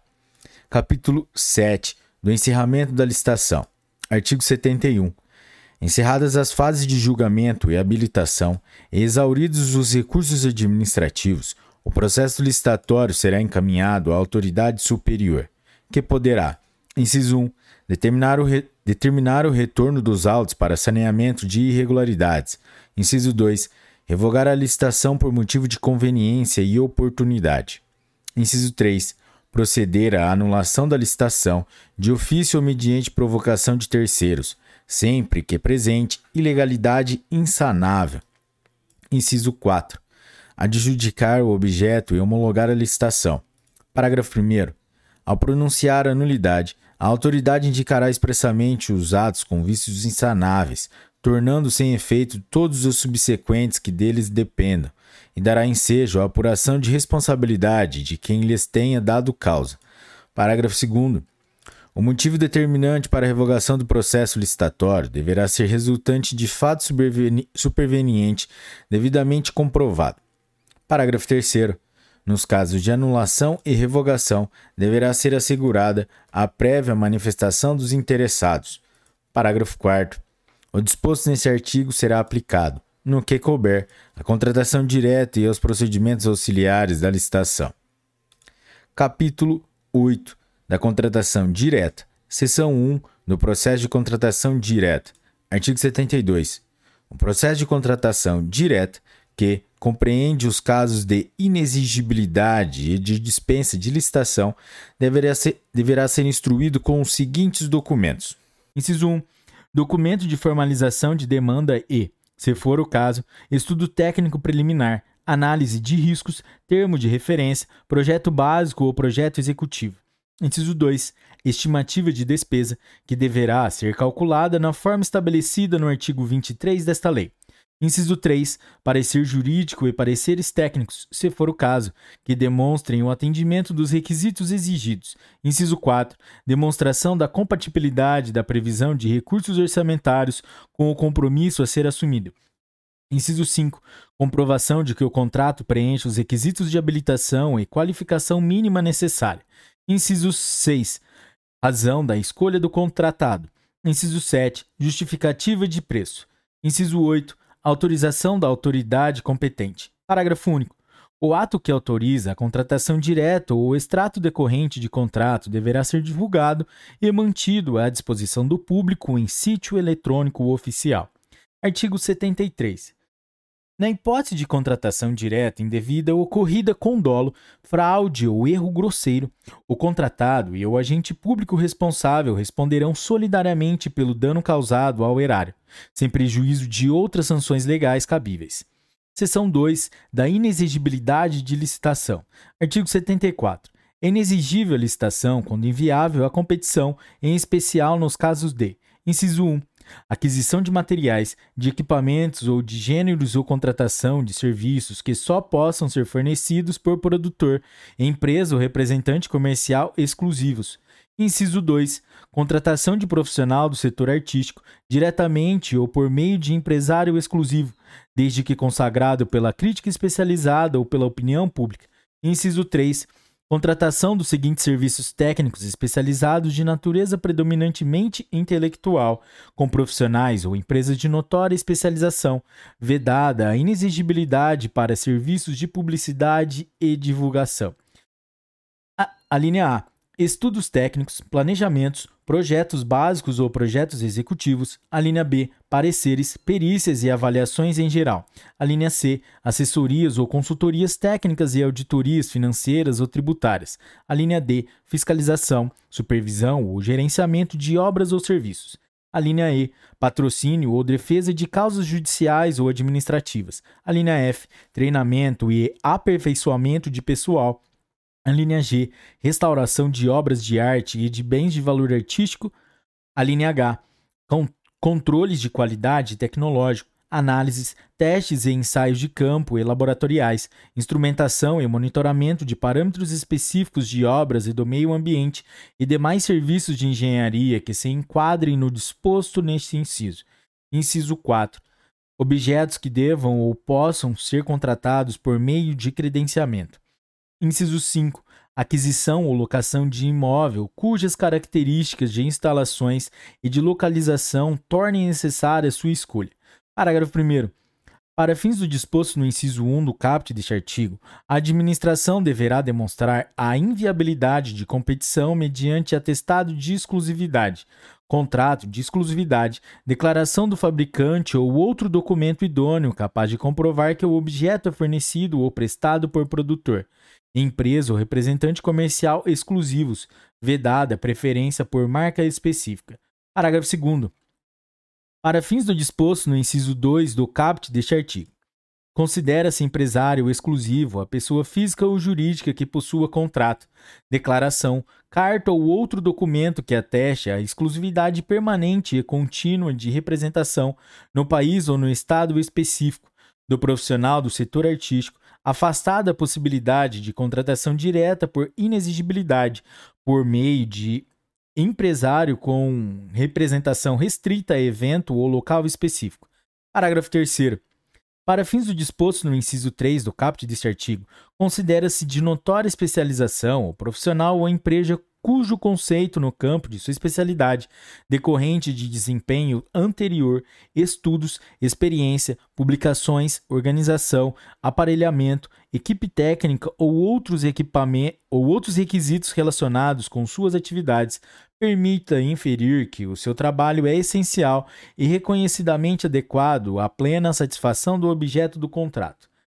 Parágrafo 4 nas contratações com fundamento no inciso 3 do caput deste artigo, é vedada a subcontratação de empresas ou a atuação de profissionais distintos daqueles que tenham justificado a inexigibilidade. Parágrafo 5 nas contratações com fundamento no inciso 5 do caput deste artigo, devem ser observados os seguintes requisitos. Inciso 1 avaliação prévia do bem, do seu estado de conservação, dos custos de adaptações, quando imprescindíveis, as necessidades de utilização e do prazo de amortização dos investimentos. Inciso 2. Certificação da inexistência de imóveis públicos vagos e disponíveis que atendam ao objeto. Inciso 3. Justificativas que demonstrem a singularidade do imóvel a ser comprado ou locado pela administração e que evidenciem vantagem para ela. Seção 3 da dispensa de licitação. Artigo 75. É dispensável a licitação. Inciso 1. Para contratação que envolva valores inferiores a R$ 114.416,65, no caso de obras e serviços de engenharia ou de serviços de manutenção de veículos automotores Galera, atenção aqui que esse valor foi atualizado com o decreto número 11.317, publicado dia 29 de dezembro de 2022. Vamos seguindo. Inciso 2. Para contratação que envolva valores a R$ 57.208,33, no caso de outros serviços e compras. Galera, aqui também esse valor foi atualizado pelo decreto número 11.317, publicado dia 29 de dezembro. Inciso 3. Para contratação que mantenha todas as condições definidas em edital de licitação, realizada há menos de um ano, quando se verificar que naquela licitação, a linha A, não surgiram licitantes interessados ou não foram apresentadas propostas válidas. Inciso 3 as propostas apresentadas consignaram preços manifestamente superiores aos praticados no mercado ou incompatíveis com os fixados pelos órgãos oficiais competentes. Inciso 4. Para contratação que tenha por objeto: a linha A. Bens, componentes ou peças de origem nacional e estrangeiras necessárias à manutenção de equipamentos a serem adquiridos de fornecedor original desses equipamentos durante o período de garantia técnica, quando essa condição de exclusividade for indispensável para a vigência da garantia. A linha B. Bens, serviços, alienações ou obras nos termos de acordo internacional específico aprovado pelo Congresso Nacional, quando as condições ofertadas forem manifestamente vantajosas para a administração. A linha C. Produtos para pesquisa e desenvolvimento, limitada a contratação, no caso de obras e serviços de engenharia, ao valor de R$ 343.249,96. Galera, também atenção aqui que este valor foi atualizado com o decreto número 11.317, publicado dia 29 de dezembro de 2022. Ah, verifique se o seu arquivo está atualizado, hein, galera? Seu arquivo ou seu vadimeco. A linha D transferência de tecnologia ou licenciamento de direito de uso ou de exploração de criação protegida nas contratações realizadas por instituição científica, tecnológica de inovação, ICT, pública ou por agência de fomento, desde que demonstrada vantagem para a administração.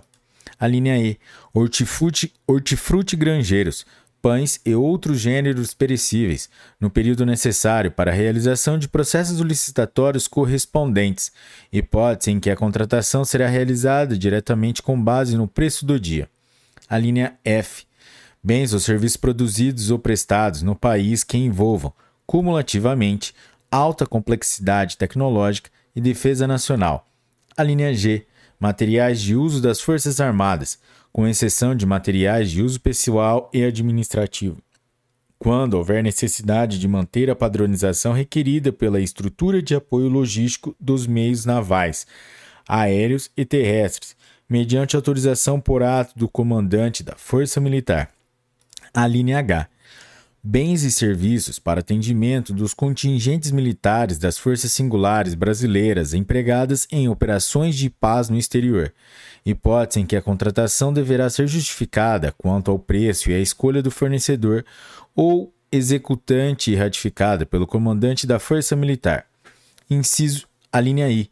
Abastecimento ou suprimento de efetivos militares em estada eventual de curta duração em portos, aeroportos ou localidades diferentes de suas sedes, por motivo de movimentação operacional ou de adestramento.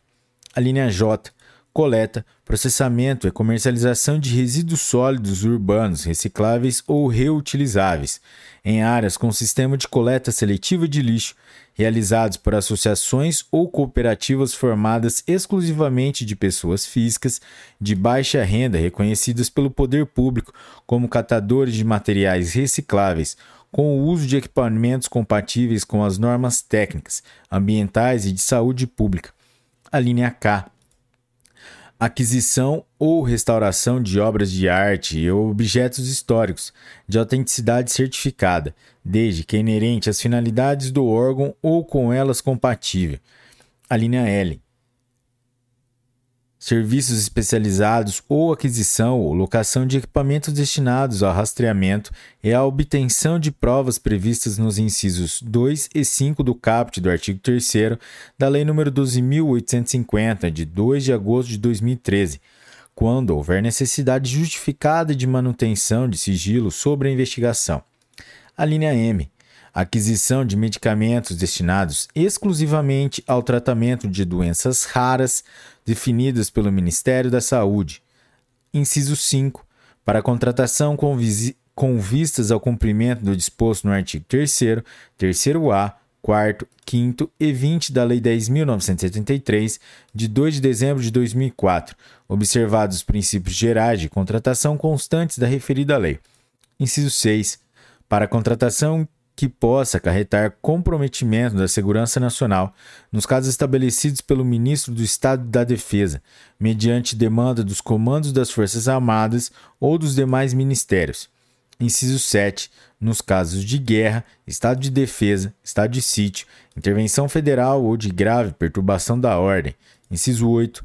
Nos casos de emergência ou de calamidade pública, quando caracterizada urgência de atendimento de situação que possa ocasionar prejuízo ou comprometer a continuidade dos serviços públicos ou a segurança de pessoas, obras, serviços, equipamentos e outros bens, públicos ou particulares, e somente para a aquisição dos bens necessários ao atendimento da situação emergencial ou calamitosa e para as parcelas de obras e serviços que possam ser concluídos no prazo máximo de um ano, contado da data de ocorrência da emergência ou da calamidade, vedadas a prorrogação dos respectivos contratos e a recontratação de empresa já contratada com base no disposto nesse inciso.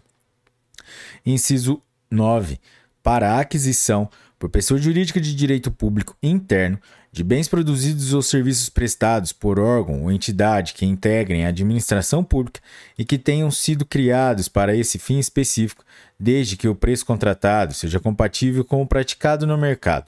Inciso 10. Quando a União tiver que intervir no domínio econômico para regular processos ou normalizar o abastecimento. Inciso 11 para celebração de contrato de programa com o ente federativo ou com entidade de sua administração pública indireta que envolva prestação de serviços de forma associada nos termos autorizados em contrato de consórcio público ou em convênio de cooperação. Inciso 12.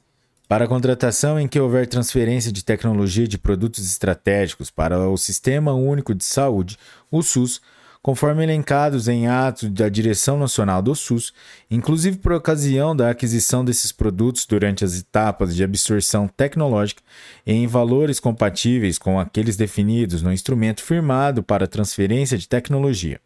Inciso 13 para a contratação de profissionais para compor a comissão de avaliação de critérios de técnica, quando se tratar de profissional técnico de notória especialização. Inciso 14 para a contratação de associação de pessoas com deficiência sem fins lucrativos e de comprovada idoneidade por órgão ou entidade da administração pública para prestação de serviços, desde que o preço contratado seja compatível com o praticado no mercado e os serviços contratados sejam prestados exclusivamente por pessoas com deficiência. Inciso 15 para a contratação de instituição brasileira que tenha por finalidade estatutária apoiar, captar e executar atividades de ensino, pesquisa, extensão, desenvolvimento institucional, científico e tecnológico e estímulo à inovação, inclusive para gerir administrativa e financeiramente essas atividades, ou para contratação de instituição dedicada à recuperação social da pessoa presa, desde que o contratado tenha inquestionável reputação ética e profissional e não tenha fins lucrativos. Inciso 16.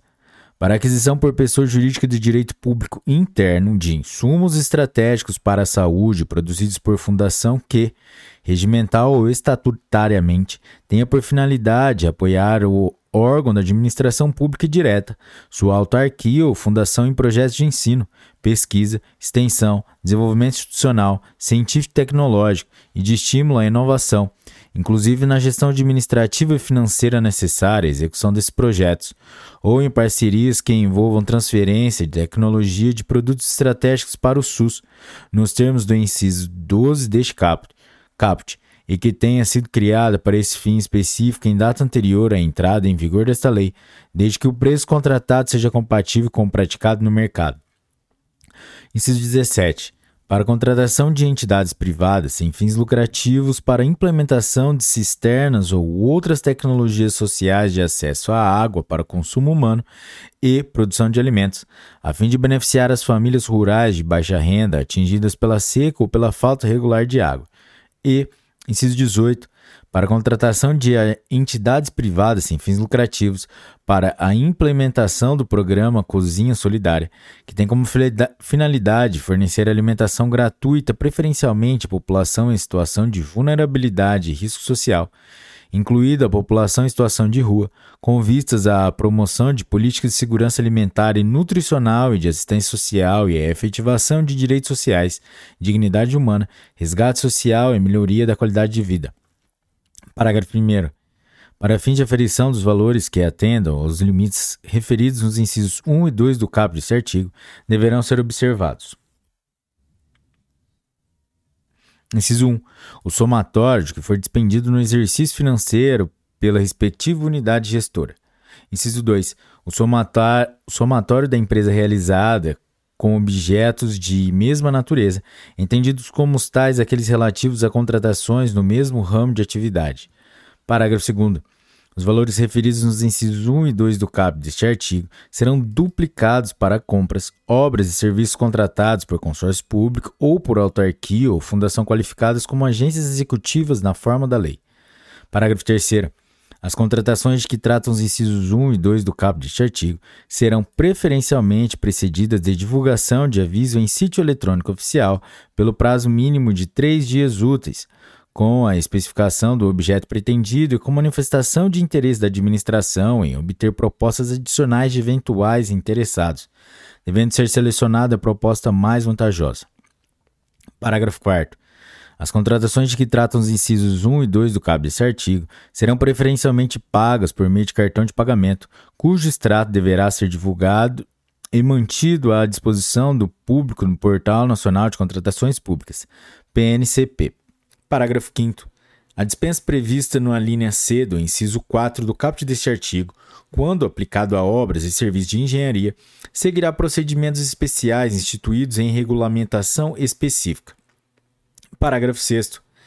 Para os fins do inciso 8 do caput deste artigo, considera-se emergencial a contratação por dispensa com o objetivo de manter a continuidade do serviço público e deverão ser observados os valores praticados pelo mercado na forma do artigo 23 desta lei e adotadas as providências necessárias para a conclusão do processo licitatório, sem prejuízo de apuração de responsabilidade dos agentes públicos que deram causa à situação emergencial.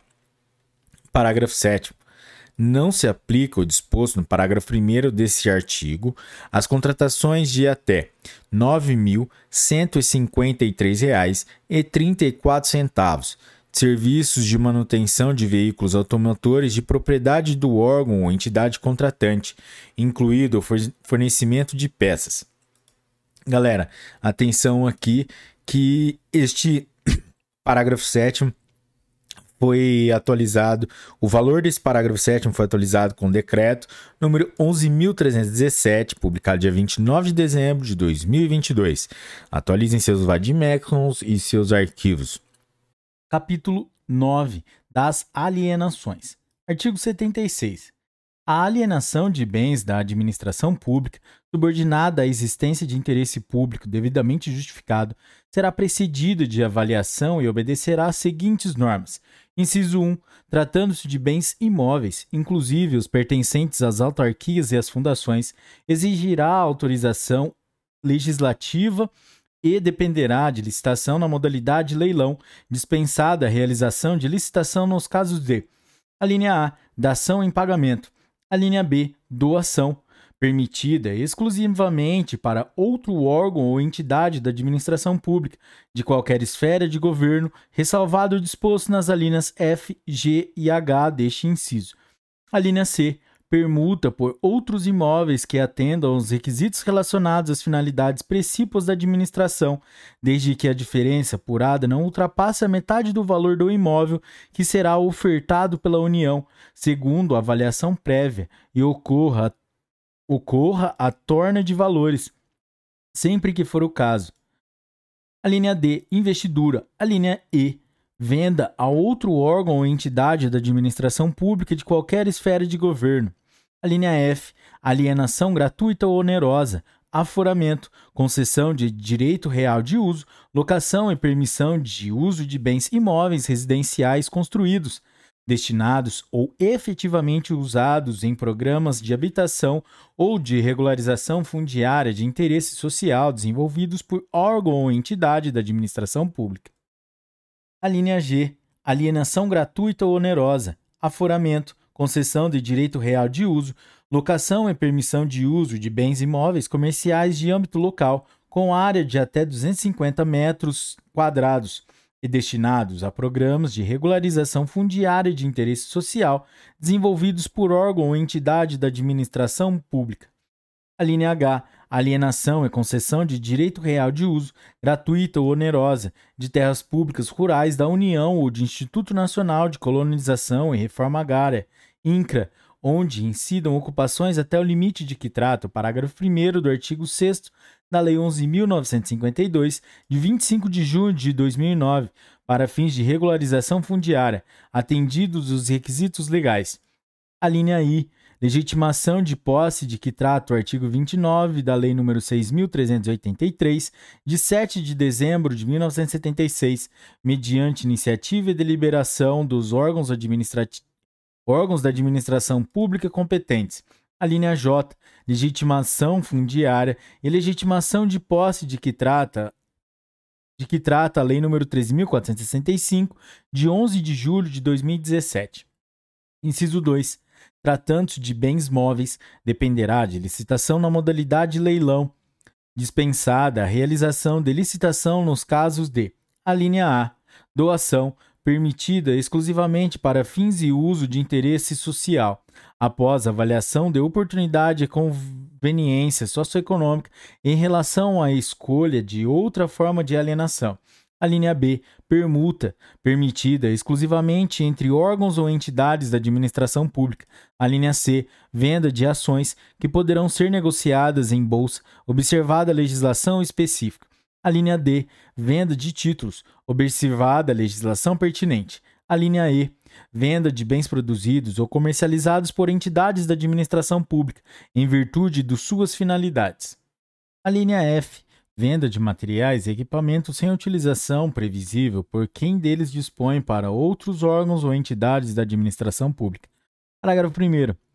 A alienação de bens imóveis da administração pública cuja aquisição tenha sido derivada de procedimentos judiciais ou de dação em pagamento dispensará autorização legislativa e exigirá apenas avaliação prévia e licitação da modalidade leilão. Parágrafo 2. Os imóveis doados, com base na linha B do inciso 1 do caput deste artigo, cessadas as razões que justificaram sua doação, serão revertidos ao patrimônio da pessoa jurídica doadora, vedada sua alienação pelo beneficiário. Parágrafo 3. A alienação poderá conceder título de propriedade ou de direito real de uso de imóvel, admitida a dispensa de licitação, quando o uso destinar-se-á. Inciso 1 outro órgão ou entidade da administração pública, qualquer que seja a localização do imóvel. Inciso 2. Pessoa natural que, nos termos de lei, regulamento ou ato normativo do órgão competente, haja implementado os requisitos mínimos de cultura, de ocupação mansa e pacífica e de exploração direta sobre área rural, observado o limite de que trata o parágrafo 1 do artigo 6 da Lei 11.952, de 25 de junho de 2009 Parágrafo 4. A aplicação do disposto no inciso 2 do parágrafo 3 deste artigo será dispensada de autorização legislativa e submeter-se aos seguintes condicionamentos. Inciso 1. Aplicação exclusiva às áreas em que a detenção por particular seja comprovadamente anterior a 1 de dezembro de 2004. Inciso 2. Submissão aos demais requisitos e impedimentos do regime legal e administrativo de destinação ou de regularização fundiária de terras públicas, Inciso 3. Vedação de concessão para exploração não contemplada na lei agrária, nas leis de destinação de terras públicas ou nas normas legais ou administrativas de zoneamento ecológico econômico. Inciso 4. Previsão de extinção automática da concessão, dispensada a notificação em caso de declaração de utilidade pública, de necessidade pública ou de interesse social. Inciso 5. Aplicação exclusiva a imóvel situado em zona rural e não sujeito a vedação, impedimento ou inconveniente à exploração mediante atividade agropecuária. Inciso 6. Limitação a áreas de que trata o parágrafo 1 do artigo 6 da Lei nº 11.952, de 25 de junho de 2009. Vedada a dispensa de licitação para áreas superiores. Inciso 7. Acúmulo com o quantitativo de área decorrente do caso previsto na linha I do inciso 1 do caput deste artigo até o limite previsto no inciso 6 deste parágrafo. Parágrafo 5 Entende-se por investidura, para fins desta lei, a. Inciso 1.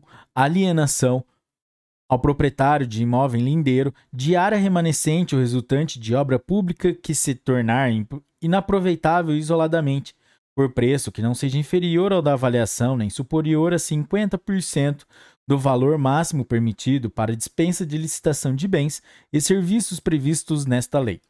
Inciso 2. Alienação ao legítimo possuidor direto ou, na falta dele, ao poder público de imóvel para fins residenciais construído em núcleo urbano anexo à usina hidrelétrica, desde que considerado dispensável na fase de operação da usina e que não integre a categoria de bens reversíveis ao final da concessão. Parágrafo 6. A doação com encargo será licitada e de seu instrumento constarão, obrigatoriamente, os encargos, o prazo de seu cumprimento e a cláusula de reversão, sob pena de nulidade do ato, dispensada a licitação em caso de interesse público devidamente justificado. Parágrafo 7. Na hipótese do parágrafo 6 desse artigo, caso o donatário necessite oferecer o imóvel em garantia de financiamento, a cláusula de reversão e as demais obrigações serão garantidas por hipoteca em segundo grau em favor do doador. Artigo 77. Para a venda de bens imóveis, será concedido o direito de preferência ao licitante que, submetendo-se a todas as regras do edital, comprove a ocupação do imóvel objeto da licitação. Capítulo 10 dos Instrumentos Auxiliares. Seção 1 dos Procedimentos Auxiliares. Artigo 78. São procedimentos auxiliares das licitações e das contratações regidos por esta lei. Inciso 1, credenciamento. Inciso 2, pré-qualificação. Inciso 3, procedimento de manifestação de interesse. Inciso 4, sistema de registro de preços. Inciso 5, registro cadastral. Parágrafo 1. Os procedimentos auxiliares de que trata o caput deste artigo obedecerão a critérios claros e objetivos definidos em regulamento. Parágrafo 2. O julgamento que decorrer dos procedimentos auxiliares das licitações previstos nos incisos 2 e 3 do caput deste artigo seguirá o mesmo procedimento das licitações. Seção 2 do credenciamento. Artigo 79. O credenciamento poderá ser usado nas seguintes hipóteses de contratação: Inciso 1. Paralela e não excludente, caso em que é viável vantajosa para a administração viável e vantajosa para a administração a realização de contratações simultâneas em condições padronizadas. Inciso 2. Com seleção a critério de terceiros, caso em que a seleção do contratado está a cargo do beneficiário direto da prestação. Inciso 3. Em mercados fluidos, caso em que a flutuação constante do valor da prestação e das condições de contratação inviabiliza seleção de agente por meio de processo de licitação. Parágrafo único. Os procedimentos de credenciamento serão definidos em regulamento, observadas as seguintes regras. Inciso 1. A administração deverá divulgar e manter à disposição do público em sítio eletrônico oficial, edital de chamamento de interessados, de modo a permitir o cadastramento permanente de novos interessados. Inciso 2. Na hipótese do inciso 1 do caput deste artigo, quando o objeto não permitir a contratação imediata e simultânea de todos os credenciados, deverão ser adotados critérios objetivos de distribuição da demanda. Inciso 3. O edital de chamamento de interessados deverá prever as condições padronizadas de contratação e, nas hipóteses dos incisos 1 e 2 do caput desse artigo, deverá definir o valor da contratação. Inciso 4. Na hipótese do inciso 3 do caput deste artigo, a administração deverá registrar as cotações de mercado vigentes no momento da contratação. Inciso 5. Não será permitido o cometimento a terceiros do objeto contratado sem autorização expressa da administração. Inciso 6. Será admitida a denúncia por qualquer das partes nos prazos fixados no edital. Seção 3 da pré-qualificação. Artigo 80. A pré-qualificação é o procedimento técnico-administrativo para selecionar previamente, inciso 1, licitantes que reúnam condições de habilitação para participar de futura licitação ou de licitação vinculada a programas de obras ou de serviços objetivamente definidos. Inciso 2 bens que atendam às exigências técnicas ou de qualidade estabelecidas pela administração. Parágrafo 1. Na pré-qualificação, observar-se-á o seguinte: Inciso 1. Quando aberta a licitantes, poderão ser dispensados os documentos que já constarem do registro cadastral. Inciso 2. Quando aberta a bens, poderá ser exigida comprovação de qualidade. Parágrafo 2. O procedimento de pré-qualificação ficará permanentemente aberto para inscrição de interessados. Parágrafo 3. Quanto ao procedimento de pré-qualificação, constarão do edital. Inciso 1.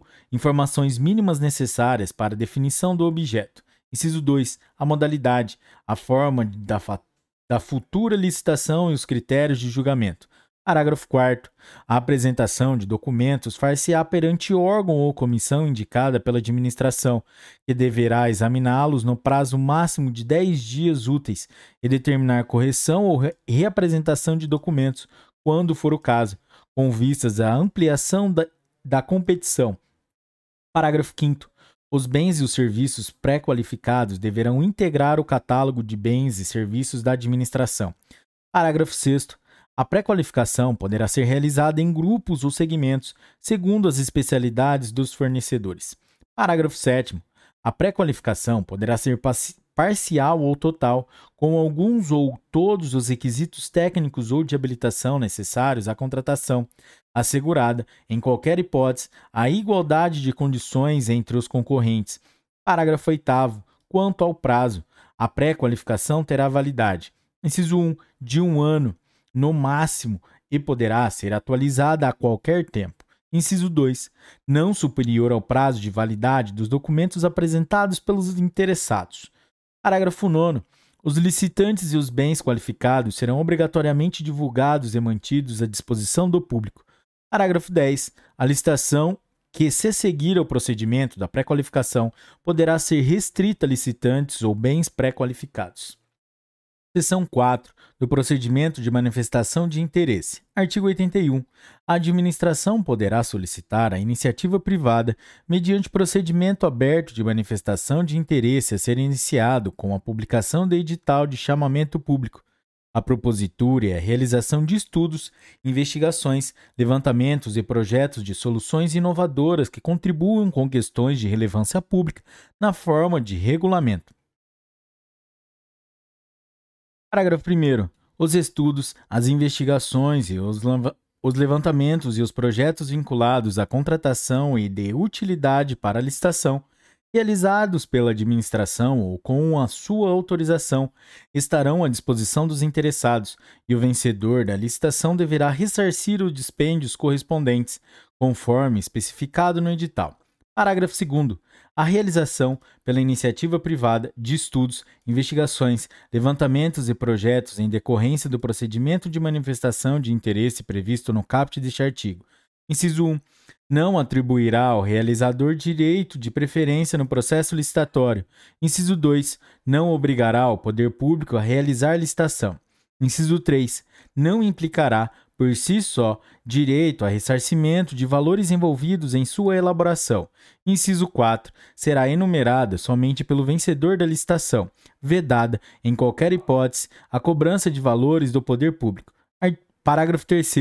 Para aceitação dos produtos e serviços de que trata o caput deste artigo, a administração deverá elaborar para ser fundamentado com a demonstração de que o produto ou serviço entregue é adequado e suficiente à compreensão do objeto de que as premissas adotadas são compatíveis com as reais necessidades do órgão e de que a metodologia proposta é a que propicia maior economia e vantagem entre os demais possíveis.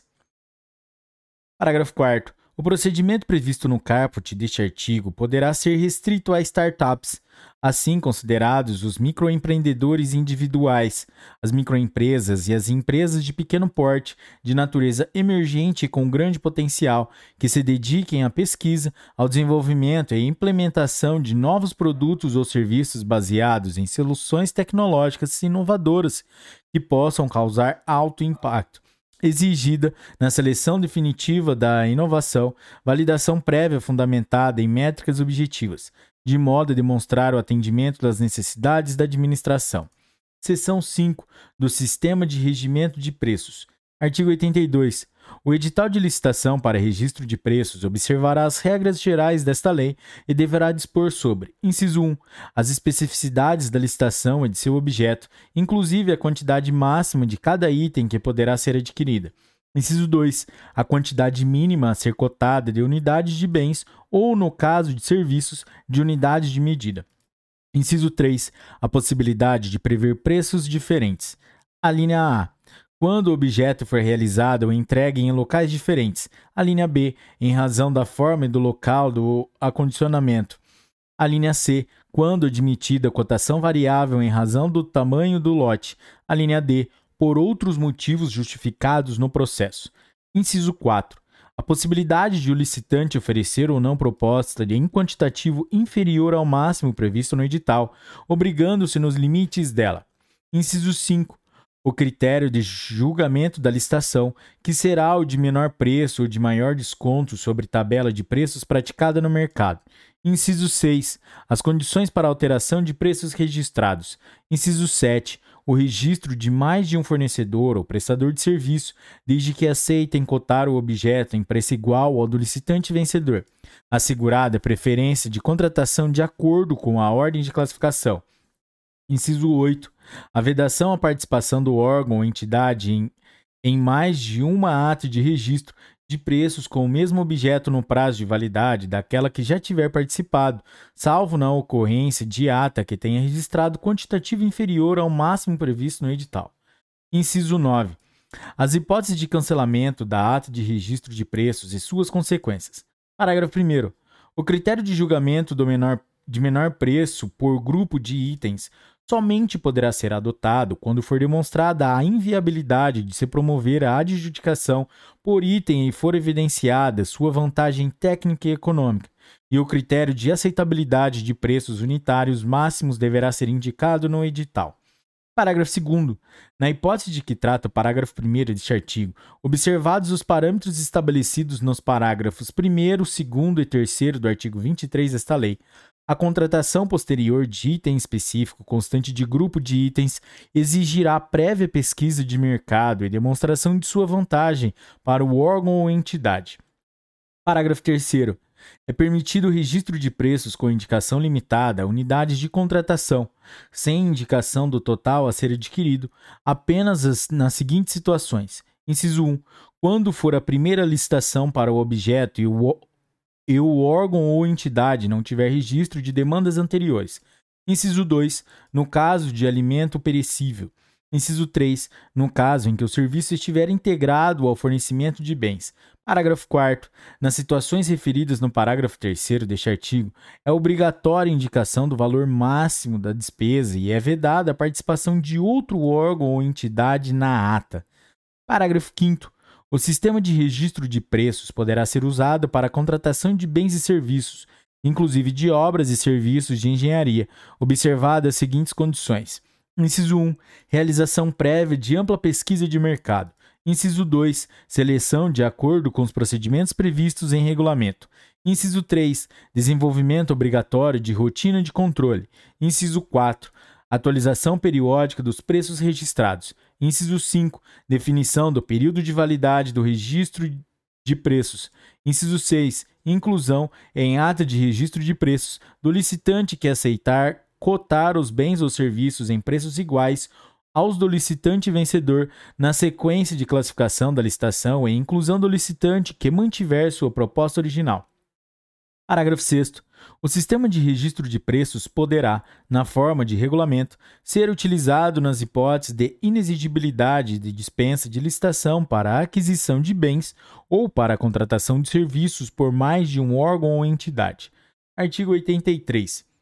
A existência de preços registrados implicará compromisso de fornecimento nas condições estabelecidas, mas não obrigará a administração a contratar Facultada é a realização de licitação específica para a aquisição pretendida, desde que devidamente motivada.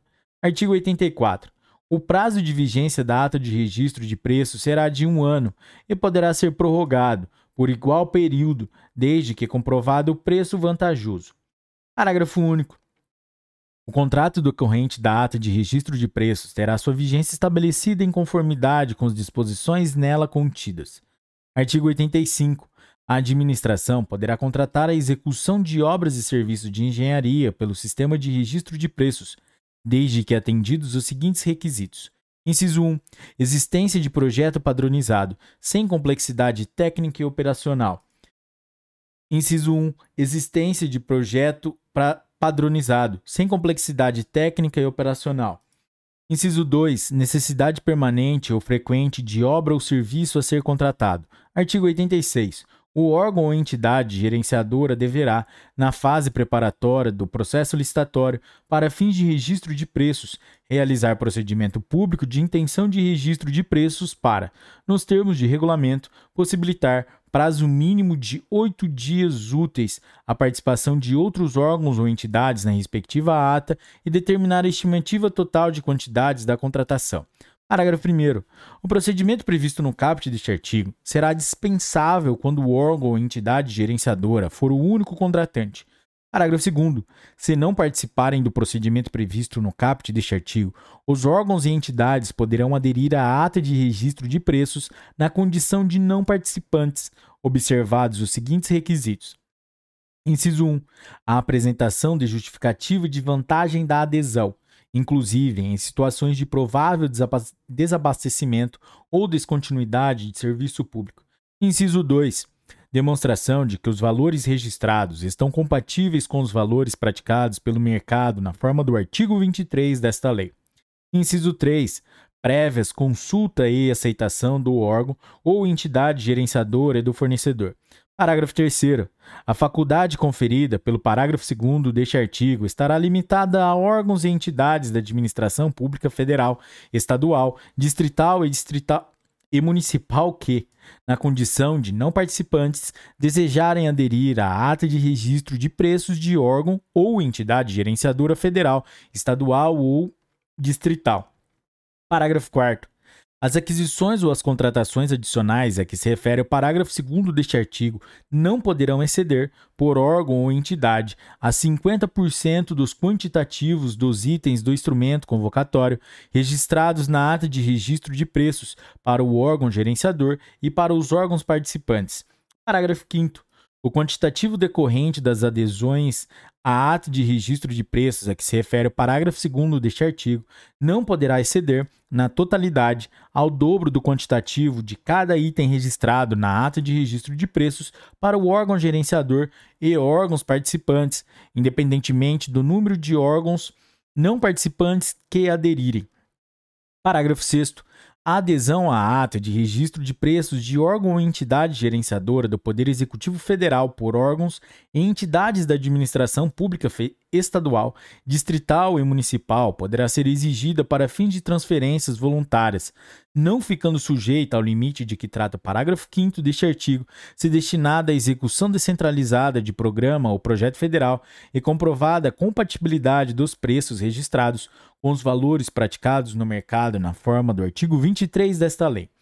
Parágrafo 7 para aquisição emergencial de medicamentos e material de consumo médico hospitalar por órgãos e entidades da administração pública federal, estadual, distrital e municipal, a adesão à ata de registro de preços gerenciada pelo Ministério da Saúde não estará sujeita ao limite de que trata o parágrafo 5 deste artigo. Parágrafo 8 oitavo será vedada aos órgãos e entidades da administração pública federal a adesão à ata de registro de preços gerenciadas por órgão ou entidade estatal, estadual, distrital ou municipal. Seção 6 do Registro Cadastral. Artigo 87. Para os fins desta lei, os órgãos e entidades da administração pública deverão utilizar o Sistema de Registro Cadastral Unificado, disponível no Portal Nacional de Contratações Públicas, PNCP, para efeito de cadastro unificado de licitantes na forma disposta em regulamento. Parágrafo 1. O sistema de registro cadastral unificado será público e deverá ser amplamente divulgado e estar permanentemente aberto aos interessados, e será obrigatória a realização de chamamento público pela internet, no mínimo anualmente, para a atualização dos registros existentes e para ingresso dos novos interessados. Parágrafo 2. É proibida a exigência, pelo órgão ou entidade licitante, do registro cadastral complementar para acesso a edital e anexos. Parágrafo 3.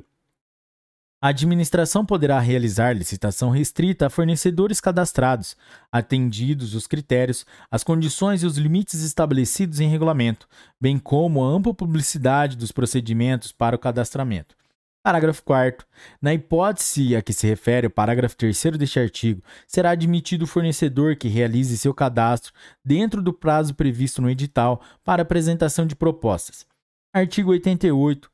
Ao requerer a qualquer tempo inscrição no cadastro ou a sua atualização, o interessado fornecerá os elementos necessários exigidos para habilitação previstos nesta lei. Parágrafo 1. O inscrito, considerada sua área de atuação, será classificado por categorias, subdivididas em grupos, segundo a quali qualificação técnica e econômico-financeira avaliada, de acordo com regras objetivos divulgadas em sítio eletrônico oficial. Parágrafo 2. Ao inscrito será fornecido certificado, renovável sempre que atualizar o registro. Parágrafo 3. A atuação do contratado no cumprimento de obrigações assumidas será avaliada pelo contratante, que emitirá documento comprobatório da avaliação realizada, com menção ao seu desempenho na execução contratual, baseado em indicadores objetivamente definidos e aferidos, e a eventuais penalidades aplicadas, o que constará do registro cadastral em que a inscrição for realizada. Parágrafo 4 a anotação do cumprimento de obrigações pelo contratado, de que trata o parágrafo 3 deste artigo, será condicionada à implantação e à regulamentação do cadastro de atesto de cumprimento de obrigações, apto à realização do registro de forma objetiva, em atendimento aos princípios da impessoalidade, da igualdade, da isonomia, da publicidade e da transparência, de modo a possibilitar a implementação de medidas de incentivo aos licitantes que possuírem ótimo desempenho anotado em seu registro cadastral. Parágrafo 5. A qualquer tempo poderá ser alterado, suspenso ou cancelado o registro de inscrito que deixar de satisfazer exigências determinadas por esta lei ou por regulamento. Parágrafo 6. O interessado que requerer o cadastro na forma do caput deste artigo poderá participar de processo licitatório até decisão da administração, e a celebração do contrato ficará condicionada à emissão do certificado referido no parágrafo 2 deste artigo. Título 3 dos contratos administrativos, capítulo 1 da formalização dos contratos. Artigo 89. Contratos de que trata esta lei regular-se-ão pelas suas cláusulas e pelos preceitos do direito público, e a eles serão aplicados supletivamente os princípios da teoria geral dos contratos e as disposições de direito privado. Parágrafo 1. Todo contrato deverá mencionar os nomes das partes e de seus representantes, a finalidade, o ato que autorizou sua lavratura, o número do processo da licitação ou da contratação direta e a sujeição dos contratantes às normas desta lei e as cláusulas contratuais. Parágrafo 2. Os contratos deverão estabelecer com clareza e precisão as condições para sua execução, expressas em cláusulas que definam os direitos as obrigações e as responsabilidades das partes, em conformidade com os termos do edital de licitação e os da proposta vencedora, ou com os termos do ato que autorizou a contratação direta e os da respectiva proposta. Artigo 90. A administração convocará regularmente o listante vencedor para assinar o termo de contrato ou para aceitar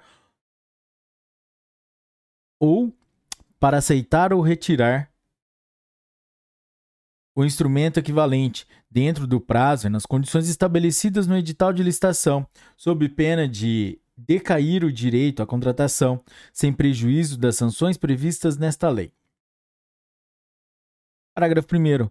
O prazo de convocação poderá ser prorrogado uma vez, por igual período, mediante solicitação da parte durante seu transcurso, devidamente justificada, e desde que o motivo apresentado seja aceito pela administração. Parágrafo 2. Será facultado à administração, quando o convocado não assinar o termo de contrato ou não assinar ou não retirar o instrumento equivalente no prazo e nas condições estabelecidas, convocar os licitantes remanescentes na ordem de classificação para a elaboração do contrato nas condições propostas pelo licitante vencedor. Parágrafo 3 Decorrido o prazo de validade da proposta indicado no edital sem convocação para a contratação, ficarão os licitantes liberados dos compromissos assumidos. Parágrafo 4.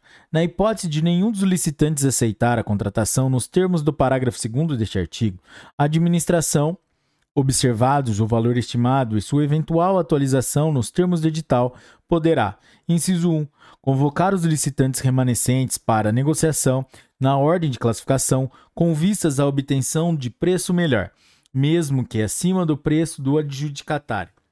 Inciso 2.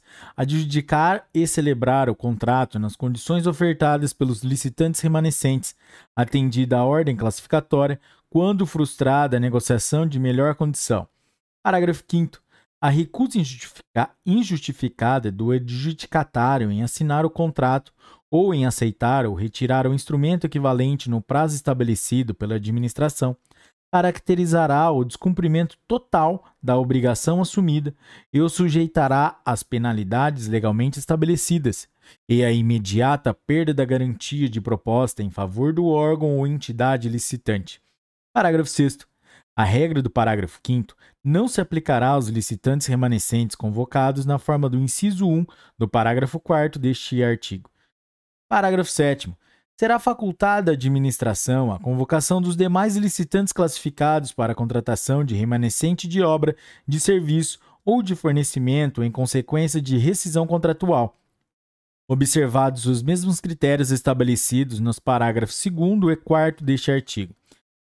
Artigo 91. Os contratos e seus aditamentos terão forma escrita e serão juntados ao processo que tiver dado origem à contratação, divulgados e mantidos à disposição do público em sítio eletrônico oficial. Parágrafo 1. Será admitida manutenção em sigilo de contratos e de termos aditivos quando imprescindível à segurança da sociedade e do Estado, nos termos da legislação que regula o acesso à informação. Parágrafo 2. Contratos relativos a direitos reais sobre imóveis serão formalizados por escritura pública lavrada em notas de tabelia, cujo teor deverá ser divulgado e mantido à disposição do público em sítio eletrônico oficial. Parágrafo 3.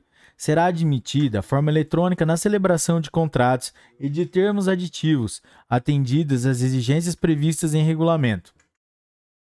Parágrafo 4. Antes de formalizar o ou prorrogar o prazo de vigência do contrato, a administração deverá verificar a regularidade fiscal do contratado, consultar o Cadastro Nacional de Empresas Inidôneas e Suspensas, 6. E o Cadastro Nacional de Empresas Punidas, CENEP, emitir as certidões negativas de inidoneidade, de impedimento e de débitos trabalhistas e juntá-los ao respectivo processo. Artigo 92.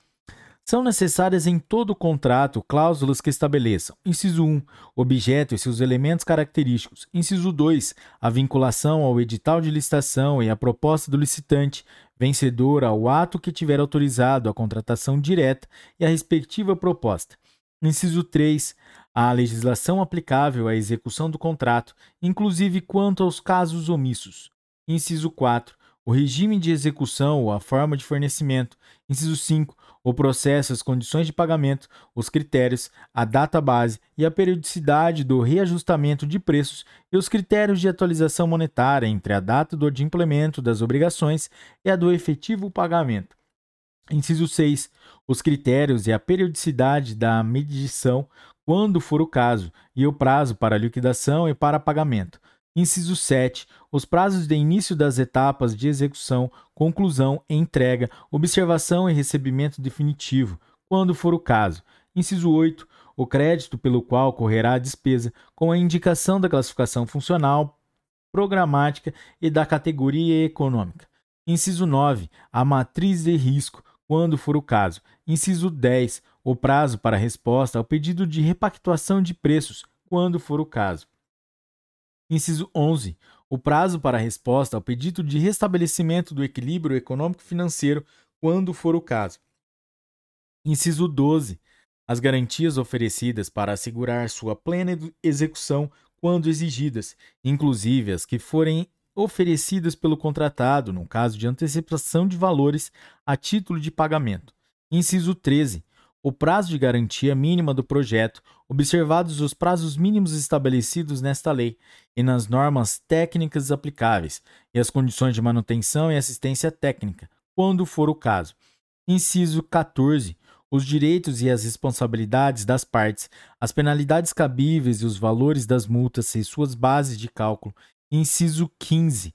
As condições de importação e a data e a taxa de câmbio para conversão, quando for o caso.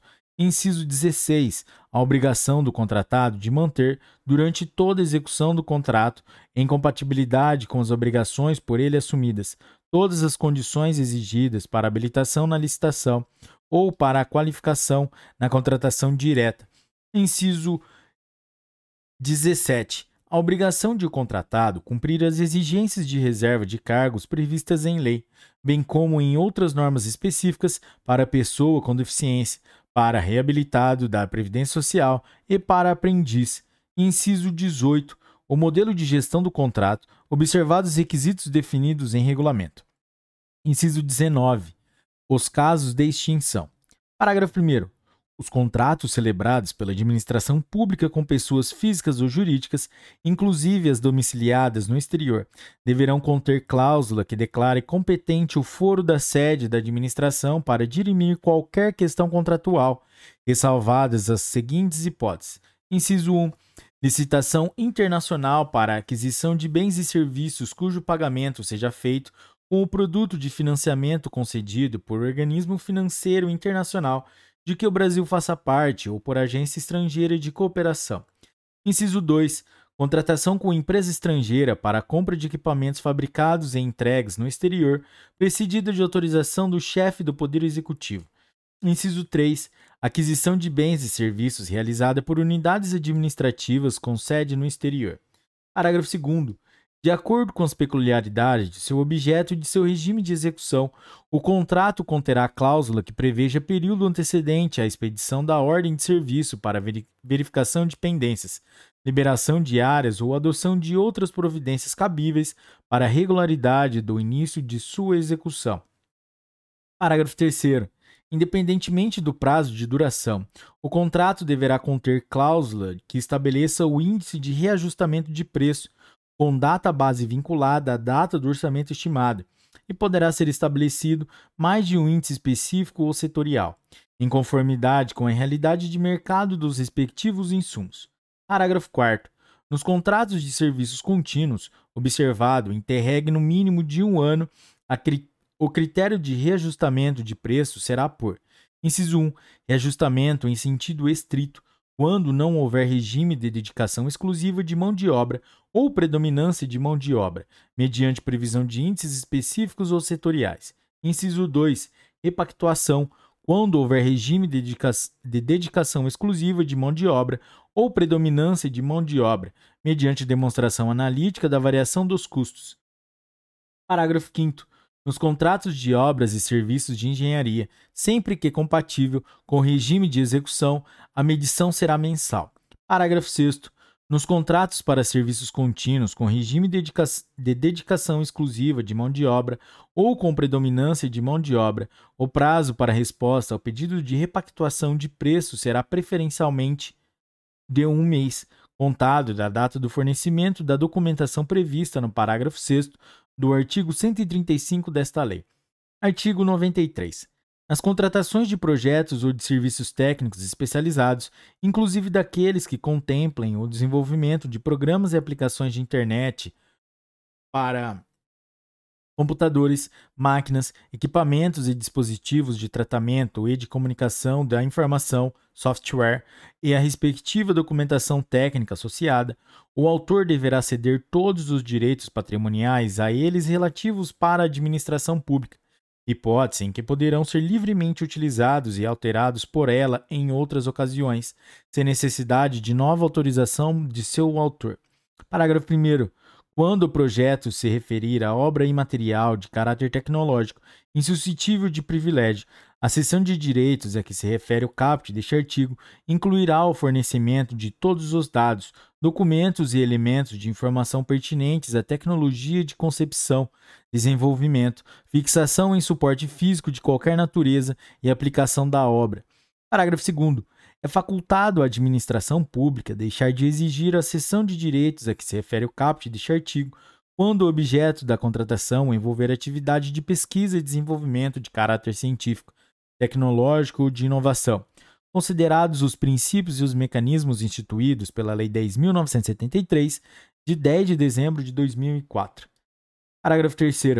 Na hipótese de posterior alteração do projeto pela administração pública, o autor deverá ser comunicado e os registros serão promovidos nos órgãos ou entidades competentes.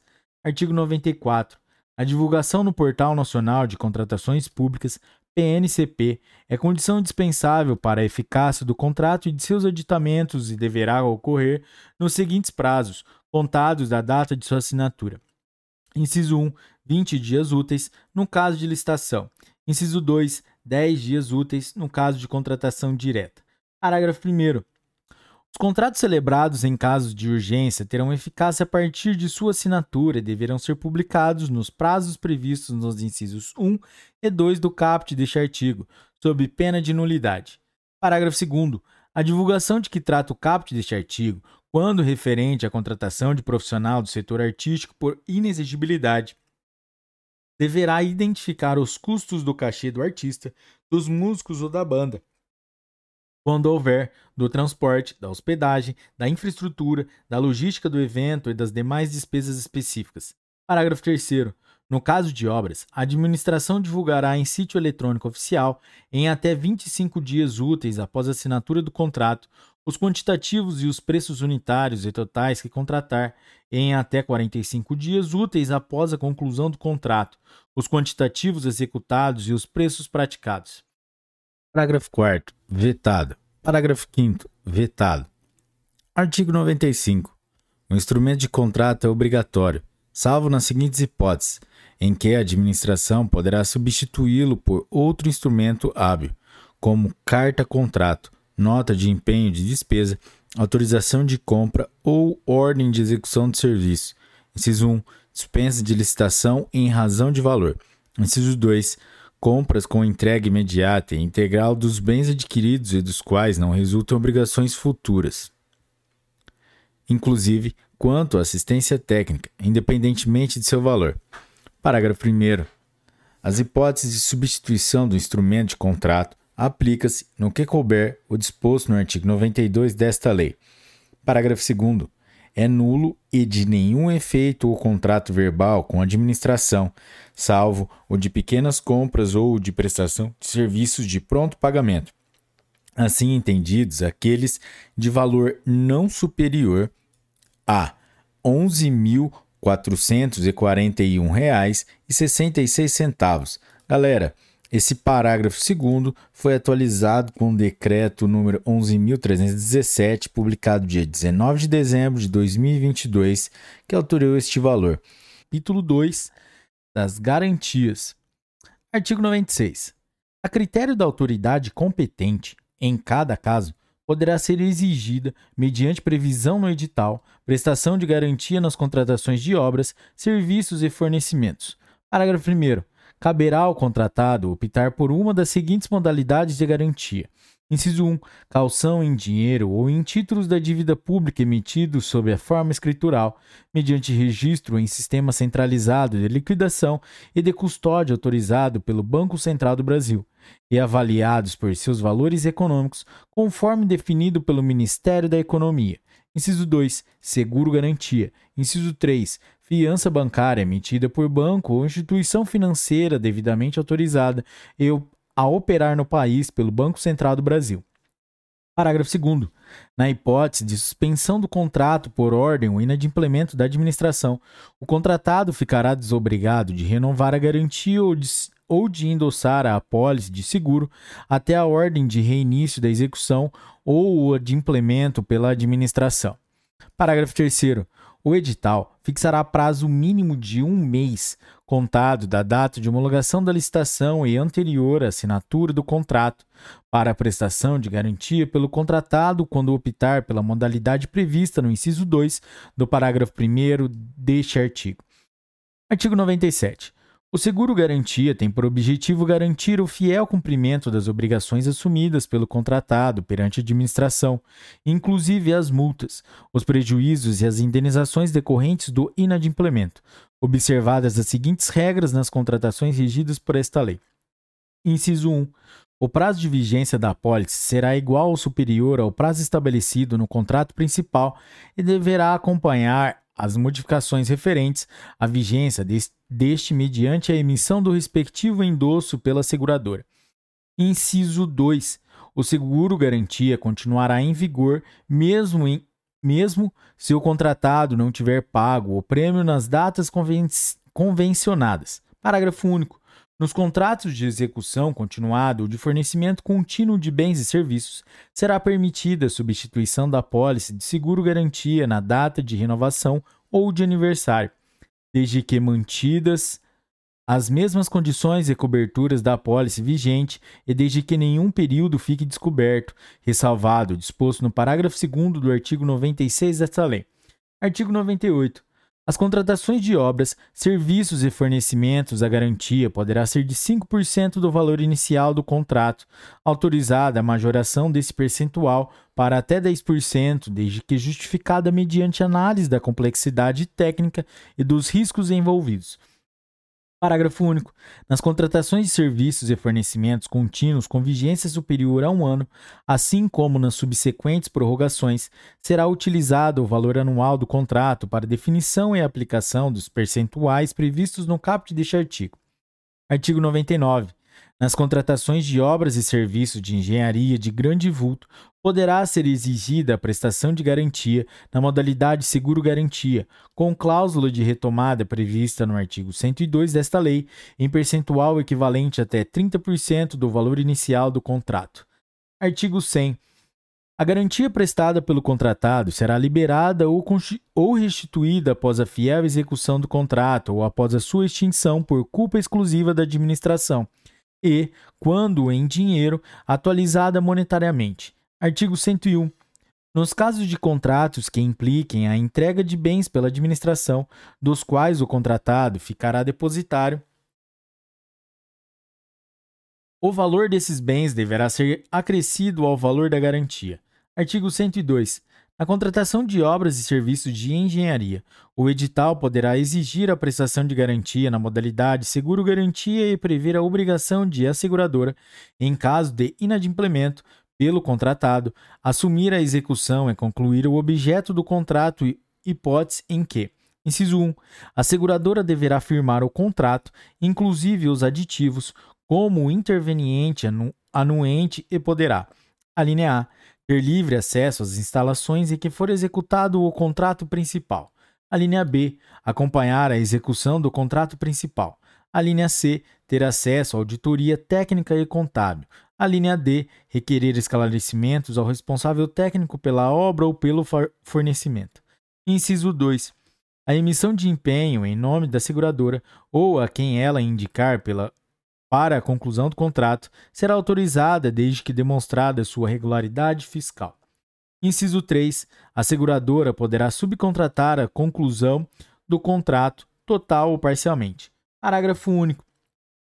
Na hipótese de inadimplemento do contrato, do contratado, serão observadas as seguintes disposições. Inciso 1. Caso a seguradora execute e conclua o objeto do contrato, estará isenta da obrigação de pagar a importância segurada indicada na apólice. Inciso 2.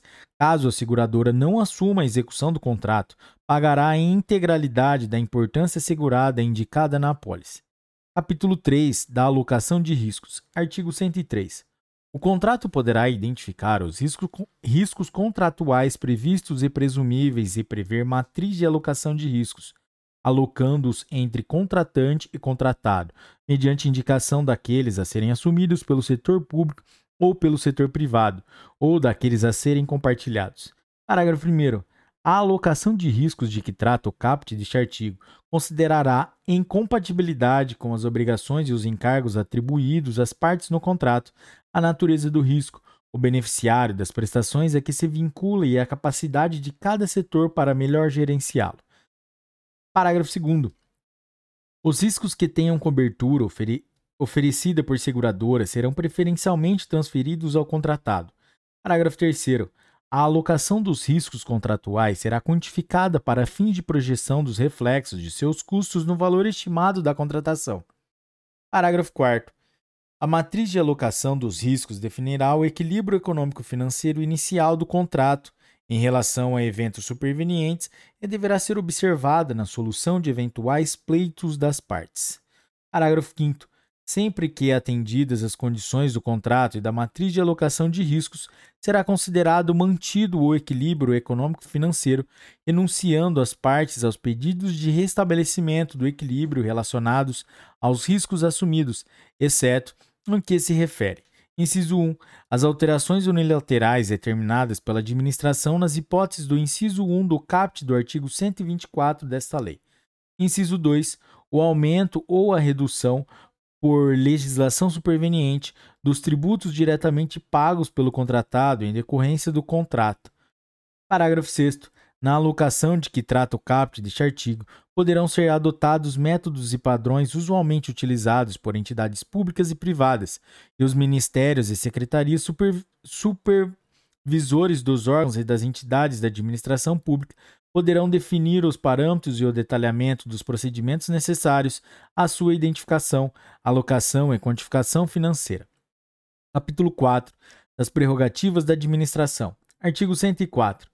O regime jurídico dos contratos instituído por esta lei confere à administração, em relação a eles, as prerrogativas de: inciso 1, modificá-los unilateralmente para melhor adequação às finalidades de interesse público, respeitados os direitos do contratado. Inciso 2. Extingui-los unilateralmente nos casos especificados nesta lei. Inciso 3. Fiscalizar sua execução. Inciso 4. Aplicar sanções motivadas pela inexecução total ou parcial do ajuste. Inciso 5. Ocupar provisoriamente bens móveis e imóveis e utilizar pessoal e serviços vinculados ao objeto do contrato nas hipóteses de: a linha A risco à prestação de serviços essenciais. A linha B, necessidade de acautelar a apuração administrativa de faltas contratuais pelo contratado, inclusive após extinção do contrato. Parágrafo 1.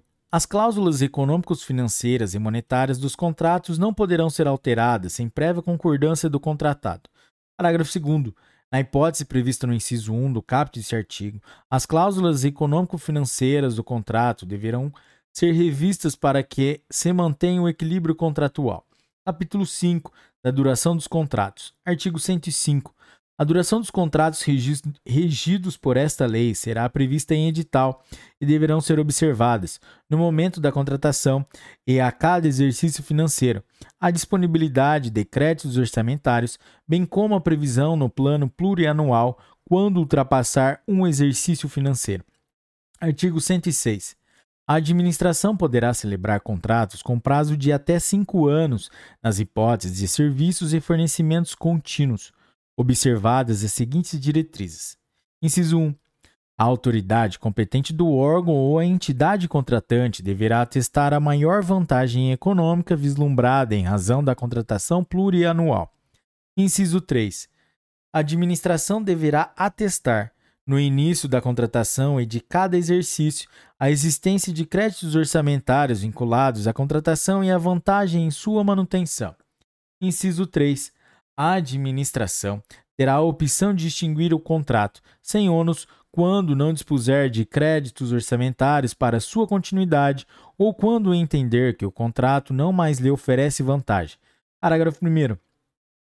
A extinção mencionada no inciso 3 do caput deste artigo ocorrerá apenas na próxima data de aniversário do contrato e não poderá ocorrer em prazo inferior a dois meses, contado da referida data. Parágrafo 2. Aplica-se o disposto nesse artigo ao aluguel de equipamentos e à utilização de programas de informática.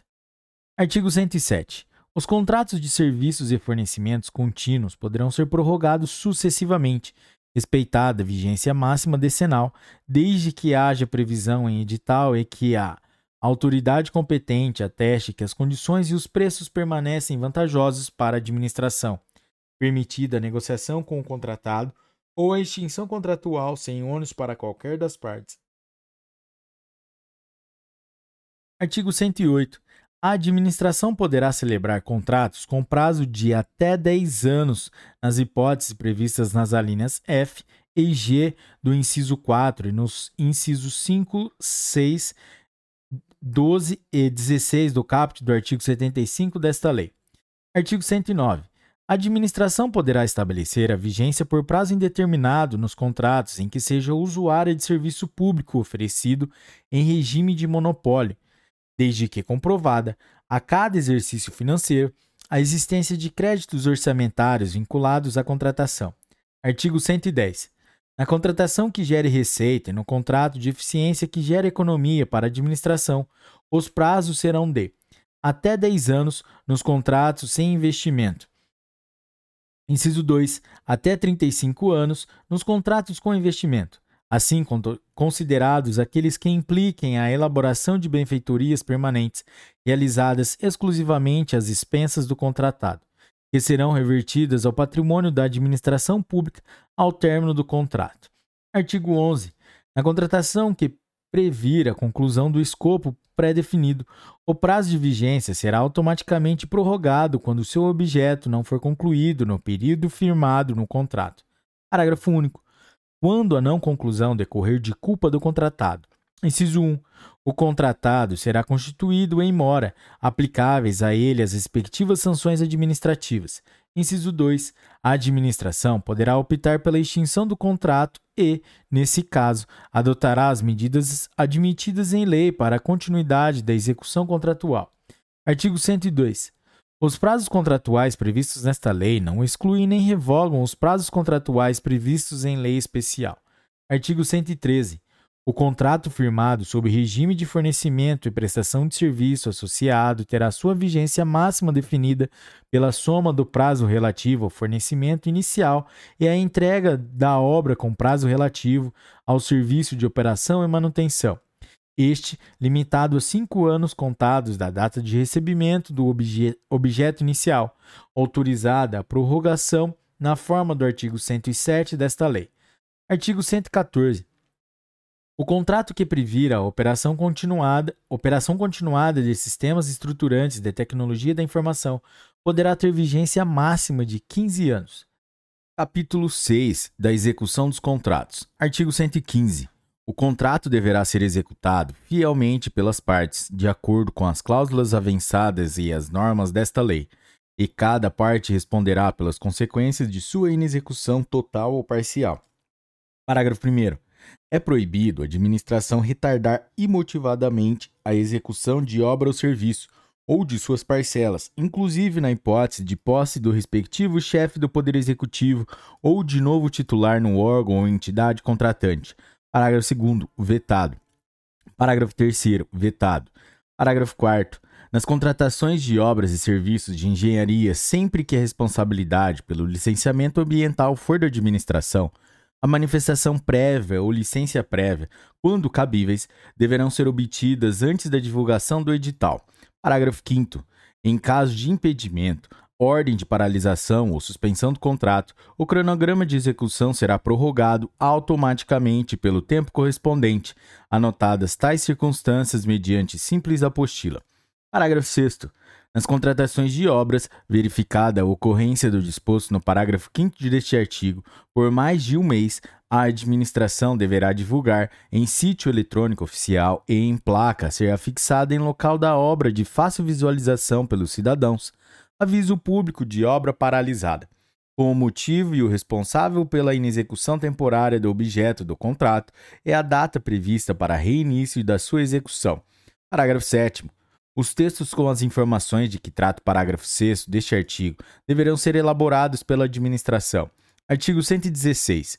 Ao longo de toda a execução do contrato, o contratado deverá cumprir a reserva de cargos previstas em lei para pessoa com deficiência, para reabilitado da Previdência Social ou para aprendiz, bem como as reservas de cargos previstas em outras normas específicas. Parágrafo único. Sempre que solicitado pela administração, o contratado deverá comprovar o cumprimento da reserva de cargos a que se refere o caput deste artigo, com a indicação dos empregados que preencherem as referidas vagas. Artigo 117.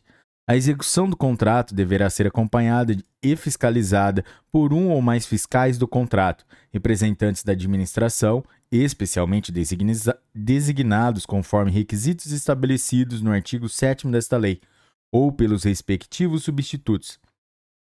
Permitida a contratação de terceiros para assisti-los e subsidiá-los com informações pertinentes a essa atribuição.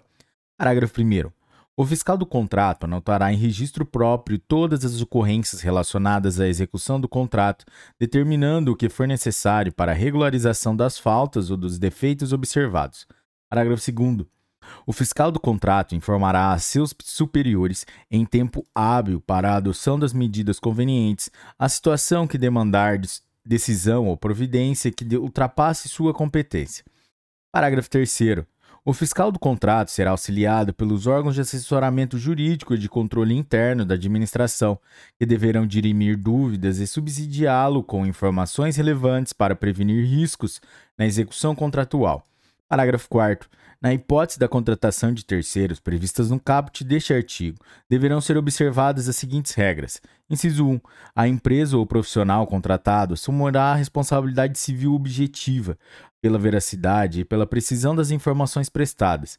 Firmará termo de compromisso de confidencialidade e não poderá exercer atribuição própria e exclusiva de fiscal de contrato. Inciso 2. A contratação de terceiros não eximirá de responsabilidade o fiscal do contrato, nos limites das informações recebidas do terceiro contratado. Artigo 118. O contratado deverá manter preposto aceito pela administração no local da obra ou do serviço para representá-lo na execução do contrato. Artigo 119. O contratado será obrigado a reparar, corrigir, remover, reconstruir ou substituir, às suas expensas, no total ou em parte, o objeto do contrato em que se verificarem vícios, defeitos ou incorreções resultantes de sua execução ou de materiais nela empregados. Artigo 120. O contratado será responsável pelos danos causados diretamente à administração ou a terceiros em razão da execução do contrato e não excluirá nem reduzirá essa responsabilidade à fiscalização ou o acompanhamento pelo contratante. Artigo 121. Somente o contratado será responsável pelos encargos trabalhistas, previdenciários, fiscais e comerciais resultantes da execução do contrato. Parágrafo 1.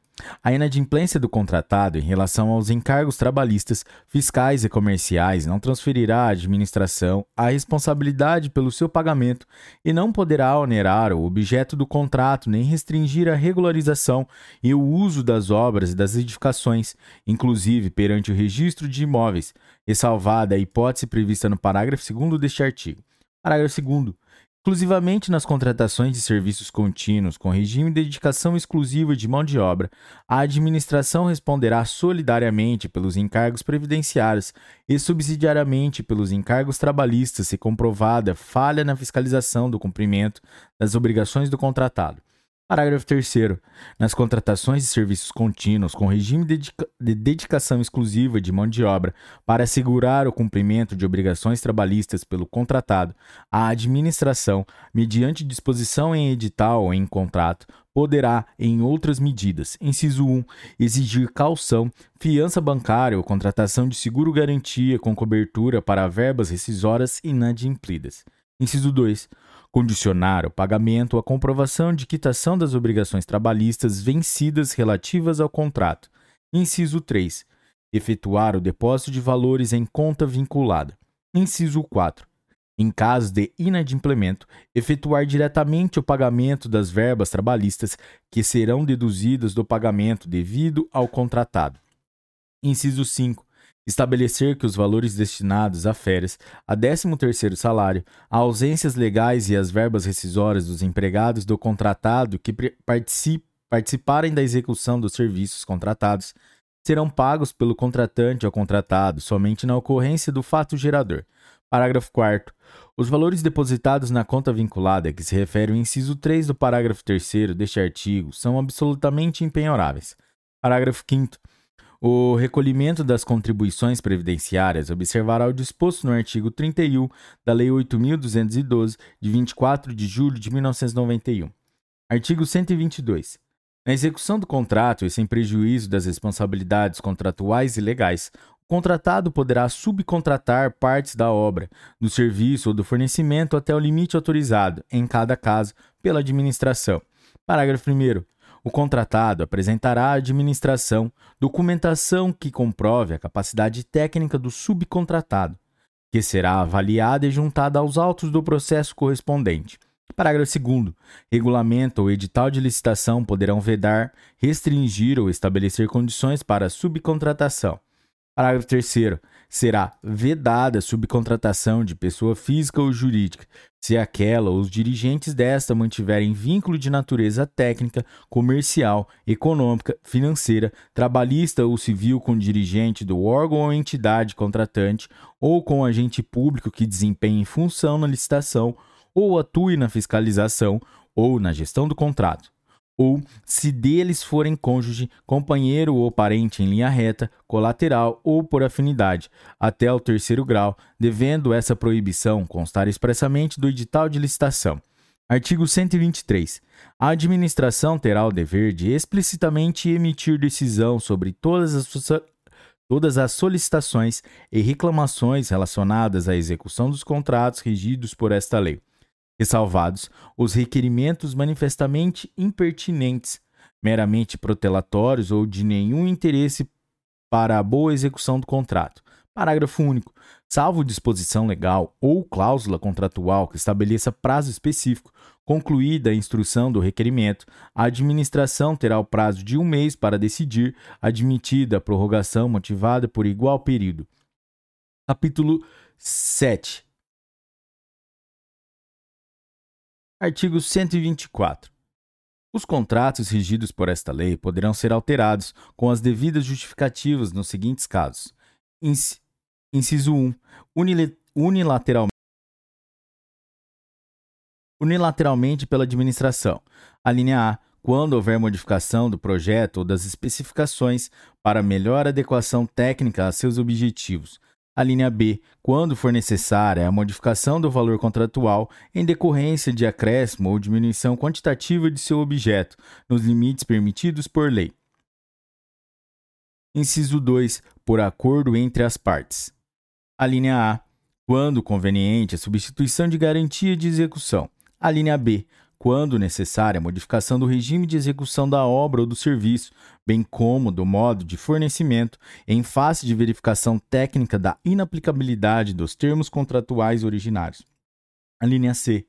Necessária a modificação da forma de pagamento em por imposição de circunstâncias supervenientes, mantido o valor inicial atualizado e vedada a antecipação do pagamento em relação ao cronograma financeiro fi fixado, sem a correspondente contraprestação de fornecimento de bens ou execução de obra ou serviço. A linha D. Para restabelecer o equilíbrio econômico-financeiro inicial do contrato em caso de força maior, caso fortuito ou fato do príncipe, ou em decorrência de fatos imprevisíveis ou previsíveis de consequências incalculáveis, que inviabilizem a execução do contrato tal tal como pactuado, respeitada, em qualquer caso, a repartição objetiva de risco estabelecida no contrato. Parágrafo 1. Se forem decorrentes de falhas de projeto, as alterações de contratos de obras e serviços de engenharia ensejarão uma apuração de responsabilidade do responsável técnico e a adoção das providências necessárias para o ressarcimento dos danos causados à administração. Parágrafo 2 será aplicado o disposto na linha D do inciso 2 do caput deste artigo às contratações de obras e serviços de engenharia, quando a execução for obstada pelo atraso na conclusão de procedimentos de desapropriação, desocupação, servidão administrativa ou licenciamento ambiental, por circunstâncias à lei ou contratado. Artigo 125. As alterações unilaterais a que se refere o inciso 1 do caput do artigo 124 desta lei, o contratado será obrigado a aceitar, nas mesmas condições contratuais, acréscimos ou supressões de até 25% do valor inicial atualizado do contrato que se fizerem nas obras, no serviço ou nas compras, e, no caso de reforma de edifício ou de equipamento, o limite para os acréscimos será de 50%. Artigo 126. As alterações unilaterais a que se refere o inciso 1 do caput do artigo 124 desta lei não poderão transfigurar o objeto da contratação. Artigo 127. Se o contrato não contemplar preços unitários para obras ou serviços cujo aditamento se fizer necessário, esses serão fixados por meio de aplicação da aplicação da relação geral entre os valores da proposta e o do orçamento base da administração sobre os preços referenciais ou de mercado vigentes na data do aditamento, respeitados os limites estabelecidos no artigo 125 desta lei. Artigo 128. Nas contratações de obras e serviços de engenharia, a diferença percentual entre o valor global do contrato e o preço global de referência não poderá ser reduzida em favor do contratado, em decorrência de aditamentos que modifiquem a planilha orçamentária. Artigo 129. Nas alterações contratuais para supressão de obras, bens ou serviços, Se o contratado já houver adquirido os materiais e os colocado no local dos trabalhos, estes deverão ser, estes deverão ser pagos pela administração pelos custos de aquisição regularmente comprovados e monitoramento monetariamente reajustados, podendo caber indenização por outros danos eventualmente decorrentes da supressão, desde que regularmente comprovados. Artigo 130. Caso haja alteração unilateral do contrato que aumente ou diminua os encargos do contratado, a administração deverá restabelecer, no mesmo termo aditivo, o equilíbrio econômico-financeiro inicial. Artigo 131. A extinção do contrato não configurará óbice para o reconhecimento do desequilíbrio econômico-financeiro, hipótese em que será concedida indenização por meio de termo indenizatório. Parágrafo único. O pedido de restabelecimento do equilíbrio econômico-financeiro deverá ser formulado durante a vigência do contrato e antes de eventual prorrogação nos termos do artigo 107 desta lei. Artigo 132. A formalização do termo aditivo é condição para execução, pelo contratado, das prestações determinadas pela administração no curso da execução do contrato, salvo nos casos de justificativa necessidade de antecipação de seus efeitos hipótese em que a formalização deverá ocorrer no prazo máximo de um mês. Artigo 133. Nas hipóteses em que for adotada a contratação integrada ou semi-integrada, é vedada a alteração dos valores contratuais, exceto nos seguintes casos: Inciso 1. Para restabelecimento do equilíbrio econômico-financeiro decorrente de caso fortuito ou força maior. Inciso 2 por necessidade de alteração do projeto ou das especificações para melhor adequação técnica aos objetivos da contratação, a pedido da administração, desde que não decorrente de erros ou omissões por parte do contratado, observados os limites estabelecidos no artigo 125 desta lei. Inciso 3. Por necessidade de alteração do projeto nas contratações semi-integradas, nos termos do parágrafo 5 do artigo 46 desta lei. Inciso 4 por ocorrência de evento superveniente alocado na matriz de riscos como, re... como de responsabilidade da administração. Artigo 134. Os preços contratados serão alterados, para mais ou para menos, conforme o caso, se houver, após a data da apresentação da proposta, criação, alteração ou extinção de quaisquer tributos ou encargos legais ou a superveniência de disposições legais com comprovada repercussão sobre os preços contratados. Artigo 135. Os preços, do, os preços dos contratos para serviços contínuos com regime de dedicação exclusiva de mão de obra ou com predominância de mão de obra serão repactuados para manutenção do equilíbrio econômico-financeiro, mediante demonstração analítica da variação dos custos contratuais, com data vinculada Inciso 1. A da apresentação da proposta para custos decorrentes do mercado. Inciso 2. Ao acordo, a convenção coletiva ou ao dissídio coletivo ao qual a proposta esteja vinculada, para os custos de mão de obra. Parágrafo 1. A administração não se vinculará às disposições contidas em acordos, convenções ou dissídios coletivos de trabalho que tratem de matéria não trabalhista, de pagamento de participação dos trabalhadores nos lucros ou resultados do contratado, ou que estabeleçam direitos não previstos em lei, como valores ou índices obrigatórios de encargos sociais ou previdenciários, bem como de preços para os insumos relacionados ao exercício da atividade. Parágrafo 2 é vedado a órgão ou entidade contratante vincular-se às disposições previstas nos acordos, convenções ou dissídios coletivos de trabalho que tratem de obrigações e direitos que somente se aplicam aos contratos com a administração pública. Parágrafo 3. A repactuação deverá observar o interregno mínimo de um ano, contado da data da apresentação da proposta da data da última repactuação Parágrafo 4. A repactuação poderá ser dividida em tantas parcelas quanto forem necessárias, observado o princípio da anualidade do reajuste de preços da contratação, podendo ser realizada em momentos distintos para discutir a variação de custos que tenham sua anualidade resultante de datas diferenciadas, como os decorrentes de mão de obra e os decorrentes dos insumos necessários à execução de serviços. Parágrafo 5. Quando a contratação envolver mais de uma categoria profissional, a repactuação a que se refere o inciso 2 do caput deste artigo poderá ser dividida em tantos quantos forem os acordos, convenções ou dissídios coletivos de trabalho das categorias envolvidas na contratação. Parágrafo 6. A repactuação será precedida de solicitação do contratado, acompanhada de demonstração analítica da variação dos custos por meio de apresentação da planilha de custos e formação de preços ou do novo acordo, convenção ou sentença normativa que fundamenta a repactuação. Artigo 136. Registros que não caracterizam alteração do contrato podem ser realizados por simples apostila, dispensada a celebração de termo aditivo, como nas seguintes situações: Inciso 1.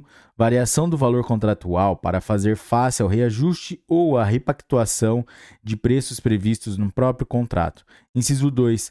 Atualizações, compensações ou penalizações financeiras decorrentes das condições de pagamento previstas no contrato.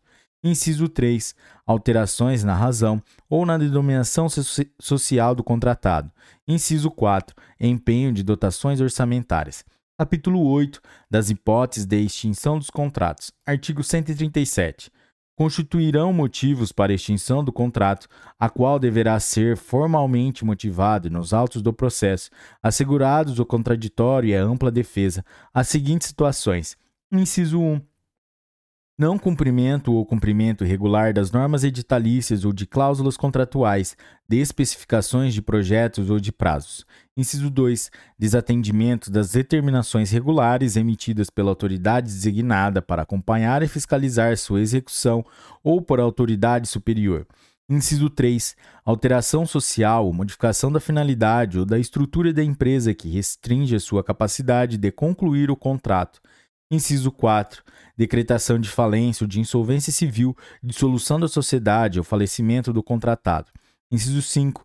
Caso fortuito ou força maior, regularmente comprovados, impeditivos da execução do contrato. Inciso 6. Atraso na obtenção da licença ambiental ou impossibilidade de obtê-la, ou alteração substancial do anteprojeto que dela resultar, ainda que obtida no prazo previsto.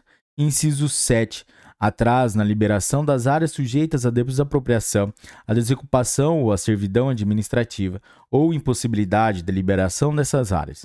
Inciso 8. Razões de interesse público justificadas pela autoridade máxima do órgão ou da entidade contratante. Inciso 9 não cumprimento das obrigações relativas à reserva de cargos previstas em lei, bem como em outras normas específicas, para pessoa com deficiência, para reabilitado da Previdência Social ou para aprendiz. Parágrafo 1. Regulamento poderá especificar procedimentos e critérios para verificação da ocorrência dos motivos previstos no caput deste artigo. Parágrafo 2. O contratado terá direito à extinção do contrato nas seguintes hipóteses: inciso 1, supressão por parte da administração de obras, serviços ou compras que acarrete modificação do valor inicial do contrato, além do limite permitido no artigo 125 desta lei. Inciso 2. Suspensão de execução de, do contrato por ordem escrita da administração, por prazo superior a três meses. Inciso 3. Repetidas suspensões que totalizem 90 dias úteis, independentemente do pagamento obrigatório de indenização pelas sucessivas e contratualmente imprevistas desmobilizações e mobilizações e outras previstas. Inciso 4. Atraso superior a dois meses, contado da emissão da nota fiscal, dos pagamentos ou de parcelas de pagamentos devidos pela administração por despesas de obras, serviços ou fornecimentos. Inciso 5. Não liberação pela administração, nos prazos contratuais, de área, local ou objeto para execução de obra, serviço ou fornecimento, e de fontes de materiais naturais especificadas no projeto, inclusive devido a atraso ou descumprimento das obrigações atribuídas pelo contrato à administração relacionadas à desapropriação, à desocupação de áreas públicas ou a licenciamento ambiental. Parágrafo 3.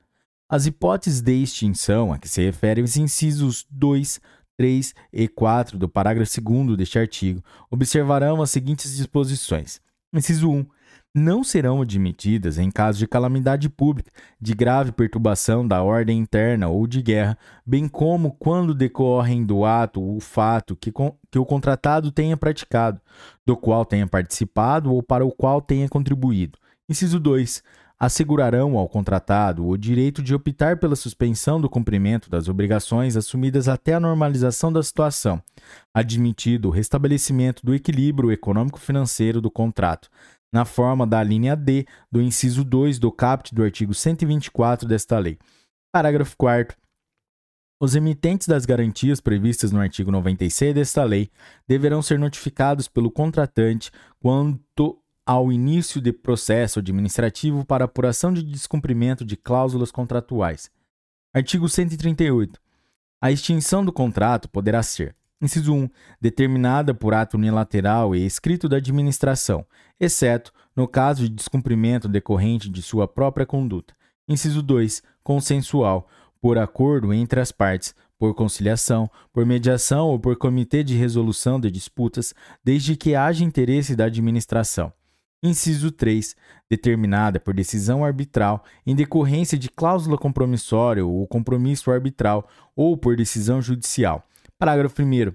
A extinção determina por ato unilateral da administração e a extinção consensual deverão ser precedidas de autorização escrita e fundamentada da autoridade competente e reduzidas a termo no respectivo processo. Parágrafo 2. Quando a extinção decorrer de culpa exclusiva da administração, o contratado será ressarcido pelos prejuízos regularmente comprovados que houver sofrido e terá direito a: inciso 1, devolução da garantia; inciso 2, pagamentos devidos pela execução do contrato até a data de extinção; inciso 3, pagamento do custo da desmobilização. Artigo 139.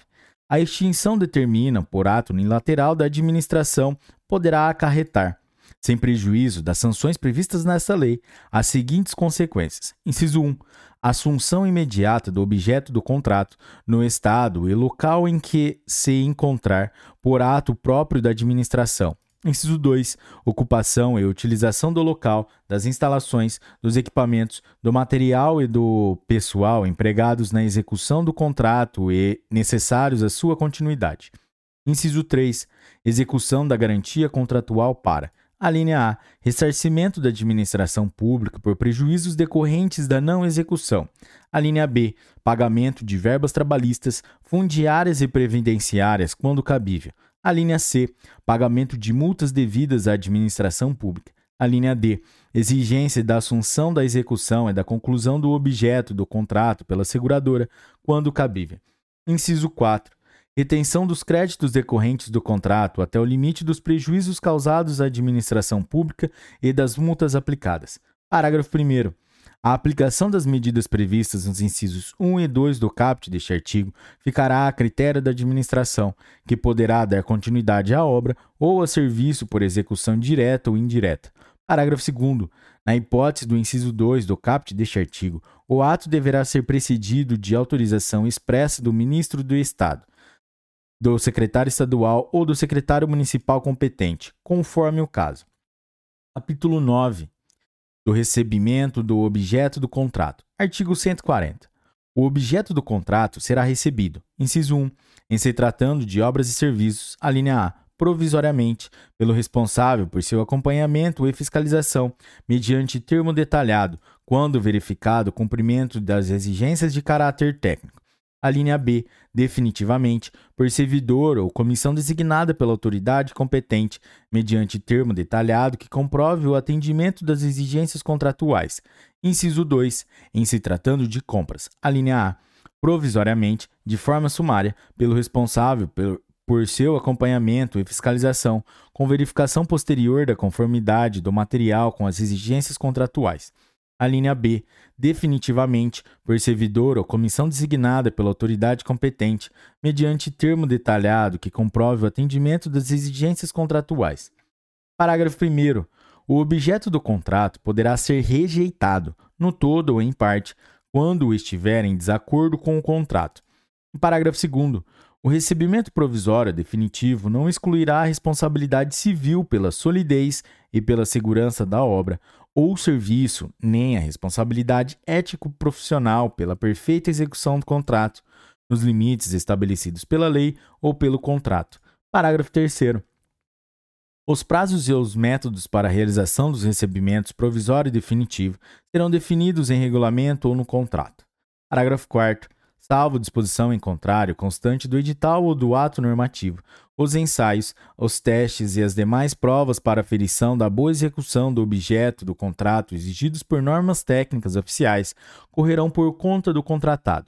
Parágrafo 5 em se tratando de projeto de obra, o recebimento definitivo pela administração não eximirá ao projetista ou consultor da responsabilidade objetiva por todos os danos causados por fala de projeto. Parágrafo 6.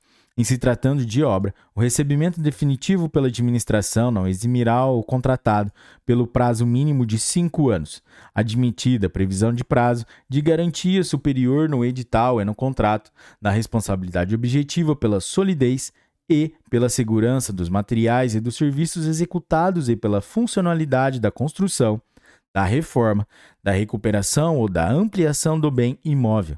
E, em caso de vício, defeito ou incorreção identificados, o contratado ficará responsável pela reparação, pela correção, pela reconstrução ou pela substituição necessárias. Capítulo 10 dos pagamentos. Artigo 141. No dever de pagamento pela administração, será observada a ordem cronológica para cada fonte diferenciada de recursos, subdividida nas seguintes categorias de contratos: inciso 1, fornecimento de bens, inciso 2, locações, inciso 3, prestação de serviços, inciso 4, realização de obras. Parágrafo 1 a ordem cronológica referida no caput deste artigo poderá ser alterada mediante prévia justificativa da autoridade competente e posterior comunicação ao órgão de controle interno da administração e ao Tribunal de Contas competente, exclusivamente nas seguintes situações: inciso 1, grave perturbação da ordem, situação de emergência ou calamidade pública. Inciso 2, pagamento a microempresa, empresa de pequeno porte, agricultor familiar, produtor rural, pessoa física, microempreendedor individual e sociedade cooperativa, desde que demonstrado o risco de descontinuidade do cumprimento do objeto do contrato. Inciso 3. Pagamento de serviços necessários ao funcionamento dos sistemas estruturantes, desde que demonstrado o risco de descontinuidade do cumprimento do objeto contratado. Inciso 4 pagamento de direitos oriundos de contratos em caso de falência, recuperação judicial ou dissolução da empresa contratada. Inciso 5. Pagamento de contrato cujo objeto seja imprescindível para assegurar a integridade do patrimônio público ou para manter o funcionamento das atividades finalísticas do órgão ou entidade. Quando demonstrado o risco de descontinuidade da prestação de serviço público de relevância ou o cumprimento da missão institucional Parágrafo 2. A inobservância imotivada da ordem cronológica referida no caput deste artigo ensejará a apuração de responsabilidade do agente responsável, cabendo aos órgãos de controle a sua fiscalização. Parágrafo 3. O órgão ou entidade deverá disponibilizar mensalmente, em sessão específica de acesso à informação em seu sítio na internet, a ordem cronológica de seus pagamentos, bem como as justificativas que fundamentarem a eventual alteração dessa ordem. Artigo 142. Disposição expressa no edital ou no contrato poderá prever pagamento em conta vinculada ou, ou pagamento pela efetiva comprovação do fato gerador. Parágrafo único. Vetado. Artigo 143. No caso de controvérsia sobre a execução do objeto, quanto à dimensão, qualidade e quantidade, a parcela em controvérsia será liberada no prazo previsto para pagamento. Artigo 144. Na contratação de obras, fornecimentos e serviços, inclusive de engenharia, poderá ser estabelecida remuneração variável vinculada ao desempenho do contrato, do contratado, com base em metas, padrões de qualidade, critérios de sustentabilidade ambiental e prazos de entrega definidos no edital de licitação e no contrato. Parágrafo 1. O pagamento poderá ser ajustado em base percentual sobre o valor economizado em determinada despesa, quando o objeto do contrato visar a implantação de processo de racionalização, hipótese em que as despesas correrão à conta dos mesmos créditos orçamentários, na forma de regulamentação específica. Parágrafo 2. A utilização de remuneração variável será motivada e respeitará o limite orçamentário fixado pela administração para a contratação. Artigo 145. Não será permitido pagamento antecipado, parcial ou total, relativo a parcelas contratuais vinculadas ao fornecimento de bens, à execução de obras ou à prestação de serviços. Parágrafo 1. A antecipação de pagamento somente será permitida se propiciar sensível economia de recursos ou se representar condição indispensável para a obtenção do bem ou para a prestação do serviço, hipótese em que deverá ser previamente justificada no processo licitatório, expressamente prevista no edital de licitação ou instrumento formal de contratação direta. Parágrafo 2 a administração poderá exigir a prestação de garantia adicional como condição para o pagamento antecipado. Parágrafo 3. Caso o objeto não seja executado no prazo contratual, o valor antecipado deverá ser devolvido. Artigo 146. No ato de liquidação da despesa, os serviços de contabilidade comunicarão aos órgãos da administração tributária as características de, da despesa e os valores pagos, conforme o disposto no artigo 63 da Lei nº 4320, de 17 de março de 1964. Capítulo 11 da nulidade dos contratos. Artigo 147. Constatada irregularidade no procedimento licitatório ou na execução contratual, caso não seja possível o saneamento, a decisão sobre a suspensão da execução ou sobre a declaração de nulidade do contrato somente será adotada na hipótese em que se revelar medida de interesse público, com avaliação, entre outros, dos seguintes aspectos. Inciso 1. Impactos econômicos e financeiros decorrentes do atraso na fruição dos benefícios do objeto do contrato. Inciso 2. Riscos sociais, ambientais e a segurança da população local decorrentes do atraso na fruição dos benefícios do objeto do contrato. Inciso 3. Motivação social e ambiental do contrato. Inciso 4. Custo da deterioração ou da perda das parcelas executadas. Inciso 5. Despesa necessária à preservação das instalações e dos serviços já executados. Inciso 6. Despesa inerente à desmobilização e ao posterior retorno às atividades. Inciso 7. Medidas efetivamente adotadas pelo titular do órgão ou entidade para o saneamento dos indícios de irregularidades apontados.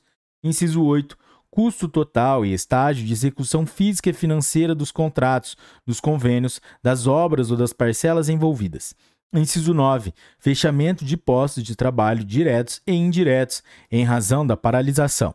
Inciso 10. Custo para a realização de nova licitação ou celebração de novo contrato. Inciso 11. Custo de oportunidade do capital durante o período de paralisação. Parágrafo único. Caso a paralisação ou anulação não se revele medida de interesse público, o poder público deverá optar pela continuidade do contrato e pela solução da irregularidade por meio de indenização por perdas e danos, sem prejuízo da apuração da res de responsabilidade e da aplicação de penalidades cabíveis. Artigo 148. A declaração de nulidade do contrato administrativo requererá análise prévia de interesse público envolvido, na forma do artigo 147 desta lei, e operará retroativamente, impedindo os efeitos jurídicos que o contrato deveria produzir ordinariamente e desconstituindo os já produzidos. Parágrafo 1. Caso não seja possível o retorno à situação fática anterior, a nulidade será resolvida pela indenização por perdas e danos, sem prejuízo da apuração de responsabilidade e aplicação das penalidades cabíveis. Parágrafo 2. Ao declarar a nulidade do contrato, a autoridade, com vistas à continuidade da atividade administrativa, poderá decidir que ela só tenha eficácia em momento futuro, suficiente para efetuar nova contratação por prazo de até seis meses prorrogável uma única vez. Artigo 149.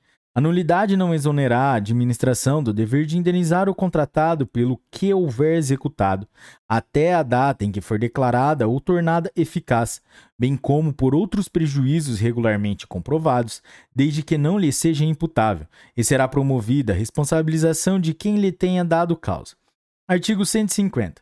Nenhuma contratação será feita sem a caracterização adequada de seu objeto e sem a indicação dos créditos orçamentários para pagamento das parcelas contratuais vincendas no exercício em que foi realizada a contratação, sob pena de nulidade do ato de responsabilização de quem lhe tiver dado causa. Capítulo 11 dos meios alternativos de resolução de controvérsias. Artigo 51. Nas contratações regidas por esta lei, poderão ser utilizados meios alternativos de prevenção e resolução de controvérsias, notadamente a conciliação, a mediação, o comitê de resolução de medidas e arbitragem. Parágrafo único. Será aplicado o disposto no caput deste artigo às controvérsias relacionadas a direitos patrimoniais disponíveis, como as questões relacionadas ao restabelecimento do equilíbrio econômico-financeiro do contrato, ao inadimplemento de obrigações contratuais por quaisquer das partes e o cálculo de indenizações. Artigo 152. A arbitragem será sempre de direito e observará o princípio da publicidade. Artigo 153. Os contratos poderão ser aditados para permitir a adoção dos meios alternativos de resolução de controvérsias. Artigo 154. O processo de escolha dos árbitros, dos colegiados arbitrais e dos comitês de resolução de disputas observará critérios isonômicos, técnicos e transparentes. Título 4 das irregularidades. Capítulo 1 das infrações e sanções administrativas. Artigo 155. O licitante ou contratado será responsabilizado administrativamente pelas seguintes infrações: inciso 1, dar causa à inexecução parcial do contrato. Inciso 2, dar causa à inexecução parcial do contrato que cause grave dano à administração, ao funcionamento dos serviços públicos ou a interesse coletivo. Inciso 3, dar causa à inexecução total do contrato. Inciso 4, deixar de entregar a documentação exigida para o certame. Inciso 5. Não manter a proposta, salvo em decorrência de fato superveniente devidamente justificado. Inciso 6. Não celebrar o contrato ou não entregar a documentação exigida para a contratação quando convocado dentro do, dentro do prazo de validade de sua proposta. Inciso 7. Ensejar o retardamento da execução ou da entrega do objeto da licitação sem motivo justificado. Inciso 8. Apresentar a declaração ou documentação falsa exigida para o certame, ou prestar declaração falsa durante a licitação ou execução do contrato. Inciso 9. Fraudar a licitação ou praticar auto, ato fra fraudulento na execução do contrato. Inciso 10. Comportar-se de modo inidôneo ou cometer grave ou cometer fraude de qualquer natureza. Inciso 11. Praticar atos ilícitos com vistas a frustrar os objetivos da licitação. Inciso 12. Praticar ato lesivo previsto no artigo 5 da Lei 12.846, de 1 de agosto de 2013. Artigo 156. Serão aplicadas ao responsável pelas infrações administrativas previstas nesta lei as seguintes sanções: inciso 1, advertência, inciso 2, multa, inciso 3, impedimento de licitar e contratar, inciso 4, declaração de inidoneidade para licitar ou contratar. Parágrafo 1 na aplicação das sanções serão considerados: inciso 1, a natureza e a gravidade da infração cometida. Inciso 2, as peculiaridades do caso concreto. Inciso 3, as circunstâncias agravantes e atenuantes. Inciso 4, os danos que dela provierem para a administração pública. Inciso 5, a implantação ou aperfeiçoamento de programa de integridade conforme normas e orientações dos órgãos de controle. Parágrafo 2 a sanção prevista no inciso 1 do caput deste artigo será aplicada exclusivamente pela infração administrativa prevista no inciso 1 do caput do artigo 155 desta lei, quando não se justificar a imposição de penalidade mais grave. Parágrafo 3 a sanção prevista no inciso 2 do caput deste artigo, calculada na forma do edital ou do contrato, não poderá ser inferior a 5 décimos por cento nem superior a 30% do valor do contrato licitado celebrado com contratação direta e será aplicada ao responsável por qualquer das infrações administrativas previstas no artigo 55 desta lei. Parágrafo 4 a sanção prevista no inciso 3 do caput deste artigo será aplicada ao responsável pelas infrações administrativas previstas nos incisos 2, 3, 4, 5, 6 e 7 do caput do artigo 155 desta lei, quando não se justificar a imposição de penalidade mais grave, e impedirá o responsável de licitar ou contratar no âmbito da administração pública, direta e indireta, do ente federativo que tiver aplicado sanção pelo prazo máximo de três anos.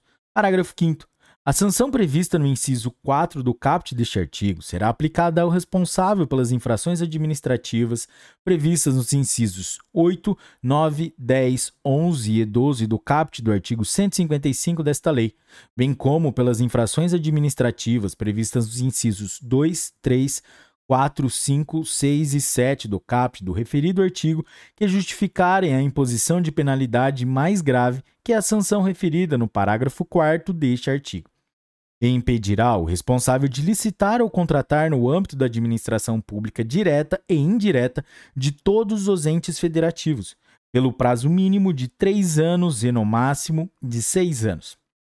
Parágrafo 6. A sanção estabelecida no inciso 4 do caput deste artigo será precedida de análise jurídica e observará as seguintes regras. Inciso 1 quando aplicada por órgão do Poder Executivo, será de competência exclusiva de ministro de Estado, de secretário estadual ou de secretário municipal, e, quando aplicada por autarquia ou fundação, será de competência exclusiva da autoridade máxima da entidade. Inciso 2 quando aplicada por órgãos dos poderes legislativo e judiciário, pelo Ministério Público e pela Defensoria Pública no desempenho da função administrativa, será de competência exclusiva de autoridade de nível hierárquico equivalente às autoridades referidas no inciso 1 deste parágrafo, na forma de regulamento. Parágrafo 7. As sanções previstas nos incisos 1, 3 e 4 do caput deste artigo poderão ser aplicadas cumulativamente com a prevista no inciso 2 do caput deste artigo. Parágrafo 8 Se a multa aplicada e as, e as indenizações cabíveis forem superiores ao valor do pagamento eventualmente devido pela administração ao contratado, além da perda desse valor, a diferença será descontada da garantia prestada ou será cobrada judicialmente. Parágrafo 9. Vamos lá, galera, tá acabando. A aplicação das sanções previstas no caput deste artigo não exclui, em hipótese alguma, a obrigação de reparação integral do dano causado à administração pública. Artigo 157. Na aplicação da sanção prevista no inciso 2 do caput do artigo 156, será facultada a defesa do interessado no prazo de 15 dias úteis, contado da data de sua intimação. Artigo 158. A aplicação das sanções previstas nos incisos 3 e 4 do caput do artigo 156 desta lei requererá a instauração de processo de responsabilização a ser conduzido por comissão composta de dois ou mais servidores estáveis, que avaliará fatos e circunstâncias conhecidos e intimará o licitante ou contratado para, no prazo de 15 dias úteis, contado da data da intimação, apresentar defesa escrita e especificar as provas que pretenda produzir. Parágrafo 1. Em órgão ou entidade da administração pública cujo quadro funcional não seja formado de servidores estatutários, a comissão a que se refere o caput deste artigo será composta de dois ou mais empregados públicos pertencentes aos seus quadros permanentes, preferencialmente com, no mínimo, três anos de tempo de serviço no órgão ou entidade. Parágrafo 2. Na hipótese de deferimento de pedido de produção de novas provas ou de juntado de provas julgadas indispensáveis pela comissão, o licitante ou contratado poderá apresentar alegações finais no prazo de 15 dias úteis, contado da data da intimação. Parágrafo 3. Serão indeferidas pela comissão, mediante decisão fundamentada, provas ilícitas, impertinentes, desnecessárias, protelatórias ou intempestivas Parágrafo 4. A prescrição ocorrerá em cinco anos, contados da ciência da infração pela administração, e será, inciso 1, interrompida pela instauração do processo de responsabilização a que se refere o caput deste artigo. Inciso 2. Suspensa pela celebração de acordo de leniência previsto na, na Lei 12.846, de 1 de agosto de 2013. Inciso 3 suspensa por decisão judicial que inviabilize a conclusão da apuração administrativa. Artigo 159. Os atos previstos como infrações administrativas nesta lei ou em outras leis de licitações e contratos da administração pública que também sejam tipificados como atos lesivos na Lei 12.846, de 1 de agosto de 2013, serão apurados e julgados conjuntamente nos mesmos autos, observados o rito procedimental é a autoridade competente definidos na referida lei. Parágrafo único. Vetado. Artigo 160. A personalidade jurídica poderá ser desconsiderada sempre que utilizada como abuso de direito para facilitar, encobrir ou dissimular a prática dos atos ilícitos previstos nesta lei, ou para provocar confusão patrimonial, e, nesse caso, Todos os efeitos das sanções aplicadas à pessoa jurídica serão estendidos aos seus administradores e sócios com poderes de administração, à pessoa jurídica sucessora ou à empresa do mesmo ramo com relação de coligação ou controle, de fato de direito, com o sancionado, observados, em todos os casos, o contraditório, a ampla defesa e a obrigatoriedade de análise jurídica prévia. Artigo 161.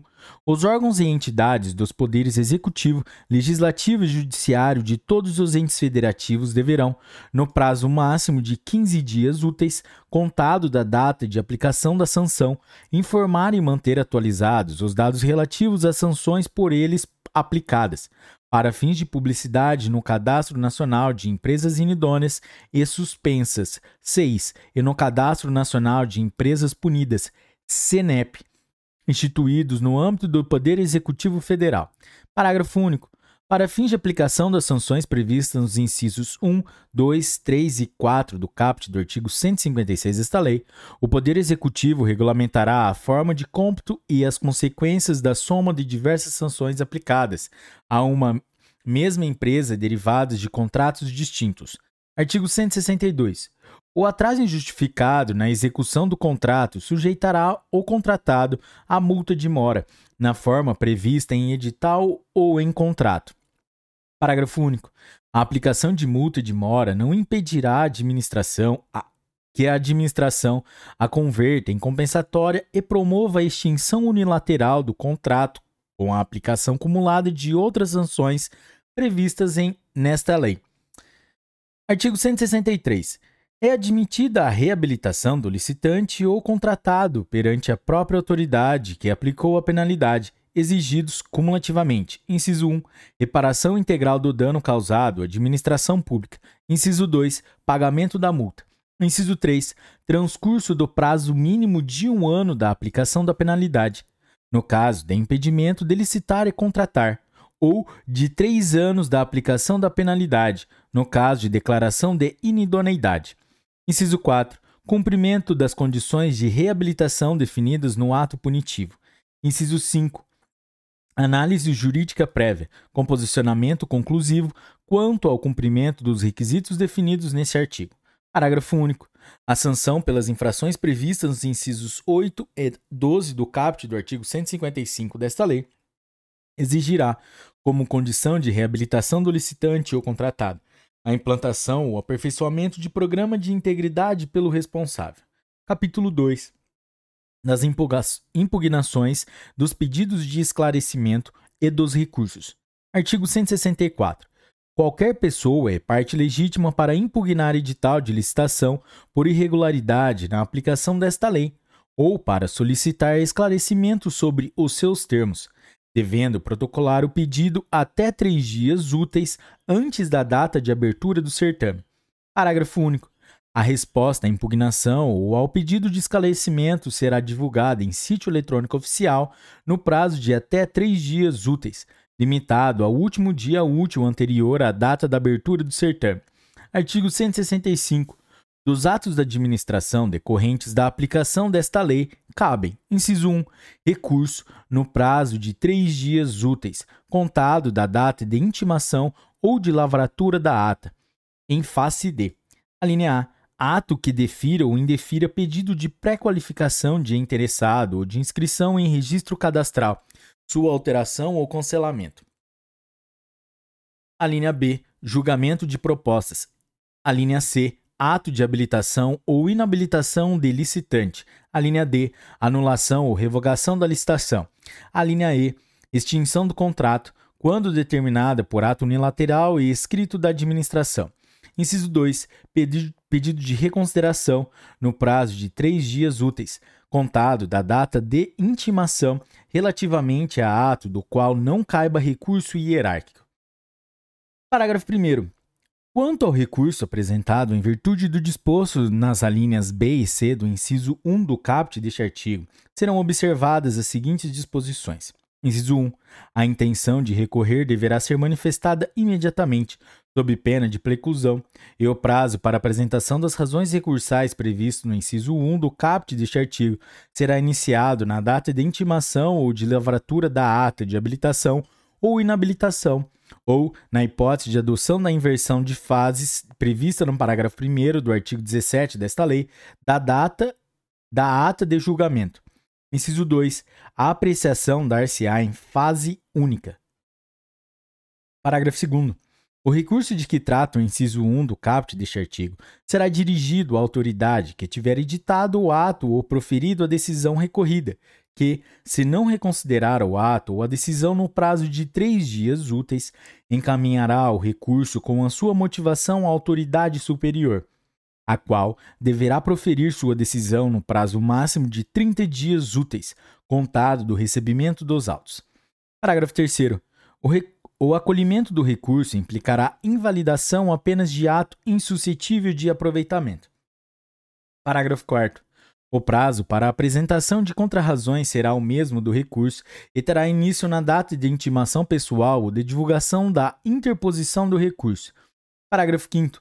Será assegurado ao licitante vista dos elementos indispensáveis à defesa de seus interesses. Artigo 166. Da aplicação das sanções previstas nos incisos 1, 2 e 3 do caput do artigo 156 desta lei, caberá recurso no prazo de 15 dias úteis, contado da data da intimação. Parágrafo único. O recurso de que trata o caput deste artigo será dirigido à autoridade que tiver proferido a decisão recorrida, que, se não a reconsiderar, no prazo de cinco dias úteis, encaminhará o recurso com sua motivação à autoridade superior a qual deverá proferir sua decisão no prazo máximo de 20 dias úteis, contado do recebimento dos autos. Artigo 167. Da aplicação da sanção prevista no inciso 4 do caput do artigo 156 desta lei, caberá apenas pedido de reconsideração, que deverá ser apresentado no prazo de 15 dias úteis, contado da data da intimação, e decidido no prazo máximo de 20 dias úteis, contado do seu recebimento. Artigo 168. O recurso e o pedido de reconsideração terão efeito suspensivo do ato ou da decisão recorrida até que sobrevenha a decisão final da autoridade competente. Parágrafo único. Na elaboração de suas decisões, a autoridade competente será auxiliada pelo órgão de assessoramento jurídico, que deverá dirimir dúvidas e subsidiá-la com as informações necessárias. Capítulo 3 do Controle das Contratações. Artigo 169. As contratações públicas deverão submeter-se a práticas contínuas e permanentes de gestão de riscos e de controle preventivo, inclusive mediante adoção de recursos de tecnologia da informação. E, além de estar subordinadas ao controle social, sujeitar-se-ão às seguintes linhas de defesa. Inciso 1. Primeira linha de defesa, integrada por servidores e empregados públicos, agentes de licitação e autoridades que atuam na estrutura de governança do órgão ou entidade. Inciso 2. Segunda linha de defesa, integrada pelas unidades de assessoramento jurídico e de controle interno do próprio órgão ou entidade. Inciso 3. Terceira linha de defesa, integrada pelo órgão central de controle interno da administração e pelo Tribunal de Contas. Parágrafo 1. Na forma de regulamento, a implementação das práticas a que se refere o caput deste artigo será de responsabilidade da alta administração do órgão ou entidade e levará em consideração os custos e os benefícios decorrentes de sua implementação, optando-se pelas medidas que promovam relações íntegras e confiáveis, com segurança jurídica para todos os envolvidos e que produzam o resultado mais vantajoso para a administração com eficiência, eficácia e efetividade nas contratações públicas. Parágrafo 2. Para a realização de suas atividades, os órgãos de controle deverão ter acesso irrestrito aos documentos e às informações necessárias à realização dos trabalhos, inclusive aos documentos classificados pelo órgão ou entidade nos termos da Lei nº 12.527, de 18 de novembro de 2011 e o órgão de controle com o qual foi compartilhada eventual informação sigilosa tornar-se-á corresponsável pela manutenção do seu sigilo. Parágrafo 3. Os integrantes das linhas de defesa que se referem aos incisos 1, 2 e 3 do caput deste artigo observarão o seguinte: inciso 1. Quando constarem simples impropriedade formal, adotarão medidas para o seu saneamento e para a mitigação de riscos de sua nova ocorrência, preferencialmente com o aperfeiçoamento dos controles preventivos e com a capacitação dos agentes públicos responsáveis. Inciso 2. Quando consta constatarem irregularidade que configure dano à administração, sem prejuízo das medidas previstas no inciso 1 deste parágrafo 3 adotarão as providências necessárias para apuração das infrações administrativas, observadas a segregação de funções e a necessidade de individualização das condutas, bem como remeterão ao Ministério Público competente cópia dos documentos cabíveis para apuração dos ilícitos de sua competência. Artigo 170. Os órgãos de controle adotarão na fiscalização dos atos previstos nesta lei, critérios de oportunidade, materialidade, relevância, risco e consideração as razões apresentadas pelos órgãos e entidades responsáveis e os resultados obtidos com a contratação, observado o disposto no parágrafo 3 do artigo 169 desta lei. Parágrafo 1. As razões apresentadas pelos órgãos e entidades responsáveis deverão ser encaminhadas aos órgãos de controle até a conclusão da fase de instrução do processo e não poderão ser desentranhadas dos autos. Parágrafo 2. A omissão na prestação das informações não impedirá as deliberações dos órgãos de controle, nem retardará a aplicação de qualquer de seus prazos de tramitação e de deliberação. Parágrafo 3. Os órgãos de controle desconsiderarão os documentos impertinentes, meramente protelatórios ou de nenhum interesse para o esclarecimento dos fatos. Parágrafo 4. Qualquer licitante, contratado ou pessoa física ou jurídica poderá representar aos órgãos do controle interno ou ao Tribunal de Contas competente contra irregularidades na aplicação desta lei. Artigo 171. Na fiscalização de controle será observado o seguinte: inciso 1 viabilização de oportunidade de manifestação aos gestores sobre possíveis propostas de encaminhamento que terão impacto significativo nas rotinas de trabalho dos órgãos e entidades fiscalizados, a fim de que eles disponibilizem subsídios para avaliação prévia da relação entre custo e benefício dessas possíveis proposições. Inciso 2. Adoção de procedimentos objetivos e imparciais e elaboração de relatórios tecnicamente fundamentados baseados exclusivamente nas evidências obtidas e organizados de acordo com as normas de auditoria do respectivo órgão de controle, de modo a evitar que interesses pessoais e interpretações tendenciosas interfiram na apresentação e no tratamento dos fatos levantados. Inciso 3.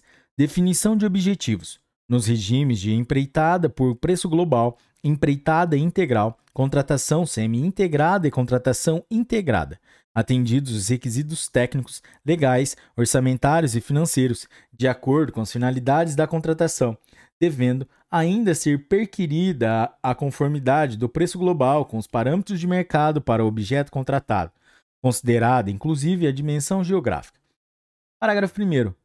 Ao suspender cautelarmente o processo licitatório, o Tribunal de Contas deverá pronunciar-se definitivamente sobre o mérito da irregularidade que tenha dado causa à suspensão no prazo de 25 dias úteis, contado da data do recebimento das informações a que se refere o parágrafo 2 deste artigo, prorrogável por igual período uma única vez e definirá objetivamente.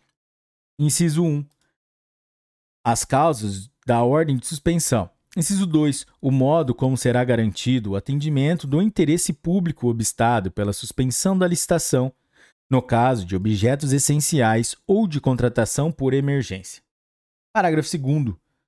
Ao ser intimado da ordem de suspensão do processo licitatório, o órgão ou entidade deverá, no prazo de 10 dias úteis, admitida a prorrogação. Inciso 1. Informar as medidas adotadas para cumprimento da decisão. Inciso 2. Prestar todas as informações cabíveis. Inciso 3. Proceder à apuração de responsabilidade, se for o caso. Parágrafo 3. A decisão que examinar o mérito da medida cautelar a que se refere ao parágrafo 1 deste artigo deverá definir as medidas necessárias e adequadas, em face das alternativas possíveis para o saneamento do processo licitatório ou determinar a sua anulação. Parágrafo 4. O descumprimento do disposto no parágrafo 2 deste artigo ensejará a apuração de responsabilidade e a obrigação de reparação do prejuízo causado ao erário. Artigo 172 vetado. Artigo 173. Os tribunais de contas deverão, por meio de suas escolas de contas, promover eventos de capacitação para os servidores efetivos e empregados públicos designados para o desempenho das funções essenciais à execução desta lei, incluído cursos presenciais e à distância, redes de aprendizagem, seminários e congressos sobre contratações públicas. Título 5 Disposições Gerais. Capítulo 1 do Portal Nacional de Contratações Públicas, PNCP. Vamos lá, galera, tá acabando. Artigo 174. É criado o Portal Nacional de Contratações Públicas, PNCP, sítio eletrônico oficial destinado a Inciso 1. Divulgação centralizada e obrigatória dos atos exigidos por esta lei. Inciso 2. Realização facultativa das contratações pelos órgãos e entidades dos poderes executivo, legislativo e judiciário de todos os entes federativos. Parágrafo 1.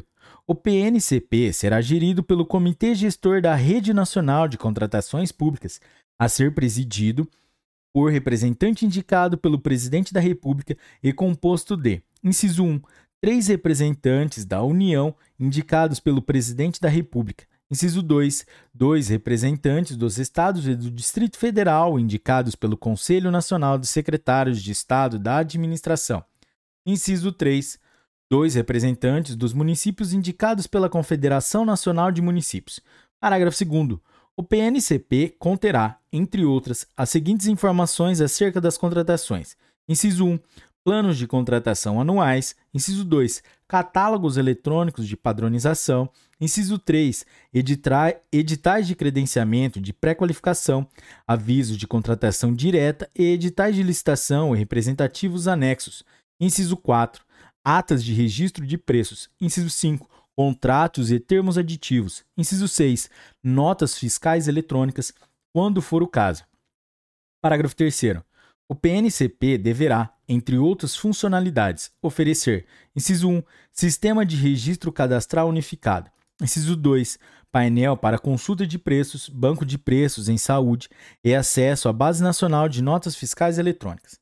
Inciso 3, sistema de planejamento e gerenciamento de contratações, incluído o cadastro de, de atesto de cumprimento de obrigações previsto no parágrafo 4 do artigo 88 desta lei. Inciso 4. Sistema eletrônico para realização de sessões públicas. Inciso 5. Acesso ao Cadastro Nacional de Empresas Inidôneas e Suspensas, 6, e ao Cadastro Nacional de Empresas Punidas, CNEP. Inciso 6. Sistema de gestão compartilhada com a sociedade de informações referentes à execução do contrato que possibilite. A linha A. Envio, registro, armazenamento e divulgação de mensagens de texto ou imagens pelo interessado previamente identificado. A linha B. Acesso ao sistema informatizado de acompanhamento de obras a que se refere o inciso 3 do caput do artigo 19 desta lei. A linha C. Comunicação entre a população e representantes da administração e do contratado designados para prestar as informações e esclarecimentos pertinentes, na forma de regulamento. A linha D, divulgação, na forma de regulamento, de relatório final com informações sobre consecução de objetivos que tenham justificado a contratação e eventuais condutas a serem adotadas para o aprimoramento das atividades da administração. Parágrafo 4. O PNCP adotará o formato de dados abertos e observará as exigências previstas na Lei 12.527, de 18 de novembro de 2011. Parágrafo 5. Vetado. Olá, DT, sejam bem-vindos ao vigésimo e último episódio da lei número 14.133, que trata sobre a lei de licitações e contratos administrativos. Hoje, no último episódio, nós vamos do artigo 175 até o artigo 194. Galera, mas antes de começarmos, não se esqueça de deixar o seu like, se inscrever no canal, compartilhar esse vídeo, ativar o sininho e deixar seu comentário. Vamos lá? Artigo 175. Sem prejuízo do disposto no artigo 174 desta lei, os entes, os entes federativos poderão instituir sítio eletrônico oficial para divulgação complementar e realização das respectivas contratações. Parágrafo 1. Desde que mantida a integração do PNCP, as contratações poderão ser realizadas por meio de sistema eletrônico fornecido por pessoa jurídica de direito privado, na forma de regulamento. Parágrafo 2. Até 31 de dezembro de 2023, os municípios deverão realizar divulgação complementar de suas contratações mediante publicação de extrato de edital de licitação em jornal diário de grande circulação local. Artigo 176. Os municípios com até 20 mil habitantes terão o prazo de seis anos contado da data de publicação desta lei, para cumprimento, inciso 1, dos requisitos estabelecidos no artigo 7 e no caput do artigo 8 desta lei. Inciso 2, da obrigatoriedade de realização da licitação sob a forma eletrônica que se refere ao parágrafo 2 do artigo 70 do artigo 17 desta lei. Inciso 3, das regras relativas à divulgação em sítio eletrônico oficial. Parágrafo único.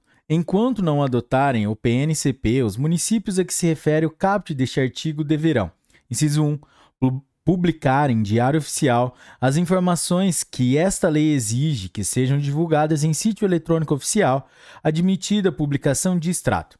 Inciso 2. Disponibilizar a versão física dos documentos em suas repartições, vedada a cobrança de qualquer valor, salvo o referente ao, salvo o referente ao fornecimento de edital ou de cópia de documento, que não será superior ao custo de sua reprodução gráfica. Capítulo 2 das Alterações Legislativas. Artigo 177.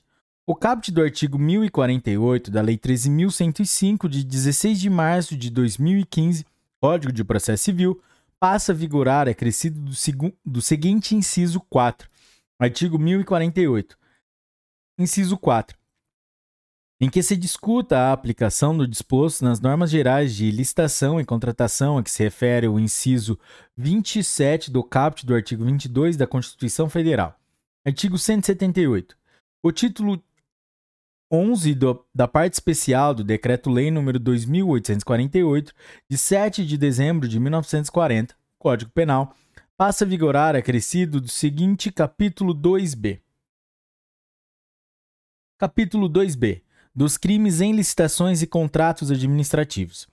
Contratação direta e legal. Artigo 337-E. Admitir, possibilitar ou dar causa à contratação direta fora das hipóteses previstas em lei. Pena: reclusão de 4 a 8 anos e multa. Frustração de, do caráter competitivo de licitação. Artigo 337-F frustrar ou fraudar com o intuito de obter para si ou para outra vantagem decorrente da adjudicação do objeto da licitação, o caráter competitivo do processo licitatório. Pena: reclusão de 4 a 8 anos e multa. Patrocínio de contratação indevida. Artigo 337-G. Patrocinar, direta ou indiretamente, interesse privado perante a administração pública, dando causa à instauração de licitação ou à celebração de contrato, cuja invalidação vier a ser decretada pelo Poder Judiciário. Pena: reclusão de seis meses a três anos e multa. Modificação ou pagamento irregular em contrato administrativo.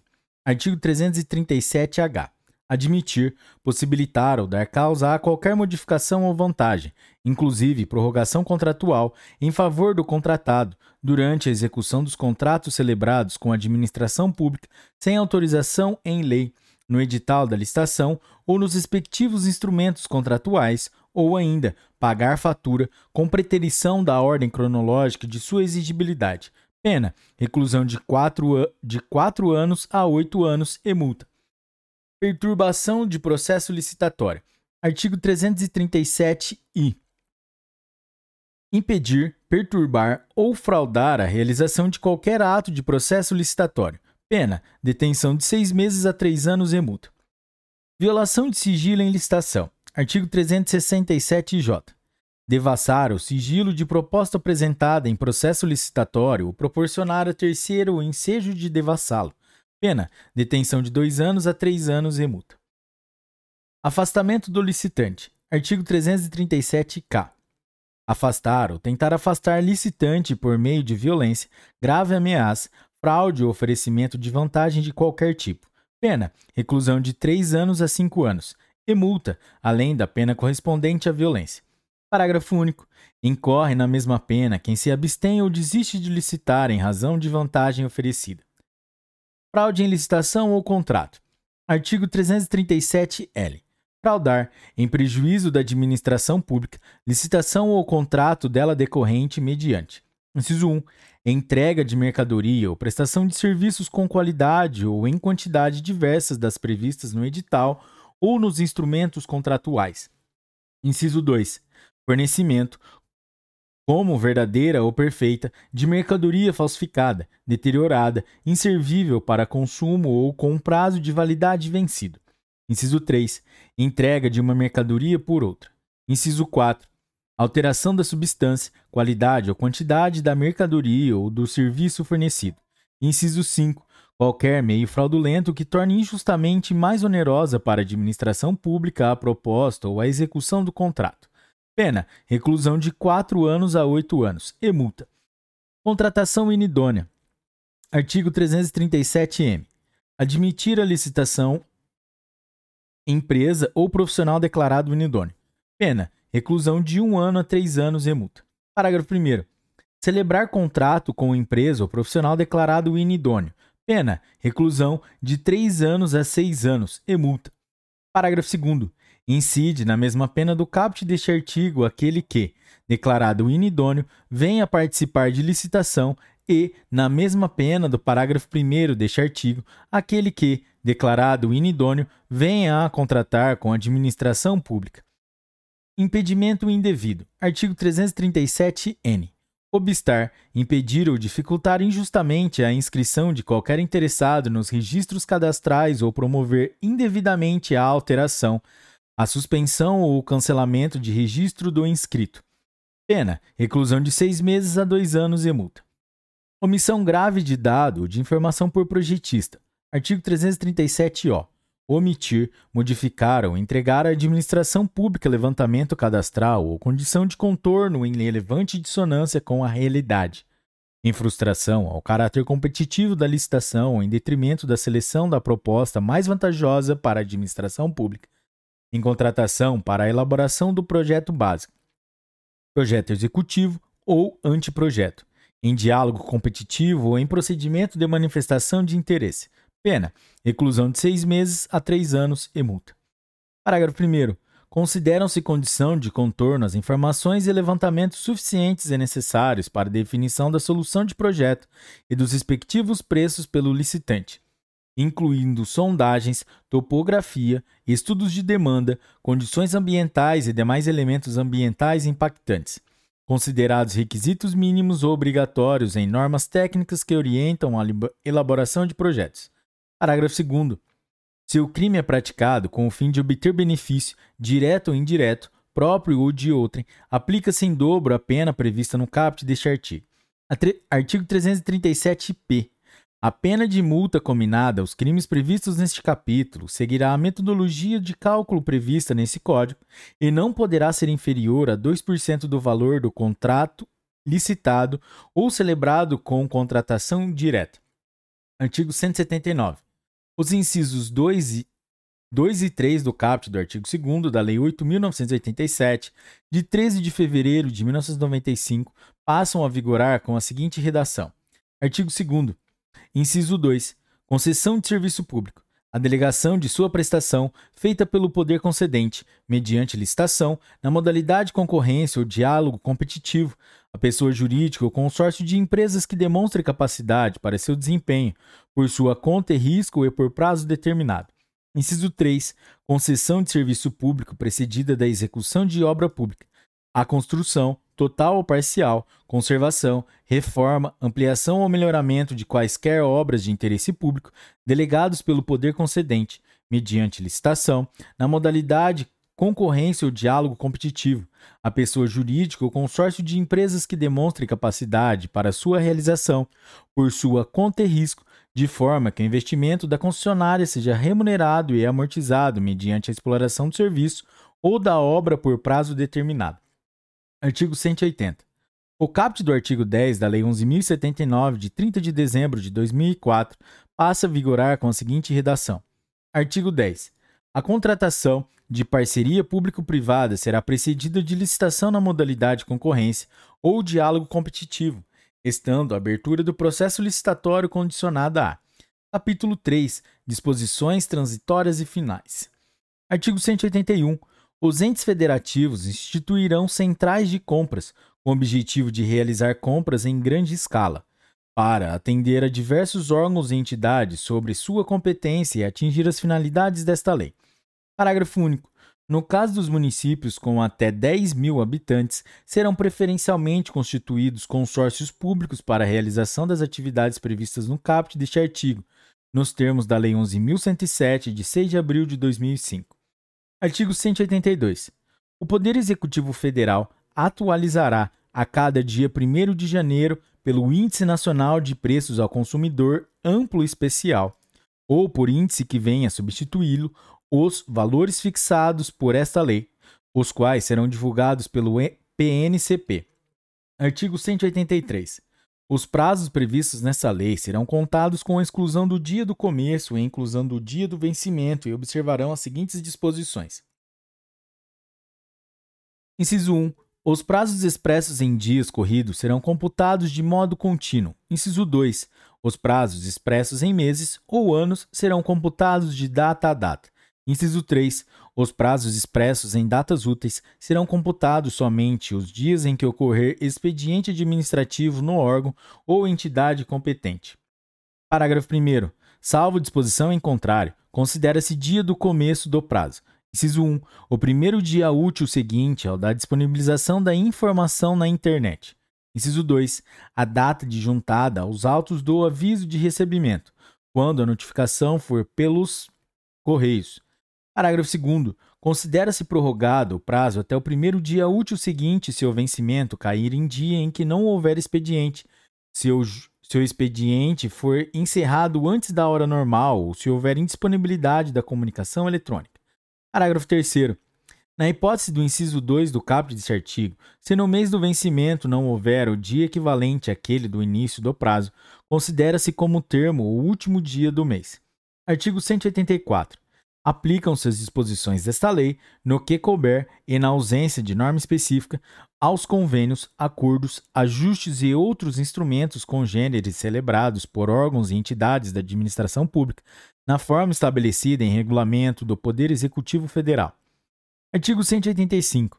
Aplicam-se às licitações e aos contratos regidos pela Lei nº 13.303, de 30 de junho de 2016, as disposições do capítulo 2b do título 11 da parte especial do Decreto-Lei 2848, de 7 de dezembro de 1940, o Código Penal. Artigo 186.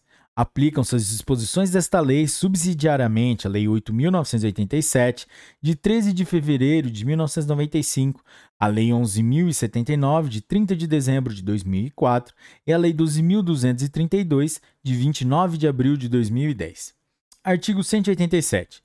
Os Estados, o Distrito Federal e os municípios poderão aplicar os regulamentos editados pela União para a execução desta lei. Inciso. Artigo 188. Vetado. Artigo 189. Aplica-se esta lei às hipóteses previstas na legislação que façam referência expressa à Lei nº 8.666, de 21 de junho de 1993, à Lei 10.520, de 17 de julho de 2002, e aos artigos 1 ao 47-A da Lei 12.462, de 4 de agosto de 2011. Artigo 190. O contrato cujo instrumento tenha sido assinado antes da entrada em vigor desta lei continuará a ser, a ser regido de acordo com as regras previstas na legislação revogada. Artigo 191. Até o decurso do prazo de que trata o inciso 2 do caput do artigo 193, A administração poderá optar por licitar ou contratar diretamente de acordo com esta lei ou de acordo com as leis citadas no referido inciso, e a opção escolhida deverá ser indicada expressamente no edital ou no aviso ou instrumento de contratação direta, vedada a aplicação combinada desta lei com as citadas no referido inciso. Parágrafo único. Na hipótese do caput deste artigo, se a administração optar por licitar de acordo com as leis citadas no inciso 2 do caput do artigo 193 desta lei, o contrato respectivo será regido pelas regras nelas previstas durante toda sua vigência. Artigo 192. O contrato relativo a imóvel do patrimônio da União ou das suas autarquias e fundações continuará regido pela legislação pertinente, aplicado esta lei subsidiariamente. Artigo 193. Revogam-se. Inciso 1. Os artigos 89 a 108 da Lei 8.666, de 21 de junho de 1993, na data de publicação desta lei. Inciso 2. A Lei nº 8.666, de 21 de junho de 1993, a Lei nº 2.520, de 17 de julho de 2002, e os artigos 1 a 47-A da Lei nº 2.462, de 4 de agosto de 2011, após decorridos dois anos da publicação oficial desta lei. Artigo 194. Esta lei entra em vigor na data de sua publicação. Galera, é isso aí. Meus parabéns se você chegou até aqui. E obrigado pela audiência e meta cumprida, galera. Meus parabéns. E se você curtiu essa lei, deixe seu comentário, deixe o seu like e compartilhe com seus melhores amigos, galera. Até a próxima e bons estudos. Tchau!